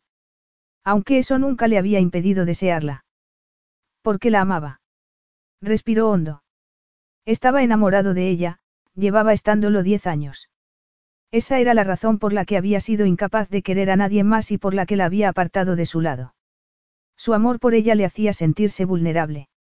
Había enterrado las razones por las que no quería establecer una relación, pero Jenna había seguido traspasando sus barreras y derribando los muros que había construido a su alrededor. Había vuelto a apartarla de su lado por cuarta vez, y no sabía si podría recuperarla. Deseaba con todas sus fuerzas volver con ella. Con un bebé en camino, tanto si lo aceptaba como si no, tenía que arreglar las cosas. Si no lo quería en su vida, aceptaría su decisión, pero quería ofrecerle su apoyo tanto durante el embarazo como cuando tuviera el bebé, su bebé. Asumiría su responsabilidad. Sabía muy bien lo que se sentía al ser abandonado y no quería eso para un hijo suyo. Volvió a llamar a Jenna. Cuando le saltó el buzón de voz, llamó al teléfono fijo de su apartamento. También le saltó el contestador. Decidió llamar a Chloe. Ella tenía que saber dónde estaba. Antes de que te diga dónde puede estar llena, tienes que contarme qué pasa, porque me matará por decírtelo. Damon le contó el episodio con Henderson. Pero si a Jenna no le gusta Brad. Ese tipo es insoportable. Lo único que buscaba era un abogado con experiencia que se hiciera cargo de Beaumontla hasta que Luke acabara la carrera. No sabes la cantidad de abogados que entrevistó. Se puso en contacto con Brad cuando ya estaba desesperada. Hay una cosa más, Jenna está embarazada. Se hizo un silencio tenso. No está en su apartamento. Ha salido del estado. Te daré la dirección con la condición de que te cases con ella. Ya estamos casados. Bueno, entonces, tienes que casarte con ella como Dios manda. Voy a darte el teléfono y la dirección. Está en la granja de su madre en Greensburg, en Luisiana. Es un sitio apartado y no está en muy buen estado, pero es lo único que heredó de su madre y a lo que se aferra con todas sus fuerzas. Y hay algo más que tienes que saber de Jenna, para ella lo primero siempre es, y será, la familia. Una vez anotó los detalles, Damon le dio las gracias y colgó. Para ir a Luisiana, Jenna tomaría un avión, así que llamó al aeropuerto y le informaron de que el último vuelo saldría en una hora. Corrió a su habitación y tomó una muda. Algo brillante sobre la mesilla llamó su atención. Eran los anillos de Jenna. Era un claro mensaje de que, aunque siguieran legalmente casados, la relación se había terminado. Se guardó los anillos en el bolsillo, tomó una bolsa de viaje y salió de la habitación. Al meter la bolsa en el jeep, siguieron asaltándolo fragmentos del pasado. Con ninguno de los hombres con los que había salido había tenido más de dos citas. Y otro detalle más, con ninguno se había acostado salvo con él. Sabía que era virgen la primera vez que habían hecho el amor. La segunda vez que habían estado juntos, le había insinuado que no se había acostado con nadie más. Lo que habían vivido hacía tres meses había sido diferente. Jenna se había mostrado más reservada. Además, no había dejado de pedirle que fuera despacio, que hacía mucho tiempo que no hacía el amor. Su intuición le decía que hacía seis años, justo el tiempo que había pasado desde la última vez que habían hecho el amor. Con el estómago revuelto, Damon se sentó al volante de su jeep y nada más ponerse en marcha, llamó a la línea aérea para reservar el vuelo. Cuando le dijeron que no quedaban asientos disponibles, llamó a la compañía de vuelos privados con la que solía volar de San Antonio a Houston. Después de una larga espera atrapado en el tráfico de las 5, le confirmaron que podría volar a Baton Rouge y de ahí a Greensburg después de una escala para repostar. Media hora más tarde, Damon llegó al aeropuerto. La puerta de embarque estaba cerrada. Había llegado demasiado tarde para dar con llena. Se acercó a las cristaleras y vio el avión rodando por la pista antes de levantar el vuelo. Se había ido, y todo por su culpa. Había estado demasiado obsesionado con las heridas del pasado, con mantenerse a salvo, y ella se había cansado. El milagro era que lo hubiera dejado acercarse.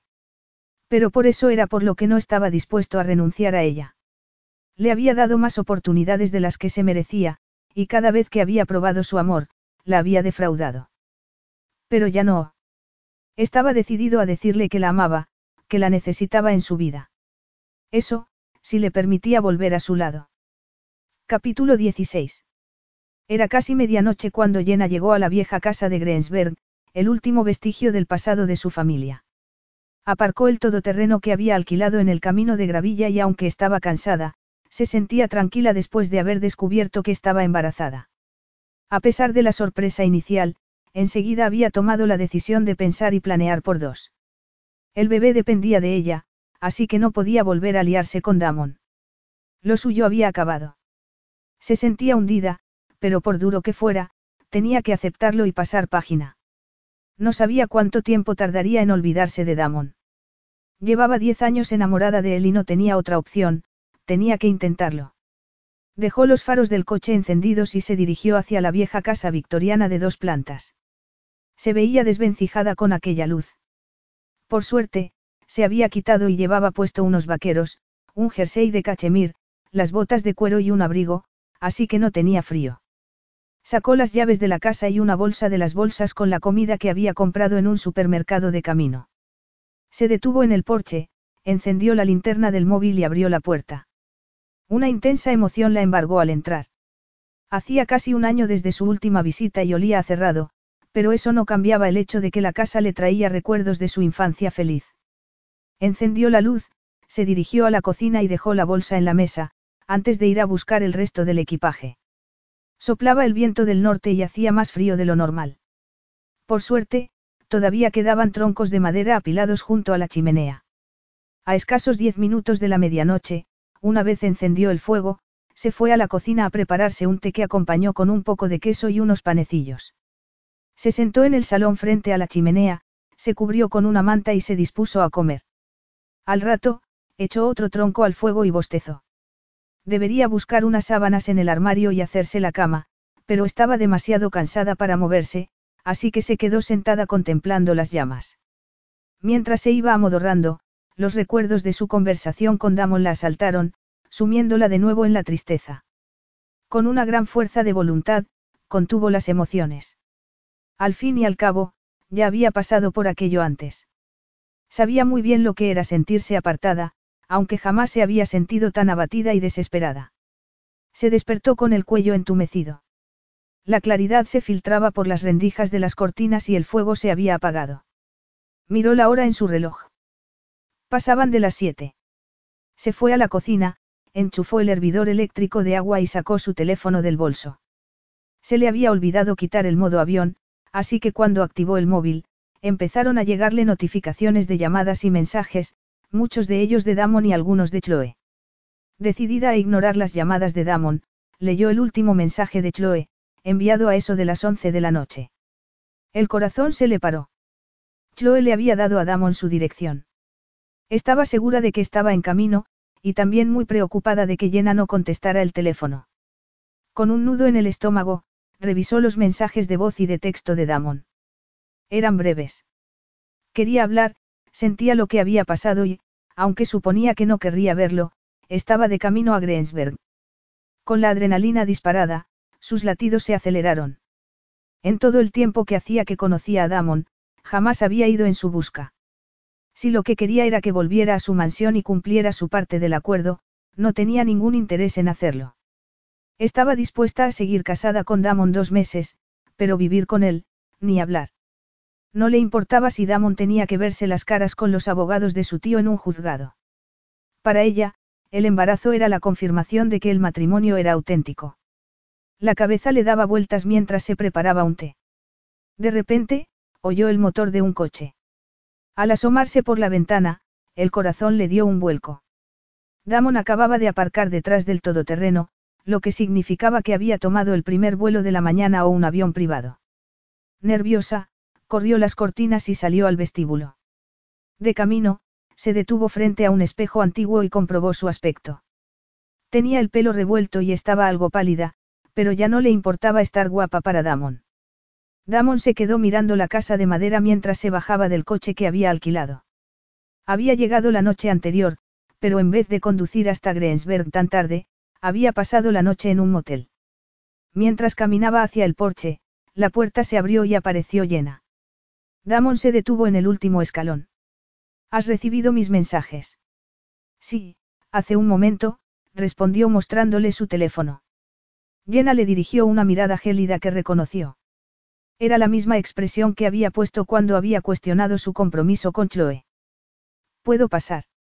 Solo si prometes no insultarme. Se dio media vuelta y volvió a entrar en la casa. Aliviado de que hubiera accedido a hablar con él, la siguió hasta la cocina y la observó llenando una tetera de agua caliente. Luego, dejó la tetera y dos tazas en la mesa, y le acercó una. Brad me tendió una trampa. Sí, lo sé. Sabía que el detective me informaría de vuestro encuentro y se aseguró de que quedarais delante de la joyería. Henderson me tendió una trampa y caí en ella. Me puse muy celoso. Lo siento. Supongo que siempre pienso que vas a marcharte. Jenna se quedó mirándolo fijamente y se sentó. ¿Cómo puedes decir eso después de que intentando retenerte a mi lado cuatro veces? Preguntó frunciendo el ceño. Y que nunca ha habido nadie más que yo. Pensaba que ese detalle se te había escapado. Me ha llevado un tiempo, pero por fin me he dado cuenta, dijo dejando la taza humeante en la mesa. Tu padre tuvo un par de conversaciones conmigo poniéndome sobre aviso. La primera cuando tenías 19 años. Lo supe unas semanas más tarde. Me hubiera gustado haber tomado parte en esas conversaciones. Lo que quiero decir es que todas las veces que corté contigo no fue porque no te quisiera, más bien todo lo contrario. Me estás diciendo que querías casarte conmigo hace seis años. No, hace seis años, lo nuestro no habría funcionado. ¿Por qué no habrías recibido la herencia? Porque estaba perdido y empezaba a tomar la misma senda que mi padre cuando Alan Wyatt me hizo una entrevista y me dio otra vida. La única razón por la que quería que me casara era porque temía que no lo hiciera nunca, y tenía razón. Lo último que quería era que estuvieras con otro. Recuerdo a la familia de tu madre antes de que se fueran. Supongo que el hecho de que perteneciera al mismo club de campo era una situación incómoda. Mi madre provenía de una familia adinerada de la alta sociedad sureña, dijo Damon encogiéndose de hombros. Lo cierto es que no soportaba la vida con mi padre. O conmigo. Pero tú no te pareces a tu padre, dijo Jenna, sorprendiéndolo. Ahora no. De repente, Damon cayó en la cuenta de algo que debería haber reconocido hacía mucho tiempo, que el plan de Alan Wyatt había tenido éxito. Cuando se miraba al espejo, ya no veía a su padre. Nunca ha sido como Cole Wyatt. Lo siento, tal vez no debería decírtelo porque era tu padre, pero oía los rumores y lo veía por ahí. No te pareces en nada a él. ¿Por qué crees que me enamoré de ti cuando tenía 19 años? 19. Repitió Damon, y algo en su interior se quebró. Enseguida lo tuve claro. No me habría acostado contigo si no hubiera estado enamorada. Yo no soy así. ¿Por qué crees que nunca ha habido nadie más? En los ojos de Jenna se adivinaba una profunda emoción y, de la nada, surgió un rayo de esperanza. Entonces, ¿en qué punto estamos? Jenna se puso de pie. Estaba demasiado nerviosa para permanecer sentada. Había querido mucho a su padre, pero sabía muy bien que había sido una persona tradicional con fuertes ideas. Por muy decente o trabajador que fuera Damon, su padre nunca había olvidado que era el hijo de Cole Wyatt, un borracho dado a meterse en líos. Su madre provenía de una mejor posición social y, desde que Jenna había nacido, todo su empeño había sido que su hija celebrara un buen matrimonio. Conocía los obstáculos que Damon había tenido que afrontar y ella también había tenido que superar los suyos propios. Se alegraba de que se hubiera disculpado, pero seguía habiendo un vacío en su corazón porque seguían muy lejos de tener una relación. Damon sabía que lo amaba y también lo que Jenna quería, pero seguía siendo un misterio para ella. Todavía había otro problema que resolver. Si no la quería, no sometería a su hijo a un matrimonio sin amor. Había elegido arriesgarse por Damon y había salido herida. No quería que su hijo corriera ese peligro. Estoy embarazada. Lo sé, replicó mirándola a los ojos. Vi la prueba de embarazo en el baño. Era lo último que esperaba escuchar, pero le dio algo de esperanza. Solo un hombre dispuesto a asumir un compromiso se implicaría con una mujer embarazada. Tal vez no llegue a buen fin, dijo nerviosa. A veces. Pues espero que sí, porque quiero a este bebé. ¿Por qué? Porque te quiero. Lo cierto es que hace años que te quiero, pero me negaba a admitirlo porque pensaba que no había un futuro. Vuelve a decir eso de que me quieres. Te quiero y estoy deseando que me dejes formar parte de vuestras vidas. Claro que sí, dijo y se le hizo un nudo en la garganta. Aquellas eran las palabras que necesitaba escuchar, pero no pudo decir nada porque Damon la atrajo hacia él y la abrazó con todas sus fuerzas. Una cosa más. Si vamos a hacer esto, tenemos que casarnos otra vez, y esta vez lo vamos a hacer como Dios manda. Hincó una rodilla en el suelo, buscó en su bolsillo y sacó los dos anillos. Luego tomó su mano izquierda y la miró a los ojos. Llena Evelyn Wyatt, ¿quieres casarte conmigo otra vez? Sí, respondió con lágrimas en los ojos. Le puso el anillo de compromiso en el dedo y se volvió a guardar la alianza en el bolsillo, reservándolo para el día de su boda. Por fin lo tenía todo, un hombre maravilloso, la boda de sus sueños y como guinda del pastel, un hijo en camino. Epílogo. La boda se celebró enseguida. Como estaba embarazada, no podían perder tiempo. No quería verse muy abultada en las fotos de boda. Teniendo en cuenta que se dedicaba a organizar bodas, enseguida lo tuvo todo resuelto, incluidos iglesia y vestido, además de un regimiento de peluqueros. Megan fue su madrina, y Chloe, Tess y Zara sus damas de honor. Luke se tomó unos días libres de sus clases en Harvard para asistir como padrino. Pocos minutos antes de salir para la iglesia, llamaron a la puerta. Megan abrió y a punto estuvo de caerse de espaldas al ver a Damon. Clavó sus ojos en ella y llena contuvo el aliento. La noche anterior había tenido una fiesta de despedida de soltera y hacía más de 24 horas que no se veían. ¿Nos dejas un momento? Le preguntó Damon a la madrina. A los pocos segundos, estaban solos en la habitación. Megan tiene razón. No puedes estar aquí, dijo levantándose.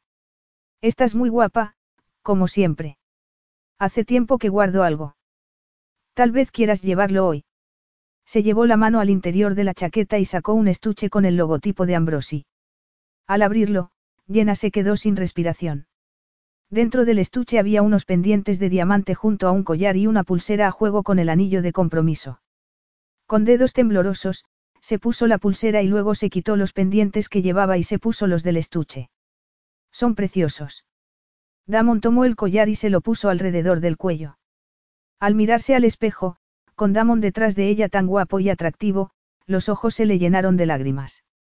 Últimamente estaba muy sensible, probablemente por el embarazo. ¿Cuándo los has comprado? El mismo día que compramos el anillo de compromiso. Sabía que te quedarían muy bien y quería compensarte por lo insensible que he sido, así que le pedí a Bruno que me los mandara a casa. Me encantan. Jenna se abrazó a él. Por suerte, y con su ayuda, Damon estaba aprendiendo el lenguaje del amor y se lo estaba mostrando cuando cinco minutos más tarde Megan entró. Una hora más tarde, la limusina se detuvo frente a la iglesia que había cerca de Riveruax. Luke, muy guapo con su traje oscuro, le ofreció orgulloso su brazo.